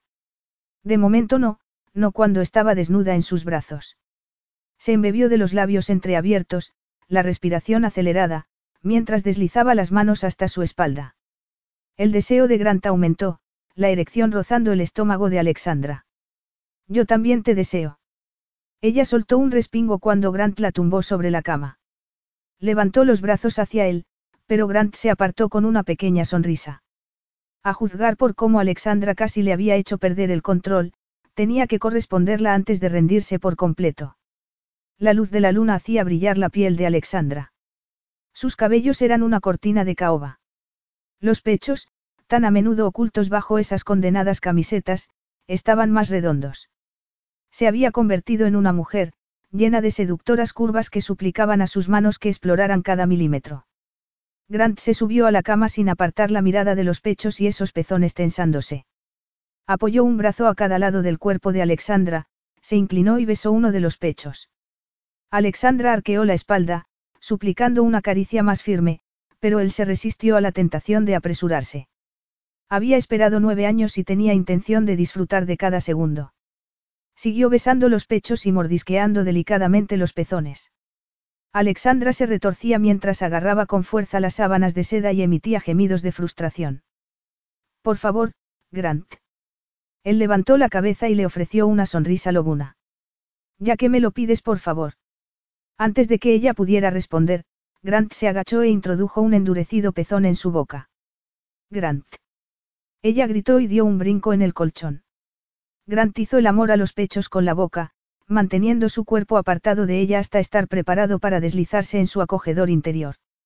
Besó y mordisqueó desde los pechos hasta los muslos. Grant, en esa ocasión, la voz de Alexandra tenía cierto tono de duda. Si no quieres, no lo haré, Alexandra. Pero, añadió él mientras deslizaba un dedo por su delicada feminidad, espero que quieras que te bese tanto como yo quiero saborearte. La luz de la luna mostró el rubor en las mejillas de Alexandra. Grant había cambiado. Alexandra había cambiado. Pero seguían conservando detalles de quienes habían sido nueve años atrás. Parte de aquello había sido real, y en esos momentos lo era también. Alexandra posó una mano sobre la mejilla de Grant. La suave caricia atravesando sus defensas y adueñándose de las emociones que habían despertado la noche del atraco y que debería mantener encerradas si no quería volver a sufrir. Sí, Grant. Él sujetó las caderas de Alexandra mientras agachaba la cabeza hasta su feminidad. El primer beso arrancó un gemido que él esperaba no oyeran los invitados, aunque, por otra parte, daba igual. Se llenó del olor de Alexandra, del dulce sabor de su deseo por él. Deslizó los labios sobre la sensible piel y utilizó la lengua para llevarla a la cima del placer mientras ella se retorcía, hundía las manos en sus cabellos, se agarraba a sus hombros, gemía y suplicaba. Pero él no cedió, ni siquiera cuando Alexandra empezó a bascular las caderas contra su boca, los gritos creciendo mientras los muslos apretaban la cabeza de Grant. Alexandra agarró una almohada y se cubrió la cara con ella mientras su cuerpo se estremecía con una fuerte liberación. Grant alargó una mano hacia la mesilla de noche y agradeció en silencio encontrar un preservativo. Se lo colocó y, mientras arrancaba la almohada de la cara de Alexandra, pegó su cuerpo desnudo sobre el suyo. El ardiente seno acunó su erección, el calor casi haciéndole perder el control. Necesito entrar. Alexandra tenía la mirada turbia y los labios entreabiertos, pero en cuanto asintió, él se introdujo lentamente, saboreando la tensa piel cerrándose a su alrededor. Cuando por fin estuvo completamente dentro, cubrió la boca de Alexandra con la suya en un beso que lo llevó a su casa, al pasado, pero también al presente, con la mujer que nunca había sido capaz de erradicar por completo de su corazón, rodeándolo, atrapándolo en una apasionada tela de araña de la que él creía haberse liberado. Empezó a moverse cada vez más deprisa, más profundamente, capturando los gritos de Alexandra con su boca mientras ambos cabalgaban sobre la creciente ola de placer hacia la cima. Alexandra estalló, gritando en la boca de Grant mientras hundía las uñas en su espalda. Grant la siguió segundos después, hundiéndose profundamente en su cuerpo. Rodó a un lado para no aplastarla. Cuando ella empezó a deslizarse hacia el borde de la cama, la agarró por la cintura y la atrajo hacia sí. ¿A dónde crees que vas? Alexandra se volvió, la mirada opaca. Años atrás había sido un libro abierto para él. O eso había creído. Ha sido increíble. Sí. Es que no estaba segura, a los ojos de Alexandra asomó un brillo que suavizó sus rasgos. Nosotros no. Qué fácil sería rechazarla, como había hecho ella. Recordarle sus diferentes puestos en la sociedad y agradecerle la agradable velada antes de pedirle que se marchara. El día que ella había aparecido en su despacho, quizás podría haberlo hecho. Pero después de todo lo compartido en dos semanas, y con la creciente sospecha de que había mucho más tras su ruptura, no podía. Jamás podría ejercer tal crueldad por vengar su orgullo herido. Tú decides si quieres irte. Ella lo miró y Grant no supo que deseaba más, que se quedara para explorar la redescubierta pasión, o que se marchara para poder recomponerse antes del amanecer. Debería irme, la sonrisa de Alexandra era forzada, fingida. La calidez que había dejado su encuentro quedó borrada por la decepción, pero Grant no le impidió irse. La observó moverse por la habitación, recogiendo su ropa con apresurados movimientos. Su lado más débil, el que había sentido algo más mientras hacían el amor, lo urgió a pedirle que se quedara. La realidad y su orgullo silenció su estupidez mientras la ira resurgía. Si ella quería huir en lugar de darle las respuestas que se merecía. Quédate. La palabra ascendió hasta la punta de su lengua. Pero Grant consiguió mantenerse en silencio. Segundos después, Alexandra salía por la puerta. Capítulo 12. Alexandra buscó con la mirada cualquier señal de flores marchitas. Pero todo estaba perfecto. Con un suspiro, cerró la nevera. No le quedaba nada por hacer en ese último día en los Hamptons. Al día siguiente, tras la comida, los invitados regresarían a sus hogares. Algunos vivían en Nueva York, pero otros habían viajado desde lejanos rincones del país. Todos regresarían para el último evento, la gala en el Metropolitano con más de 200 posibles clientes e influyentes miembros de la comunidad financiera de Nueva York. Por suerte, no se celebraría hasta el sábado siguiente, permitiéndole descomprimir de lo que había sido un desafío emocional. Después de huir de su dormitorio, había visto a Grant todos los días, pero aparte de saludarlo con un, buenos días, señor Santos, había mantenido las distancias. Él apenas la había mirado. ¿Por qué debería hacerlo? De nuevo había huido. Habría dado cualquier cosa por pasar esa noche en sus brazos y contarle cada horrible detalle. Pero le atormentaba la posibilidad de su repulsión. Grant había sobrevivido a un cártel, vivido en un diminuto apartamento y trabajado hasta la extenuación para mantener a su madre mientras intentaba alcanzar su sueño. De haber estado él en su situación años atrás, habría encontrado el modo de permanecer juntos. Por mucho que doliera, marcharse había sido lo correcto. Les había ahorrado las recriminaciones que habrían surgido de la conversación. Y le había permitido aferrarse al recuerdo de cómo Grant la había abrazado después de hacer el amor. Un momento que no había pensado volver a vivir, un regalo que merecía la pena atesorar. Subió a la cocina, donde Pamela y su equipo preparaban el desayuno. Necesitaba contárselo todo a su amiga, pedirle su opinión. Si Pamela sospechaba quién era ella realmente, nunca había dicho nada. Pero Alexandra no quería que su amiga cargara con ese peso, no después de arriesgar su empleo dándole a ella la información que necesitaba. Lo cierto era, reconoció mientras tomaba una magdalena y se acercaba a la máquina del café, tenía miedo. No quería arriesgarse a que alguien se apartara de ella por su pasado. El día estaría dedicado al ocio de los invitados. Pamela y su equipo mantendrían un permanente surtido de tentempiés y bebidas. Pasó frente a Jessica, que trabajaba en la biblioteca y Laura, que acompañaba a un invitado en el solarium. La mayoría de los invitados habían aprovechado las limusinas para hacer turismo. Los demás ejecutivos de Pearson regresaron a Nueva York para pasar el día, dejándola unas horas libres para rumiar sus propios pensamientos. Alexandra salió a la terraza con una taza de café. Llevaba levantada desde el amanecer, terminando los últimos arreglos para la comida del día siguiente. Entre las flores para las habitaciones y los eventos que celebraba Grant, mantener al día su página web y organizar los pedidos que empezaban a llegar, solo había tenido tiempo para trabajar. Se acomodó en una hamaca y consultó el móvil. No había mensajes. Ya tenía algunos pedidos para la semana siguiente a la gala. También tenía programados algunos mensajes publicitarios y su casero había accedido a arreglar la electricidad. Desde cuando no disponía de un día entero para no hacer nada. Un movimiento llamó su atención. Grant entraba al patio. Llevaba un traje de baño negro que se pegaba a los muslos y una camiseta blanca que marcaba a cada uno de los impresionantes músculos del torso. Tenía el pelo mojado y ella sintió deseos de apartárselo del rostro. Grant se volvió hacia el océano.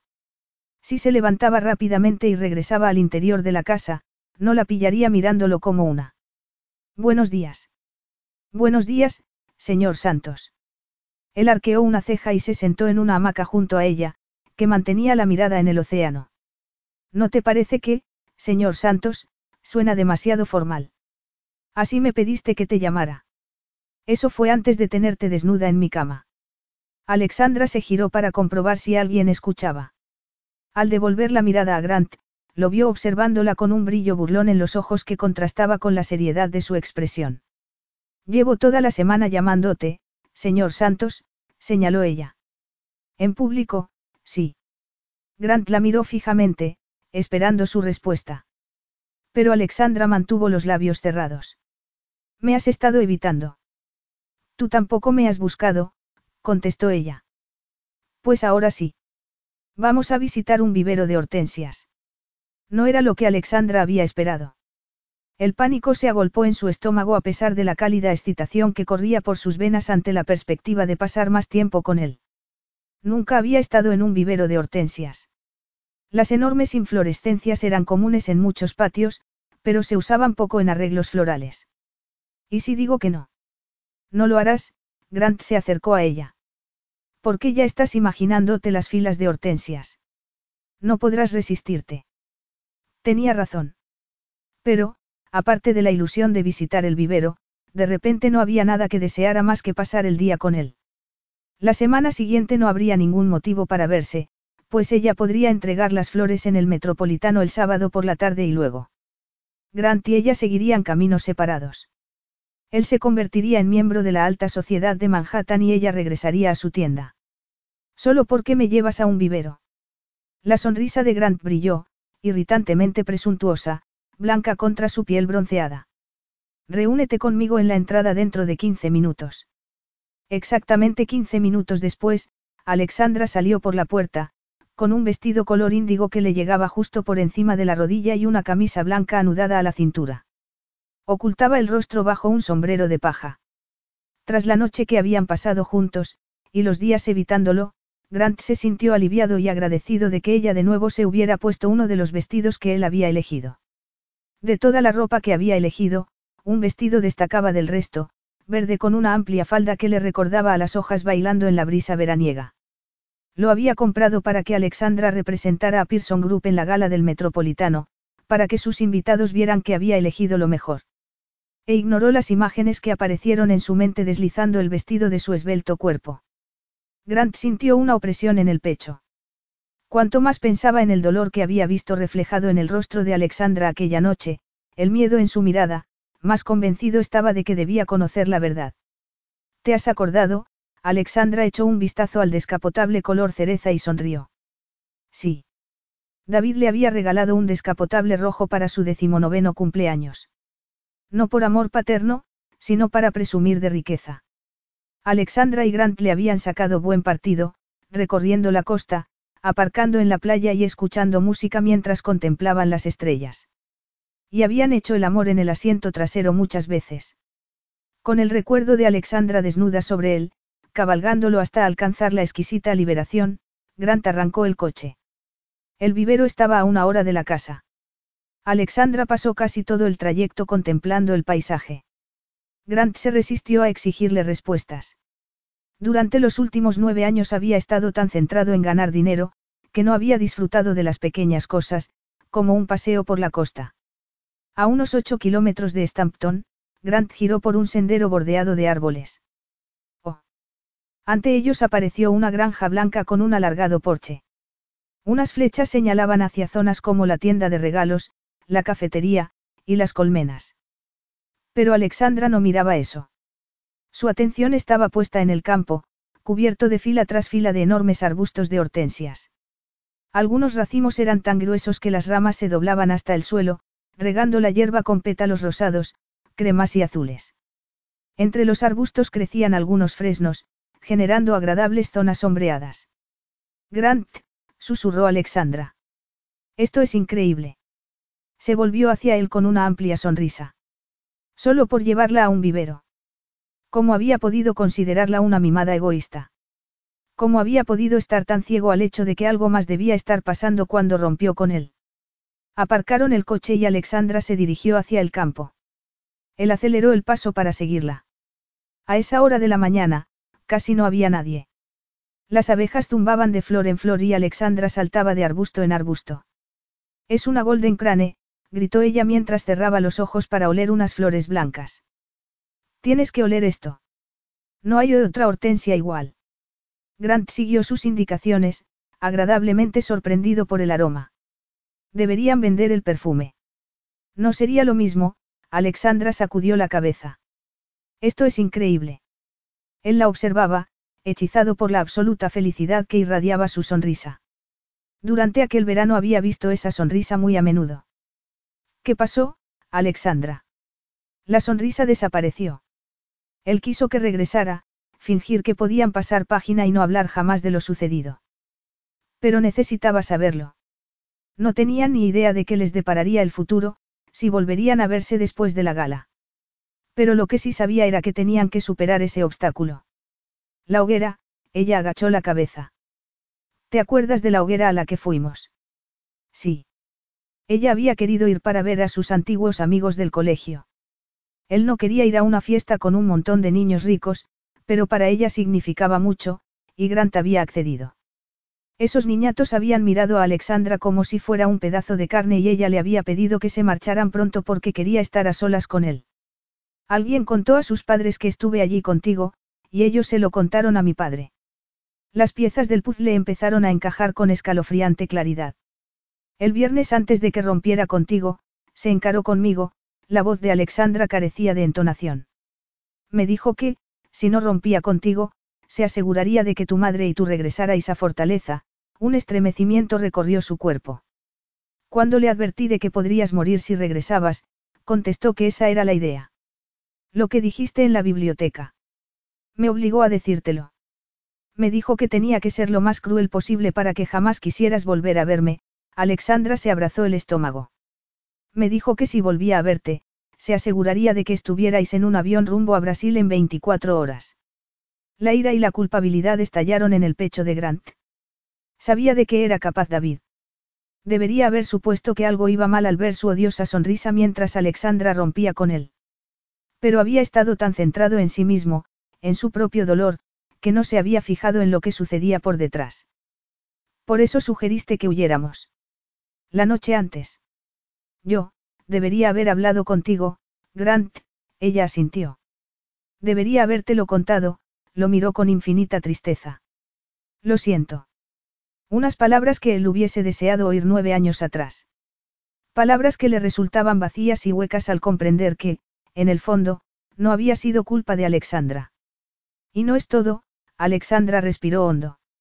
El zumbido de las abejas se volvió opresivo en los oídos de Grant. Yo, ella se pasó una mano temblorosa por los cabellos. Finn y yo no estábamos unidos, hasta que me llevó al hospital. Hospital. Cuando perdí a nuestro bebé, una lágrima rodó por la mejilla de Alexandra. Bebé. La sensación fue la misma que recibir un puñetazo en el estómago. Estaba de tres meses, Alexandra asintió. No lo sabía. Supuse que las náuseas y el agotamiento eran por estrés. Empecé a sangrar, y Finn me llevó al hospital. Me sostuvo la mano toda la noche, una fugaz sonrisa asomó a sus labios. Fue lo único bueno que surgió de aquello. Verme así, saber lo que mi padre nos hizo, cambió a Finn. Grant acabaría agradeciendo esa inesperada bendición, pero en esos momentos solo pensaba en la pérdida de un futuro con la mujer que había amado, y de ese bebé. Debería habértelo contado, Grant, Alexandra carraspeó, y debería haberme enfrentado a mi padre. Siempre fui débil. Calla, rugió él, incapaz de soportar más. Tengo que pensar. Claro, el rostro de Alexandra se ensombreció. Voy a la tienda de regalos. Él no la detuvo. ¿Qué podría decirle? Todos esos años la había culpado, la había contratado para presumir ante ella por culpa del rencor, en lugar de buscarla y averiguar qué había sucedido. Deambuló por la plantación de hortensias, intentando decidir qué hacer. Cuando regresó a la granja, unos 30 minutos después, entró en la tienda de regalos, pero no vio a Alexandra. Es Grant Santos. Lo soy, Grant se volvió hacia la mujer de cabellos blancos y rostro arrugado. Su amiga tuvo que regresar a los Hamptons. Algo sobre una emergencia con las flores para la comida de mañana. Tomó un taxi y dijo que ya lo vería mañana. Capítulo 13. Alexandra hundió los dedos de los pies en la arena. Había esperado hasta la noche, a que los invitados se hubiesen retirado, para bajar a la playa. Tras su regreso se había escondido en su habitación. Al principio había esperado a que Grant saliera del campo de hortensias, para regresar juntos, en un incómodo silencio o discutiendo. Pero a medida que pasaban los minutos y él no aparecía, Alexandra no había podido soportarlo. Se lo había contado todo, incluso lo del bebé. Y él se había limitado a pedirle que se callara. Sintió un nudo en la garganta. No se había esperado ese gélido silencio. Levantó la cabeza y contempló las estrellas. ¿Cuántas veces se habían tumbado Grant y ella sobre el capó del coche para contemplar ese mismo cielo? ¿Cuántas veces había extendido él una manta sobre la arena para tomarla en sus brazos y hacerle el amor? En parte se sentía culpable por haberle permitido a su padre dominar su vida, pero también frustrada, incluso furiosa. Confesar lo sucedido lo había cambiado todo. Debería haber hablado con Grant. Pero no lo había hecho, por intentar protegerlo y a su madre. No veía Grant que había roto con él porque lo amaba. Que amarlo y perderlo era preferible a lo que se habría enfrentado de haber regresado a Brasil por la estupidez de Alexandra de arrastrarlo a esa fiesta. Sintió un cosquilleo en la piel y se detuvo. Volviéndose, vio una oscura figura acercarse por la playa. Incluso bajo la pálida luz de la luna lo reconoció. No deberías estar aquí sola. Ya no lo estoy. Alexandra se moría de ganas de tocarlo, pero se controló. Él había dicho que se callara, incapaz de soportar la confesión que le había pedido. Te marchaste. Me pareció la mejor opción. No, el suspiro de Grant resultó audible por encima de las olas. La mejor opción habría sido que yo reaccionara y no que me comportara como un imbécil engreído. Ella no supo qué responder. Deseaba aferrarse al rayo de esperanza que él le ofrecía, pero, tras el agotamiento emocional que le había supuesto desenterrar el pasado, no soportaría otra decepción. Hace siglos que no nos sentamos en la playa, Grant llevaba algo en la mano. Una manta. Alexandra asintió con un nudo en la garganta. Cada vez que habían extendido una manta sobre la arena, había sido para perderse en sus brazos. ¿Me acompañas? Alexandra se dijo que debería resistirse. Su corazón discrepó. Grant se sentó y le ofreció una mano. Alexandra la contempló largo rato antes de aceptarla. En el vivero no supe qué decir. Estaba furioso conmigo mismo. Todos estos años he sabido que había algo raro en lo sucedido en la biblioteca. No solo por lo que dijiste, sino también por la presencia de tu padre. Algo no encajaba, pero dejé que mi orgullo me convenciera de que me habías engañado. Al principio me dijiste que no me creías, señaló ella. Pero luego cedí. Hice lo mismo de lo que te acusé a ti, Grant acarició la mano de Alexandra. Uy. Descubrir la realidad y saber que nosotros. Alexandra sentía arder los ojos. Tras la pérdida había llorado durante días. Le había parecido un giro cruel del destino. Primero perder a Grant y luego a su bebé. No sabías nada, Grant. Lo sabía, contestó él con rabia. Lo sabía y te fallé. Y a nuestro, bebé, Grant tomó el rostro de Alexandra entre las manos. Y esta mañana te he vuelto a fallar. Lo siento. La disculpa alivió el peso de los hombros de Alexandra mientras sus mejillas se cubrían de lágrimas. No tienes que disculparte, Grant. Sí. Te hice daño. No te merecías el daño que te hizo tu padre, pero tampoco el que yo te causé. Alexandra giró el rostro y besó la palma de la mano de Grant. Él la besó con ternura, acarició el rostro de Alexandra con delicadeza y ella sintió las lágrimas arder en los ojos. Grant deslizó los labios por la mejilla de Alexandra, deteniéndose en el pulso que palpitaba en el cuello. Y ella supo que algo había cambiado. Por fin había aceptado que seguía enamorada de Grant Santos. Algo que tiempo atrás le habría empujado a un estado de melancolía por no poder deshacerse del pasado. Tendría que haber visto que amarlo sacaba lo mejor de ella. Él la había animado a salir de su zona de confort y ser fuerte. A diferencia de otras personas en su vida, Grant no había querido que fuera dependiente de él. La había querido libre. Ella hundió los dedos en los cabellos de Grant y le besó la frente mientras él la atraía hacia sí. Te amo. Las palabras quedaron encerradas en su pecho, pero ella se lo demostró mientras desabrochaba los botones de la camisa y besaba la cálida piel del torso mientras se sentaba ahorcajada sobre él y lo besaba en los labios con total abandono. El mar rugía a sus espaldas y la tenue luz de la luna menguante les acariciaba la piel mientras ella le demostraba cómo se sentía. Grant introdujo las manos bajo los tirantes del vestido y lo deslizó por los hombros. Ella sonrió, grabando cada caricia en sus recuerdos. Cuántas noches había permanecido despierta, recordando la pasión de aquel verano e intentando recordar los detalles que la ruptura y el dolor habían borrado. No volvería a cometer el mismo error. El aire fresco y salado le acarició los pechos cuando Grant los descubrió para mirarlos, antes de respirar profundamente, inhalando su aroma. Alexandra le sujetó la cabeza y la apretó contra su pecho para disfrutar de la intimidad antes de que él se apartara y tomara un pezón en la boca. Ella arqueó la espalda mientras Grant la torturaba con su cálida boca, besando, lamiendo y mordisqueando, alimentando el fuego que crecía dentro de ella. Repitió el mismo gesto con el otro pecho antes de sacarle el vestido por la cabeza.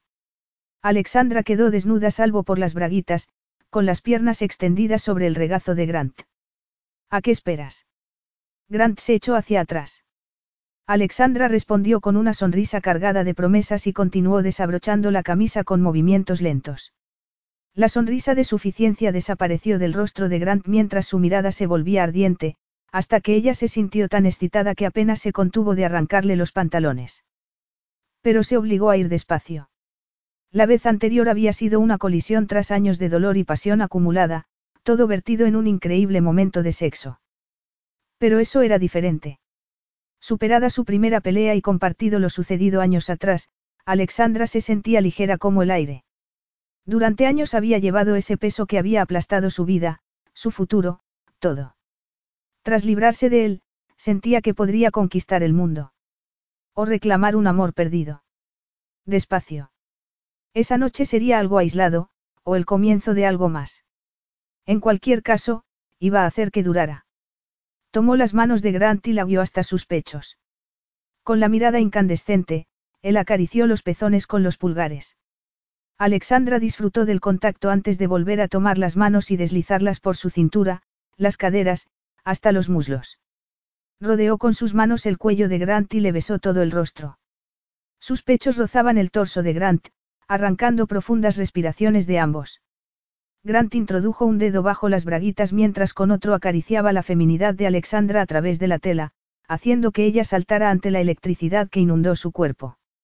Estás mojada para mí, Alexandra, la voz, grave y sorprendida, envolvió a Alexandra.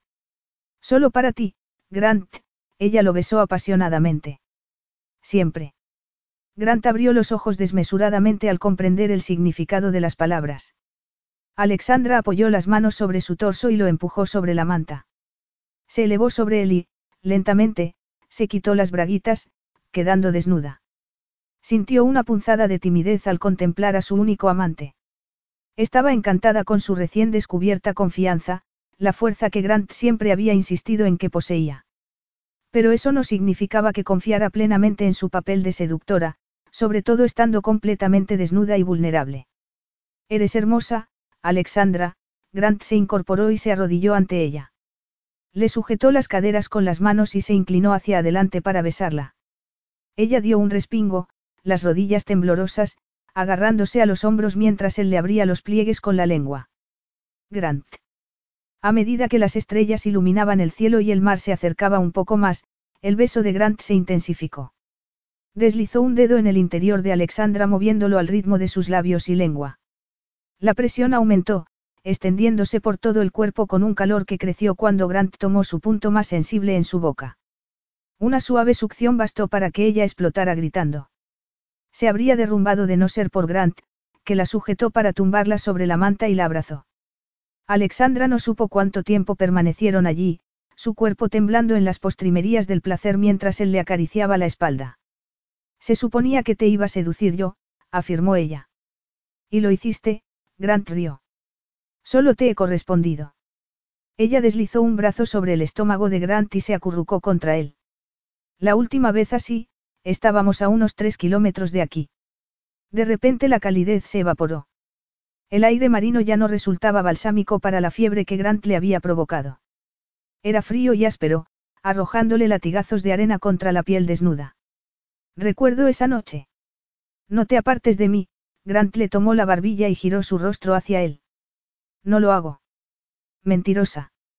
Efectivamente, había mentido sobre muchas cosas, pero su mayor error había sido no explicarle los motivos de sus mentiras. Comprendería Grant en quién se había convertido y le permitiría hacerse perdonar por su debilidad del pasado. ¿Por qué no me contaste aquella noche lo que pasaba? Alexandra respiró hondo para controlar el pánico que crecía en su estómago.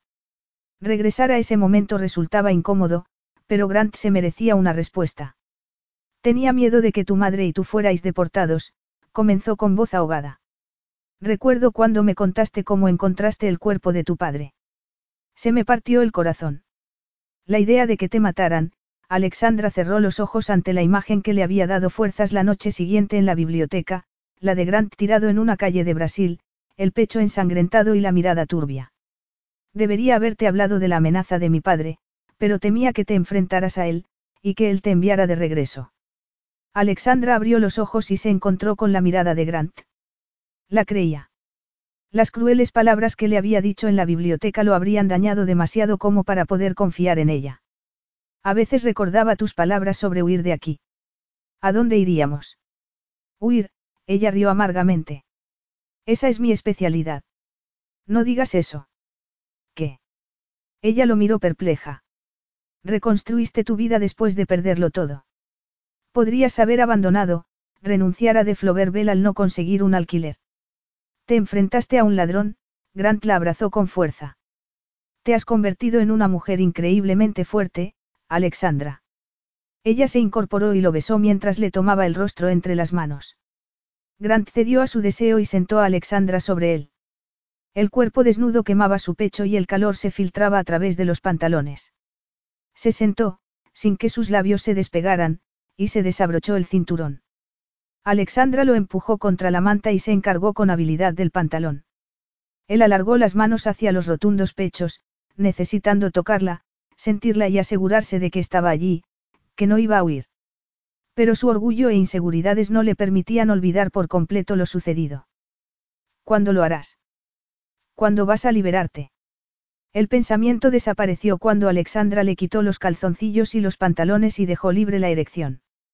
Se acomodó entre los muslos y deslizó la lengua por todo el cuerpo de Grant. Él le tomó una mano y se sometió a la lujuria que ella le provocaba. Hasta que sintió que iba a perder el control. Basta. Antes de poder frenarla, Alexandra se sentó ahorcajada sobre sus caderas. Grant se quedó sin aliento cuando ella colocó el miembro contra su sensible calor. Saber que había sido su primer y único amante hizo que el momento fuera aún más poderoso mientras ella bajaba lentamente, y se perdió en el placer de la sedosa presión. Alexandra cabalgó sobre él, sus oscuros cabellos cayendo sobre los hombros. Él le sujetó las caderas y vio el creciente ritmo, embestida tras embestida. Grant, yo, oh Dios. Gritó ella echando la cabeza hacia atrás. Grant supo exactamente cuándo tuvo ella el orgasmo, la sintió apretarlo mientras gritaba. Sentirla llegar lo lanzó al precipicio, sin dejar de embestir, hasta que ella se derrumbó sobre su pecho. A diferencia de la última noche, ella no se levantó.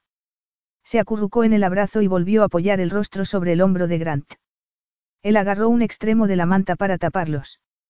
Apenas les cubría, pero les protegía de las temperaturas en descenso. Cuando la sintió dormirse, la miró. Bajo la penumbra de la luz de la luna se la veía tranquila y tan hermosa que dolía. No había sido únicamente el tono de voz, mientras explicaba por qué había seguido las órdenes de su padre, lo que había llamado su atención. Había sido el desprecio hacia sí misma. Recordaba las veces que le había mencionado su sensación de debilidad y sumisión. David Waldsworth consideraba a sus empleados seres inferiores, meros insectos, y no se había molestado en disimular la crueldad con la que trataba a su hija. Y mientras recordaba esos momentos con sorprendente claridad, Grant se enfrentó a una pregunta aún más difícil, porque no lo había pensado cuando Alexandra había roto con él. Sabía lo cruel que podía ser David, lo había visto. También vio lo alterada que estaba Alexandra la noche antes. ¿Por qué la había dejado marchar? Abrazó con más fuerza a la mujer que dormía en sus brazos. Todos esos años había culpado a Alexandra. Pero ¿y si al final resultaba ser él el culpable? Capítulo 14.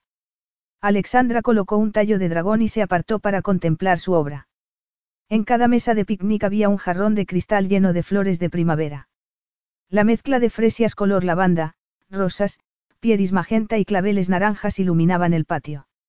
Su mirada se deslizó hasta el balcón antes de volverse hacia el mar, las olas se estrellaban contra la orilla antes de retirarse lentamente al océano.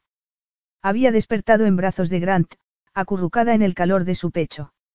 Habían caminado de regreso a la mansión y él había subido las escaleras con ella en brazos, la había desnudado una vez más y tumbado sobre su cama, donde habían hecho el amor antes de desplomarse abrazados.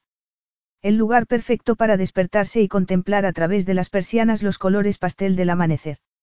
Al intentar levantarse, Grant la había atraído hacia él, murmurando algo en sueños antes de besarle la frente. Mientras cedía a la tentación y se rendía al abrazo de Grant, mecida por el reconfortante ritmo del latido de su corazón, había repasado su revelación de la noche anterior. Estaba enamorada de Grant.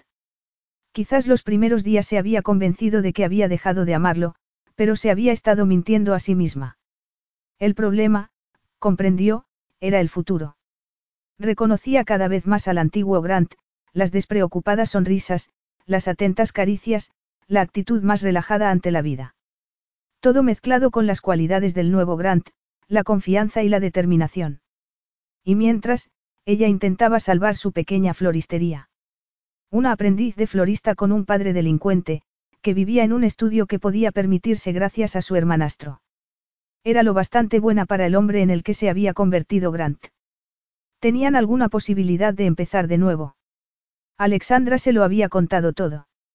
Años atrás le había robado su oportunidad de elegir, no había confiado en él. No había sido lo bastante fuerte.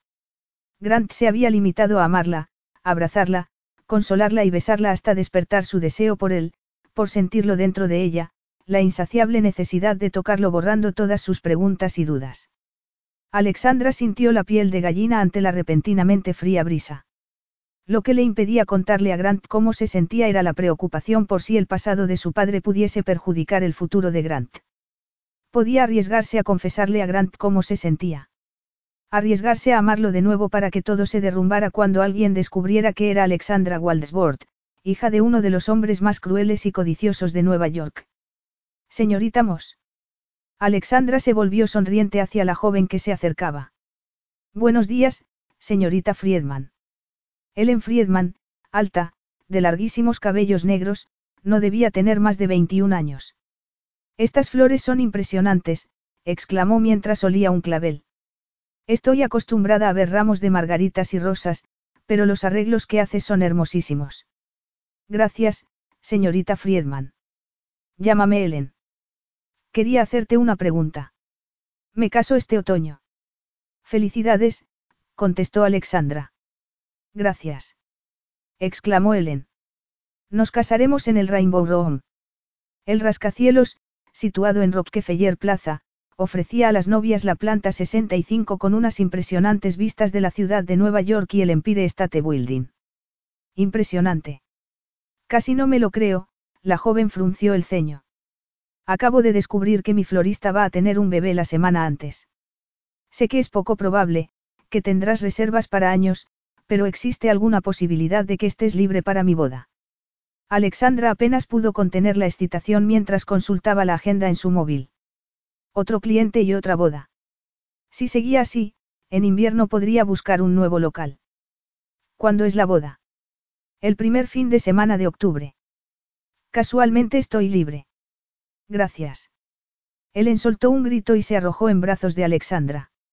Sé que esta semana estás ocupadísima con el señor Santos, pero en cuanto estés libre, me encantaría fijar una cita. Alexandra no pudo evitar reír. Podría soñar al fin con pagar sus deudas y ver un poco la luz. Ellen le habló de sus ideas para la boda mientras caminaban hacia la cocina. Dos de los cocineros de Pamela preparaban tortitas y llenaban jarras con zumo de naranja. A juzgar por las conversaciones provenientes del comedor, varios invitados estaban desayunando. Me encanta esta casa, observó Ellen. El señor Santos es muy afortunado. Es impresionante. Aunque, pensó Alexandra mientras buscaba a Grant con la mirada, nada de eso importaba si él no estaba allí para transformarla en un hogar. Alexandra sonrió. Iba a contarle lo que sentía por él. Ya era hora de que se demostrara a sí misma, y a él, que creía en ellos. Al volverse, se encontró con la mirada brillante de Ellen. ¿Desde cuándo conoces al señor Santos? Alexandra sintió una punzada de pánico. ¿Qué debía responder? No quería mentir, pero tampoco arriesgarse a que el pasado de Grant con su padre saliera a la luz. No hace mucho. Nos conocimos hace años, pero nos reencontramos la semana pasada. La breve sensación de alivio que sintió al haber sorteado el peligro desapareció cuando Ellen se acercó y le susurró al oído. ¿En serio? ¿Por qué habría jurado que había algo entre vosotros? Anoche te miraba como si hubiese salido de una novela romántica. Gary es un amor, pero el señor Santos parecía estar ardiendo. Una alarma sonó con fuerza en la cabeza de Alexandra.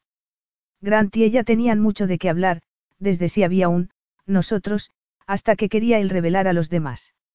No, contestó con firmeza, aunque sonriendo. El señor Santos y yo nos conocimos un verano cuando yo estaba en la universidad, eso fue hace mucho. Es muy atractivo, admitió, guiñándole un ojo, pero solo es mi jefe. Vaya, la mirada de Ellen se iluminó. A lo mejor está secretamente enamorado de ti.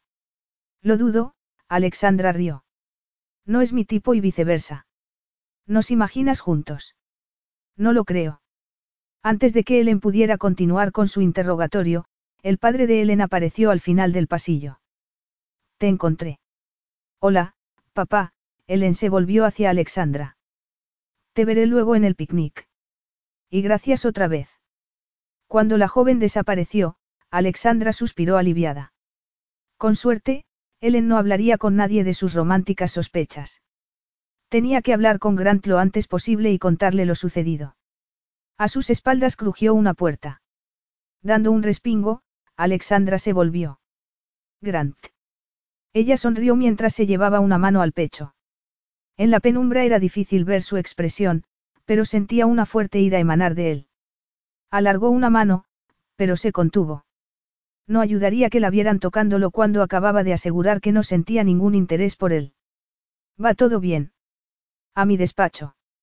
Alexandra reprimió el pánico que sentía y entró en el despacho de Grant, que cerró la puerta y se acercó a la ventana, alejándose de ella. Ellen y tú os habéis hecho muy amigas, observó. Es agradable, Alexandra frunció el ceño. ¿Te molesta que accediera a trabajar en su boda? ¿Por qué debería molestarme? La mirada de Grant habría podido congelar el infierno. No lo sé. Es lo único que se me ocurre, ya que no te he visto desde. Desde que tuvimos sexo. El pánico se transformó en una bola nauseabunda. La frialdad en la voz de Grant, el desprecio con que había pronunciado la palabra, sexo, hizo saltar las alarmas. Grant, ¿qué sucede? Lo que sucede, Grant se giró bruscamente, es que después de los últimos días, Pensé que las cosas habían cambiado. Yo también, contestó ella confusa. Entonces, ¿por qué negaste nuestro pasado ante Ellen? No me mientas, Grant hablaba en apenas un susurro, pero sus palabras eran como latigazos. Lo he oído todo. Nos conocimos hace mucho. Yo no soy tu tipo. Grant, no es lo que crees. Estaba preocupada. Claro que lo estabas. Preocupada por si te asociaban con el inmigrante brasileño. Preocupada por si personas como Ellen Friedman no querían trabajar con alguien relacionada con el hombre que solía cortar el césped de su padre y plantar sus rosas. Grant, las lágrimas ardían en los ojos de Alexandra, eso no es lo que siento por ti. Ya te he explicado por qué dije lo que dije años atrás. La risa de Grant fue cruel y desagradable, la del gélido multimillonario que ella había encontrado en Nueva York. Idéntico a todos los hombres que conocía y que le habían hecho apreciar a Grant aún más aquel verano. Claro que no. Contigo nunca es lo que parece, ¿verdad? Si de verdad piensas así de mí, ¿por qué me contrataste? Te contraté, él la miró con dureza, para que vieras que había logrado éxito, riqueza y todo lo que dijiste que no lograría. Pero fracasé, ¿verdad? Incluso una vulgar florista que apenas llega a fin de mes me ve como un ser inferior. El dolor que sintió Alexandra cuando su corazón volvió a romperse fue casi insoportable. Ese no era su Grant, pero ella era culpable en parte de esa transformación. De haber sido más fuerte años atrás, no estarían ahí, destrozados por el pasado. Grant, esto es un malentendido. ¿Cómo podría creerte? Preguntó él con sarcasmo. Alexandra comprendió que no podría. Apretó los puños, preparándose para lo que debía hacer. Su corazón gritaba, suplicaba, que no permitiera que ganara el pasado. Pero no había otra opción y ya estaba harta de huir. No puedes. Entonces tengo razón. No, ella sacudió la cabeza. Hace nueve años me enamoré de ti, y sigo así. Pero mi incapacidad para enfrentarme a mi padre nos separó y, desgraciadamente, mi error nos condenó para siempre. La mirada de Grant dificultaba la respiración de Alexandra. Quería suplicarle otra oportunidad para ser felices. Pero jamás podría pedirle eso. Si lo amaba realmente, debía dejarlo marchar. Le dije a en que no teníamos un pasado porque no estaba segura de si te gustaría que lo fuera contando por ahí. Tampoco estaba segura de si su padre seguiría haciendo negocios contigo de saber que tenías alguna relación con Waldesbort. Eso fue hace nueve años, Alexandra. En esa ocasión fue ella la que rió amargamente. Sí. Nueve años durante los que has alimentado tu ira contra mí convirtiéndote en un hombre duro que jamás volverá a confiar en mí. Y con razón, añadió ella. Nueve años que no impidieron que una mujer siguiera sintiendo rencor hacia mi padre, negándome el alquiler de un local. Nueve años durante los que he estado enamorada de ti. Mi padre hizo daño a mucha gente, y yo siempre pagaré el precio por mirar hacia otro lado. Lo que hizo no es culpa tuya, gruñó Grant mientras se acercaba a ella. Ya te lo he dicho. Así es. Pero no dar la cara por ti cuando tuve la oportunidad, es solo culpa mía, Grant. Lo sintió tensarse y deseó sentir su abrazo una última vez. Lo que acaba de suceder, tu verdadero motivo para contratarme, Alexandra tragó con dificultad. Saber por qué la había contratado era una puñalada más a su maltrecho corazón. Jamás podrás confiar en mí, ahora lo veo. Ni creer que te amo, que no huiré en cuanto las cosas se pongan feas. Los dos hemos cambiado. Tú eres un CEO y todas esas cosas que deseabas ser, ella le ofreció una sonrisa cargada de dolor. Yo no soy más que una florista. No somos el uno para el otro. Ya no. Eso no es, Grant la agarró por la muñeca. Un golpe de nudillos en la puerta lo interrumpió. ¿Qué? rugió. El señor Simon, del Metropolitano, al teléfono, contestó Jessica sin inmutarse. No te muevas, Grant miró a Alexandra. Tenemos mucho de qué hablar. Alexandra estaba agotada y se dejó caer en un sillón mientras Grant salía del despacho y cerraba la puerta. Estaba harta. Harta de que el pasado siempre la atrapara, de que todos le dijeran qué hacer, de no responder ante sí misma y hacer lo correcto. Puedes hacerlo ahora. Alexandra repasó su agenda. El picnic era el último evento en los Hamptons.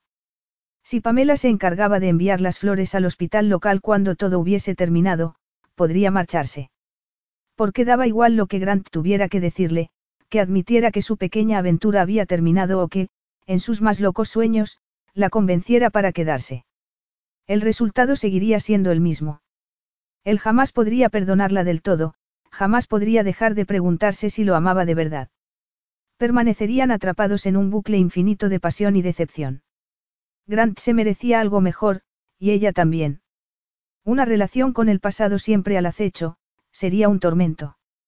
Escribió una rápida nota en un blog del escritorio de Grant.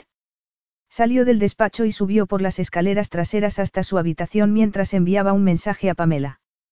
Centrarse en su lista de tareas la ayudó a no pensar en que su maltrecho corazón de nuevo se estaba rompiendo en pedazos, pedazos que jamás podría volver a juntar. Concentrada en el móvil, tropezó en el último escalón, cayó de frente y perdió un zapato. De repente fue presa de un ataque de risa. No se había imaginado hacía dos días como la Cenicienta, la princesa de un cuento de hadas donde vencía el amor. Se sacudió el otro zapato, recogió los dos y corrió hasta su habitación. Los cuentos de hadas eran mentira. El amor verdadero no tenía lugar en su vida. Si quería pasar página, tenía que cerrar la puerta a sus estúpidos sueños. Y eso significaba renunciar a Grant Santos para siempre. Capítulo 15. Grant contempló por enésima vez la pantalla apagada del móvil. Hacía tres días que había regresado a un despacho vacío y una breve nota de Alexandra, breve y profesional, que había leído una y otra vez hasta desgastarla. Señor Santos, los empleados del catering se ocuparán de las flores del picnic. Colaboraré con Laura y Jessica para el evento de la gala del Metropolitano.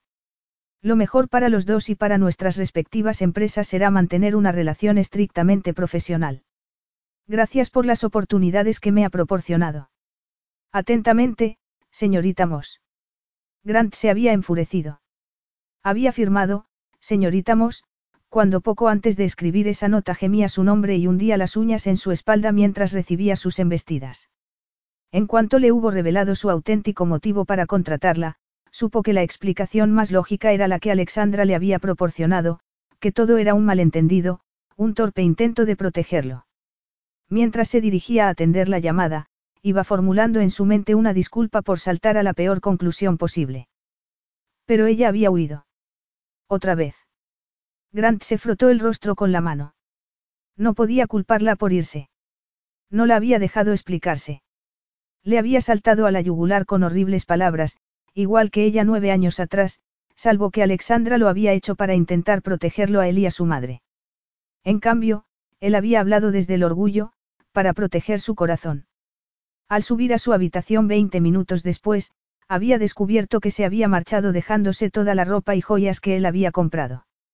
Incluyendo el vestido verde. Desgraado, se había reprendido a sí mismo. ¿Por qué insistía en ignorar que Alexandra era la mujer bondadosa y considerada de la que se había enamorado años atrás? No, se corrigió, era aún más embriagadora que años atrás. La joven Alexandra era dulce, amante y apasionada. La adulta Alexandra conservaba esas cualidades, pero era más segura de sí misma. Había cometido un catastrófico error al contratarla por venganza. Debería haberla rechazado cuando llegó a Pearson Group con ese ridículo arreglo floral. Pero su obsesión por vengarse le había perjudicado. Alexandra no solo había aceptado el desafío, sino que lo había seducido una vez más con su tenacidad, consideración y, a la luz de su confesión, valentía y generosidad. Grant caminó inquieto por el despacho, símbolo de su riqueza, de todo lo que había logrado. Pero que en esos momentos sentía como una jaula. Había amasado millones y, ¿para qué? para que su madre viviera en una pequeña casa que ella valoraba más que cualquier mansión en la playa o villa que pudiera comprarse. Para ganarse el favor de neoyorquinos a quienes apenas conocía. Había conseguido desmantelar el cártel, pero no le había producido la paz que buscaba. La única vez que había sido realmente feliz desde su llegada a ese país había sido con ella. Y lo había arruinado. Un movimiento en una de las cámaras de seguridad llamó su atención. Finn salía del ascensor y se acercaba a la mesa de Jessica con un arreglo floral en las manos. Vio a Laura salir de su despacho y examinar el arreglo antes de asentir hacia Finn, que respondió con una amistosa sonrisa y regresó al ascensor. Grant saltó del sillón y corrió hacia la puerta. Llegó al vestíbulo cuando se abrían las puertas del ascensor y siguió a Finn al interior. Pulsó el botón de la décima planta, donde se encontraba una de las cafeterías del edificio. No quería café. Y sabía que debería salir del ascensor, pero no podía. Finn era su conexión con Alexandra y en esos momentos necesitaba más que nada una conexión con ella. Se estableció un tenso silencio. Grant no sabía qué decir. Debería preguntar por Alexandra. Esperar a que Finn le proporcionara alguna información. Yo estaba con ella cuando perdió al bebé, Finn rompió el silencio. La emoción golpeó a Grant con fuerza. El único gesto que evidenció que lo había oído fue su repentina inspiración. En su interior sufría, por el bebé que no había conocido, por el dolor que había sufrido Alexandra. Ese dolor reflejado en su voz, y la angustia en su mirada cuando se lo había contado, había reavivado una sensación de arrepentimiento que siempre había estado agazapada en el fondo de su mente. Grant cerró los ojos mientras el ascensor continuaba su descenso. Había acusado a Alexandra de repetir su comportamiento del pasado. ¿Acaso no estaba él haciendo lo mismo? Dejarla marchar. Gracias. Grant abrió los ojos y se encontró con la mirada de Finn, una mezcla de lástima e irritación que avivó su ira. Su primer impulso fue pagarla con él. No necesitaba la lástima de un hombre que había pasado de ser un niñato malcriado a un vulgar profesor. Grant se tragó el orgullo y se obligó a mantener la calma. El Finn que había conocido nueve años atrás había cambiado totalmente. Había descendido en la escala social, y qué. Eran profesores dedicados los que habían enseñado a Grant el idioma cuando él y su madre habían llegado allí. Un profesor de matemáticas del instituto el que le había conseguido la beca que había cambiado su vida. Grant había cedido a su obsesión por lograr prestigio y dinero, acercándose al mismo esnovismo que había despreciado en gente como David Waldesworth, mientras dejaba escapar lo mejor de sí mismo. El nuevo fin le gustaba realmente. Había ayudado a Alexandra en su peor momento, guardando silencio todos esos años. Esa noche me dijo que era como perderte de nuevo, una expresión de ira asomó al rostro de Finn. Dijo que quizás se lo merecía. ¿Qué? Espetó Grant. Merecérselo por qué? Por no ser lo bastante fuerte para enfrentarse a David. Por hacerte daño. Intentaba protegernos a mi madre y a mí. Al pronunciar las palabras en voz alta, algo cambió. Grant aceptó lo sucedido. Alexandra tenía 19 años. Cierto que las cosas habrían sido distintas si ella hubiera confiado en él. Pero David Waldesbord era un hombre muy poderoso entonces. Podría haber cumplido su amenaza y enviado a Grant y a su madre de regreso a Brasil. Sin el sacrificio de Alexandra, quizás no habría alcanzado el éxito. Había perdido demasiado tiempo por su estúpido orgullo, pero, decidió, no perdería ni un segundo más. Amaba a Alexandra, más de lo que había creído posible. Habían perdido nueve años y, tras su reacción a la conversación con Ellen, su rechazo a reconocer que, una vez más, Alexandra intentaba protegerlo, quizás ella ya no quisiera saber nada de él. Grant soltó el aire lentamente. ¿Cómo está? Mal. Casi tanto como la otra vez. Creo que lo único que le impide marchitarse en su apartamento es cumplir con su encargo para tu gala. Grant se moría por abrazarla, por aliviar el estrés y decirle cuánto lo sentía. La amo. Y ella a ti, respondió Finn sin dudarlo. ¿Qué piensas hacer al respecto? Una sonrisa, la primera auténtica en muchos días, asomó al rostro de Grant. Necesito tu ayuda. Capítulo 16. Alexandra leyó la invitación sobre su mesa.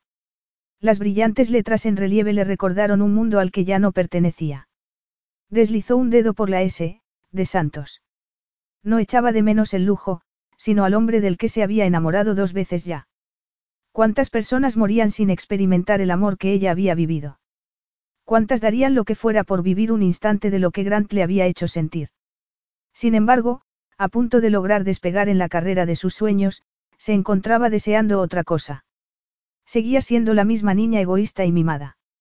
La que no se había atrevido a renunciar a su mundo por algo desconocido. El teléfono emitió la señal de un mensaje. Era de su hermanastro. Hermanita, esta noche vamos a ver un salón de bodas. Alguno de tus nuevos empleados podría ayudar con la entrega. Lo siento, te recompensaré. En serio.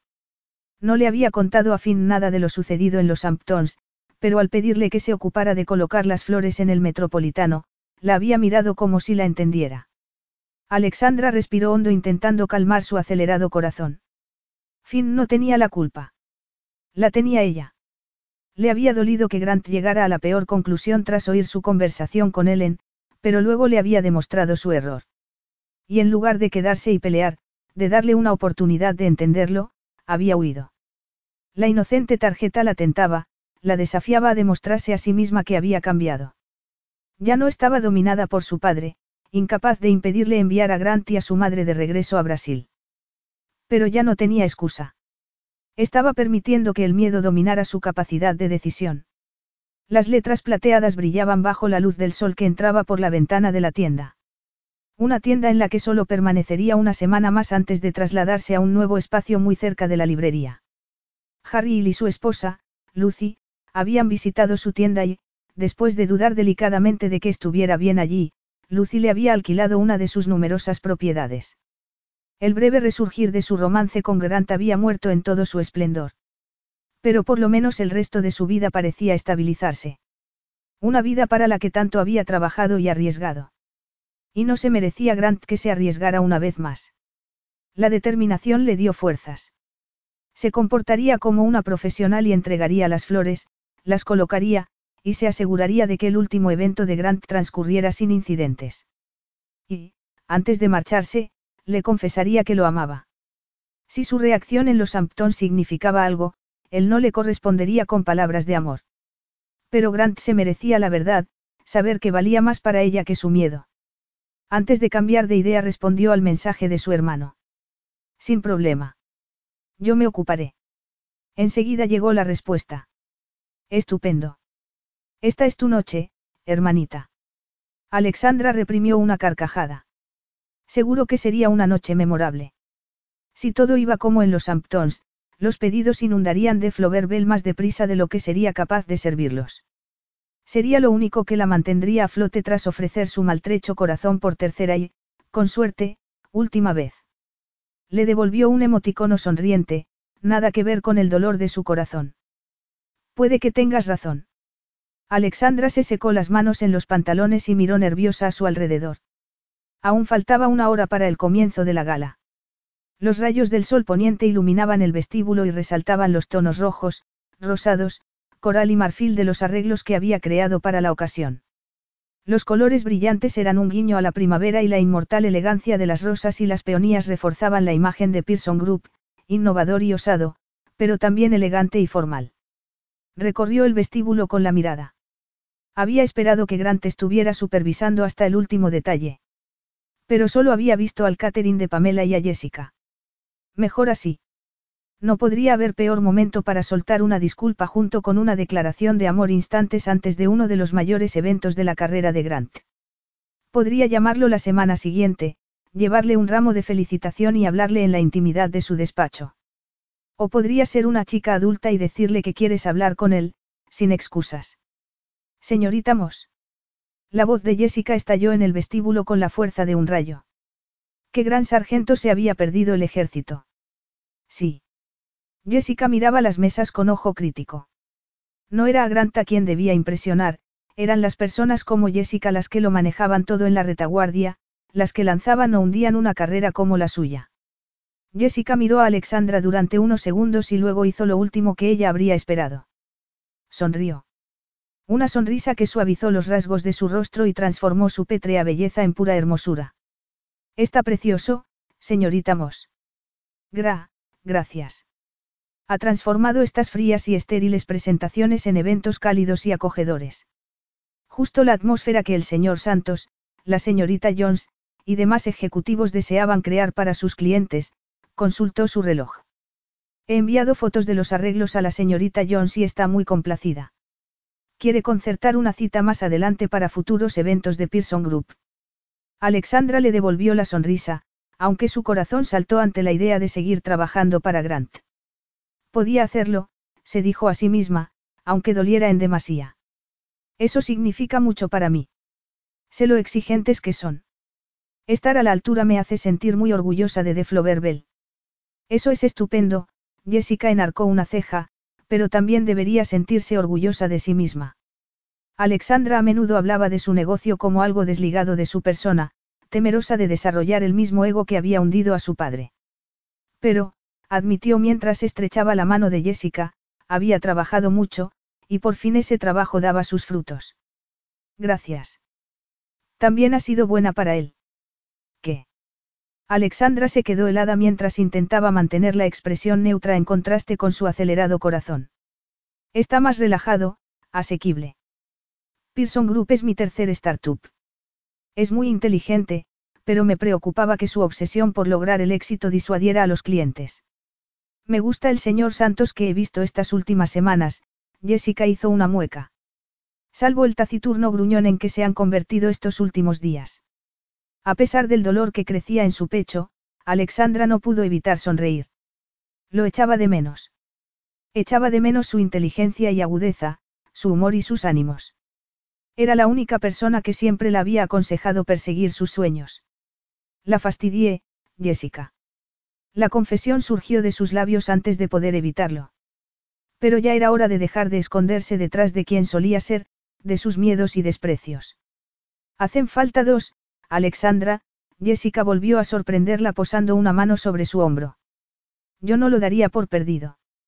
Las enigmáticas palabras quedaron flotando en el aire mientras Jessica se alejaba. Antes de que Alexandra pudiera analizar el significado de sus palabras, su teléfono sonó. Al ver el número desconocido, frunció el ceño. Revisa los arreglos florales en el jardín de la azotea.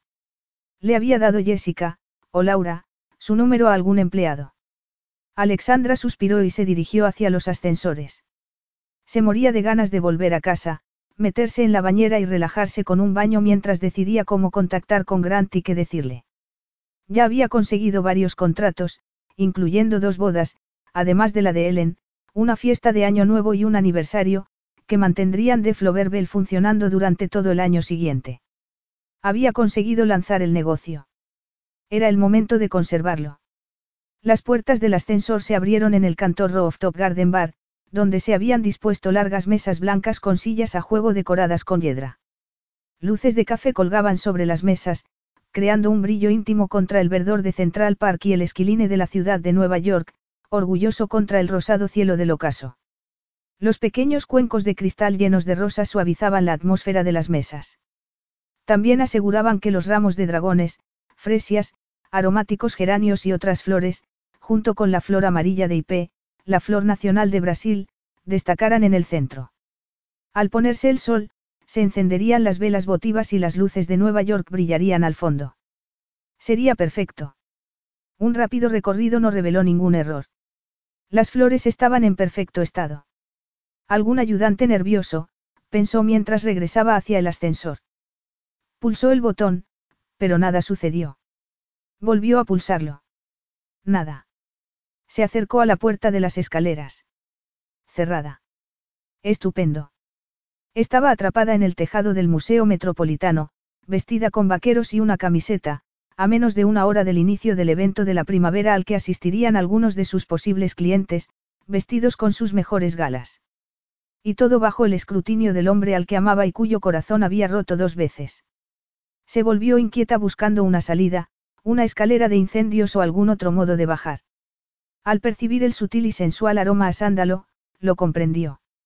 Cerraste las puertas. Así es. La voz gutural empapó el cuerpo de Alexandra y sus venas de seductor calor. Necesitó de toda su fuerza de voluntad para no arrojarse en sus brazos y enterrar el rostro en su cuello. No presumas tanto. Alexandra mantuvo la mirada fija en los lujosos rascacielos del extremo sur de Central Park. Los cristales azules de uno de ellos brillaban bajo el dorado sol poniente, las ventanas iluminadas mientras la gente continuaba con sus vidas, ignorantes del drama que sucedía a escasos kilómetros de allí. Si centraba su atención en cualquier cosa que no fuera Grant, quizás sobreviviría al encuentro sin hacer el ridículo. No tengo nada de qué presumir. El ligero tono de vulnerabilidad en la voz arrancó a Alexandra del presente y la lanzó al pasado. A una biblioteca llena de carísimos libros que apenas se tocaban, a un candelabro dorado de brillo cegador y a su padre sentado en su sillón preferido, las manos apoyadas en los brazos de cuero como en un trono. Detalles que había fijado para evitar el recuerdo del dolor que brillaba en los ojos de su amante. Dolor sustituido por un frío desprecio cuando ella había repetido lo que su padre le había ordenado que dijera. No te quiero. Nunca te quise. No fuiste más que una aventura. Las palabras aún conservaban un sabor amargo. Ya le había causado suficiente dolor. Debía decirle lo que sentía o estaría rompiéndole de nuevo el corazón. Huiste. Era una mera observación, sin acritud o acusación. Alexandra respiró hondo. Le debía mucho, incluyendo la verdad. Uy, asintió ella. Lo siento, respiró hondo y se armó de valor para volverse hacia él. ¿Cómo lo echo de menos? Mirarlo fue como ser arrollada por un tren. Estaba insoportablemente atractivo con su camisa color borgoña, arremangada hasta los codos, mostrando sus bronceados brazos. Esos brazos que la habían acunado con ternura, que le habían hecho sentirse fuerte y adorada. Los pantalones negros marcaban sus musculosas piernas. Alexandra se moría por acariciar su barbilla, los pómulos, la frente y los tupidos cabellos negros, por suavizar las arrugas de los ojos mientras le decía que, pasara lo que pasara, había logrado todo lo que había dicho que haría y más. Alexandra sufría por el dolor que le había causado, a pesar del orgullo que sentía al ver lo que había conseguido. Imposible que él no supiera el hombre tan increíble en que se había convertido, desde ese jardinero a exitoso hombre de negocios. Alguna vez se vería él como lo veía ella. Siempre se vería como en esa horrible noche en la biblioteca. Un fracaso. Lo mejor sería decir lo que quería decir y, cuando él la rechazara, se iría a casa y se consolaría con un baño caliente y una enorme copa de vino. Tengo algo que decirte. Capítulo 17. Grant devoraba a Alexandra con la mirada, buscando esos detalles que tanto había echado de menos desde la última vez. Los mechones de cabello que caían de su coleta posándose contra el cuello. La pequeña nariz respingona que daba un toque travieso a su hermoso rostro. Y, sobre todo, la firmeza de los labios, señal externa de la fortaleza que había desarrollado con los años. Ese verano la había amado, se había enamorado profundamente. Pero durante las últimas dos semanas, conocer a la mujer en que se había convertido le había hecho enamorarse de nuevo. No solo por su valor, sino por su compasión, elegancia, capacidad para encontrar luz en la oscuridad. Que se hubiese rehecho a sí misma, sin ayuda de la fortuna de su padre le hizo amarla y respetarla aún más. Tengo algo que decirte. Un gélido terror envolvió el corazón de Grant.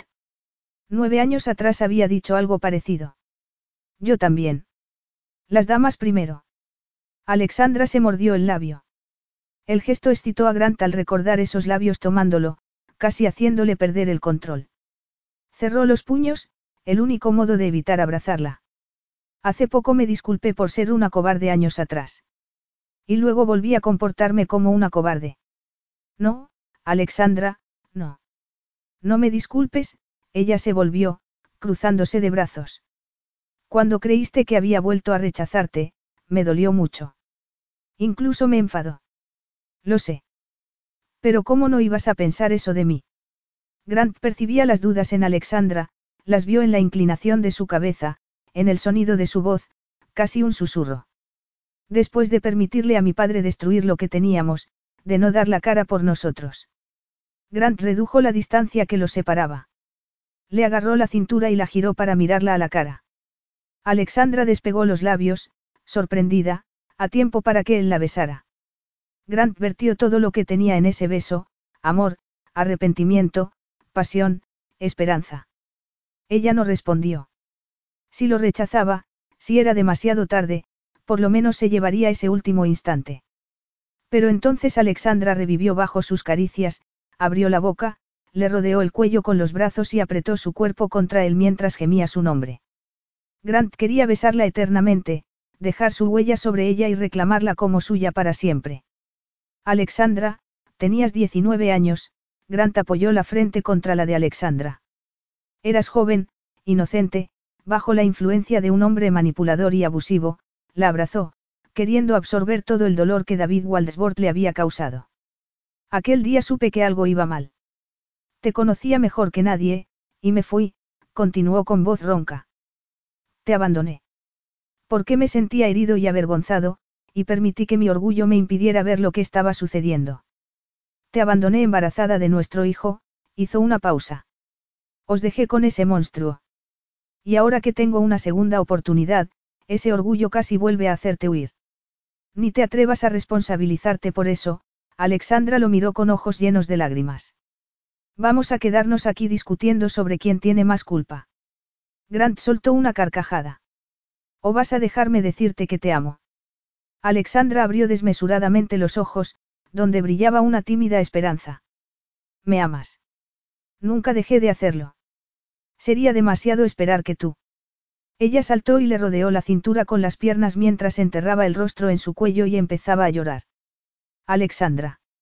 Son lágrimas de felicidad. La deslumbrante sonrisa rivalizaba con las luces de Nueva York. Te amo, Grant. Vine aquí esta noche para decírtelo. Si no me arriesgaba a decírtelo ahora, nada de lo que he hecho estos últimos nueve años importaría. Importa, la interrumpió Grant. La mujer en la que te has convertido, todo lo que has logrado.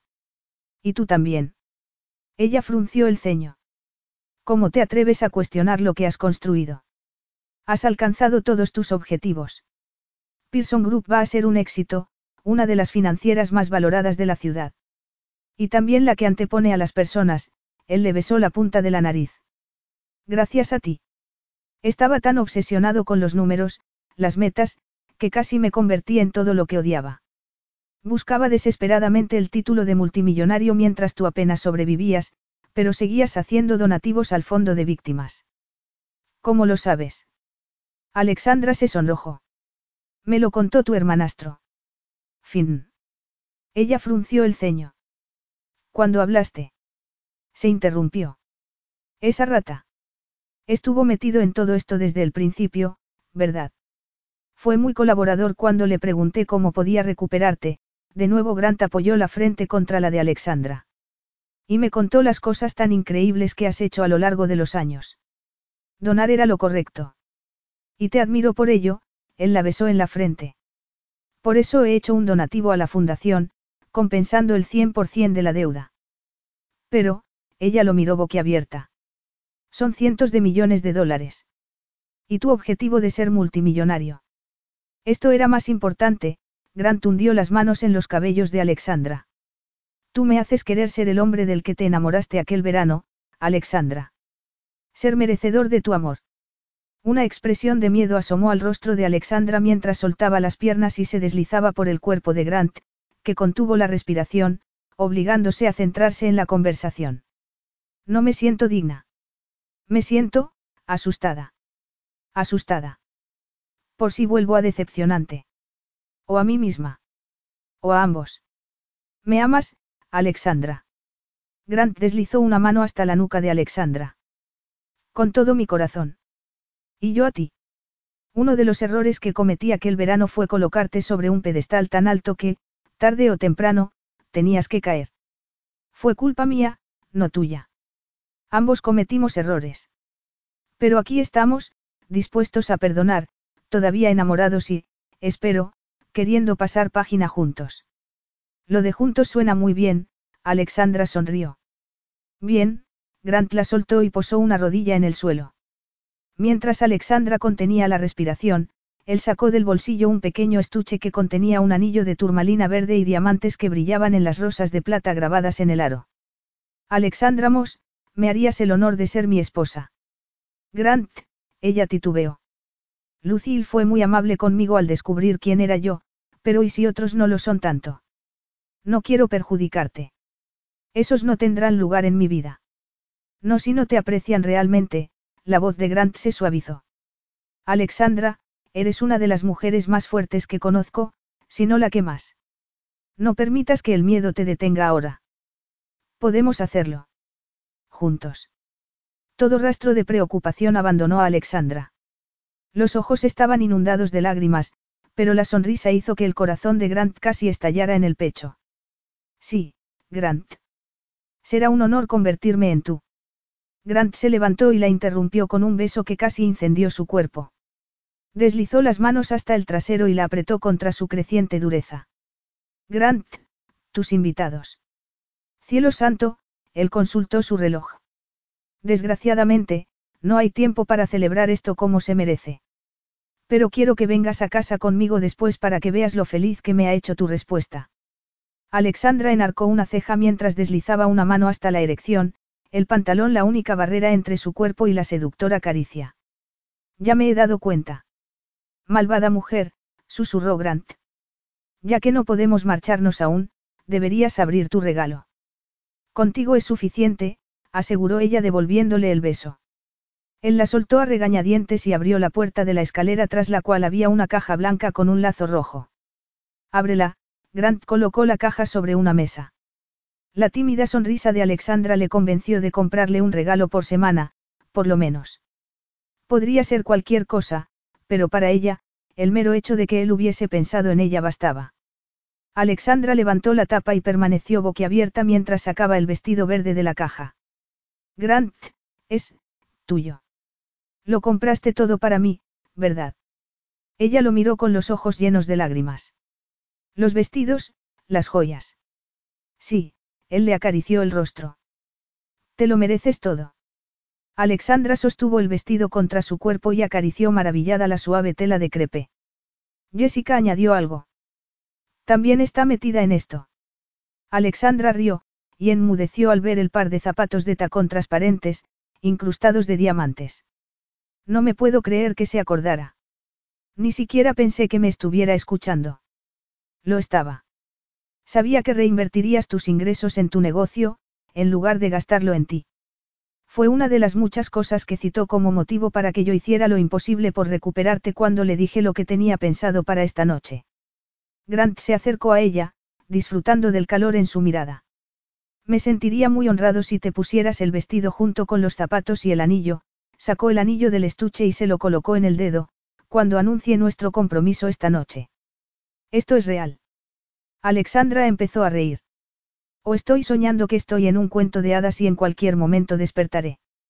Más real imposible, él la atrajo hacia sí. No pasará un día sin que te recuerde mi suerte por tenerte en mi vida. Con la promesa flotando en el aire, Grant la besó, reclamando a su cenicienta con un beso que le dejó claro que no la dejaría escapar nunca más. Epílogo. Tres años después. Grant levantó la cabeza de la toalla de playa con una sonrisa en la cara al oír el parloteo de su hija. Carla chapoteaba feliz en la orilla, mecida por las olas de la playa brasileña. Alexandra estaba a su lado, echando puñados de barro sobre las regordetas piernas de su hija. Los últimos tres años habían pasado en un suspiro. El compromiso había generado una sorprendente cantidad de prensa positiva, y las filtraciones de Jessica de que Alexandra vivía de sus ingresos y donaba al fondo de las víctimas de su padre, junto con el donativo de Grant, había suavizado la mayoría de las críticas. Grant había mantenido su promesa, y no hacía negocios con nadie que tratara a Alexandra como una ciudadana de segunda clase por el infortunio de ser hija de David Waldesbort.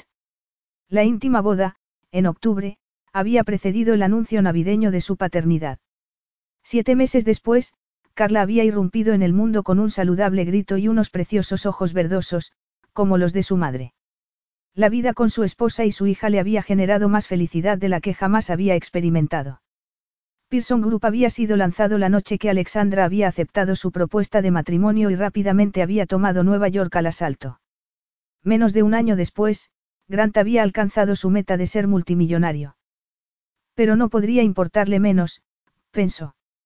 Alexandra le había recordado quién solía ser y qué importaba realmente.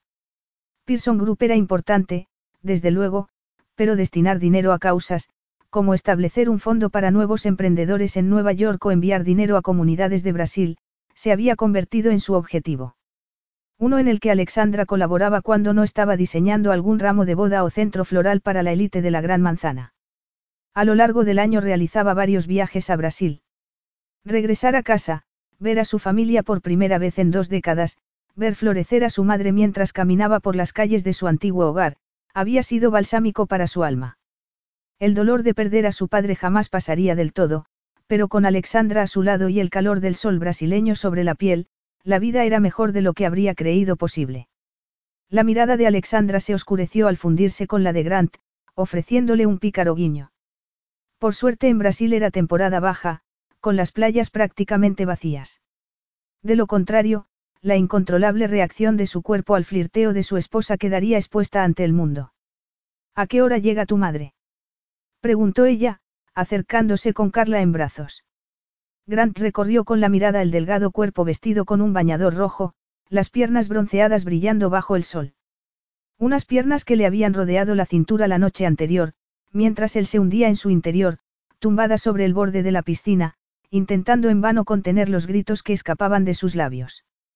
Un problema que él había resuelto cubriendo esos labios con su boca y tragando los gemidos de placer mientras la seguía a la cima del éxtasis. A las cinco. Y fin, Amanda y su prole llegarán mañana. Entre nuestro duendecillo y los gemelos de Finn, mi madre estará rodeada de bebés. Grant sonrió y extendió los brazos para que Alexandra le pasara a su pequeña, que balbuceó mientras agarraba la mano de su padre. Quizás Carla quiera quedarse con su abo Jordana esta noche, y nosotros podríamos salir a cenar. ¿Algún motivo en especial? Grant enarcó una ceja. No, Alexandra le palmeó el muslo mientras se sentaba a su lado. Pero creo que deberíamos aprovechar mientras podamos. La cosa se complica mucho con dos niños. Pues sí.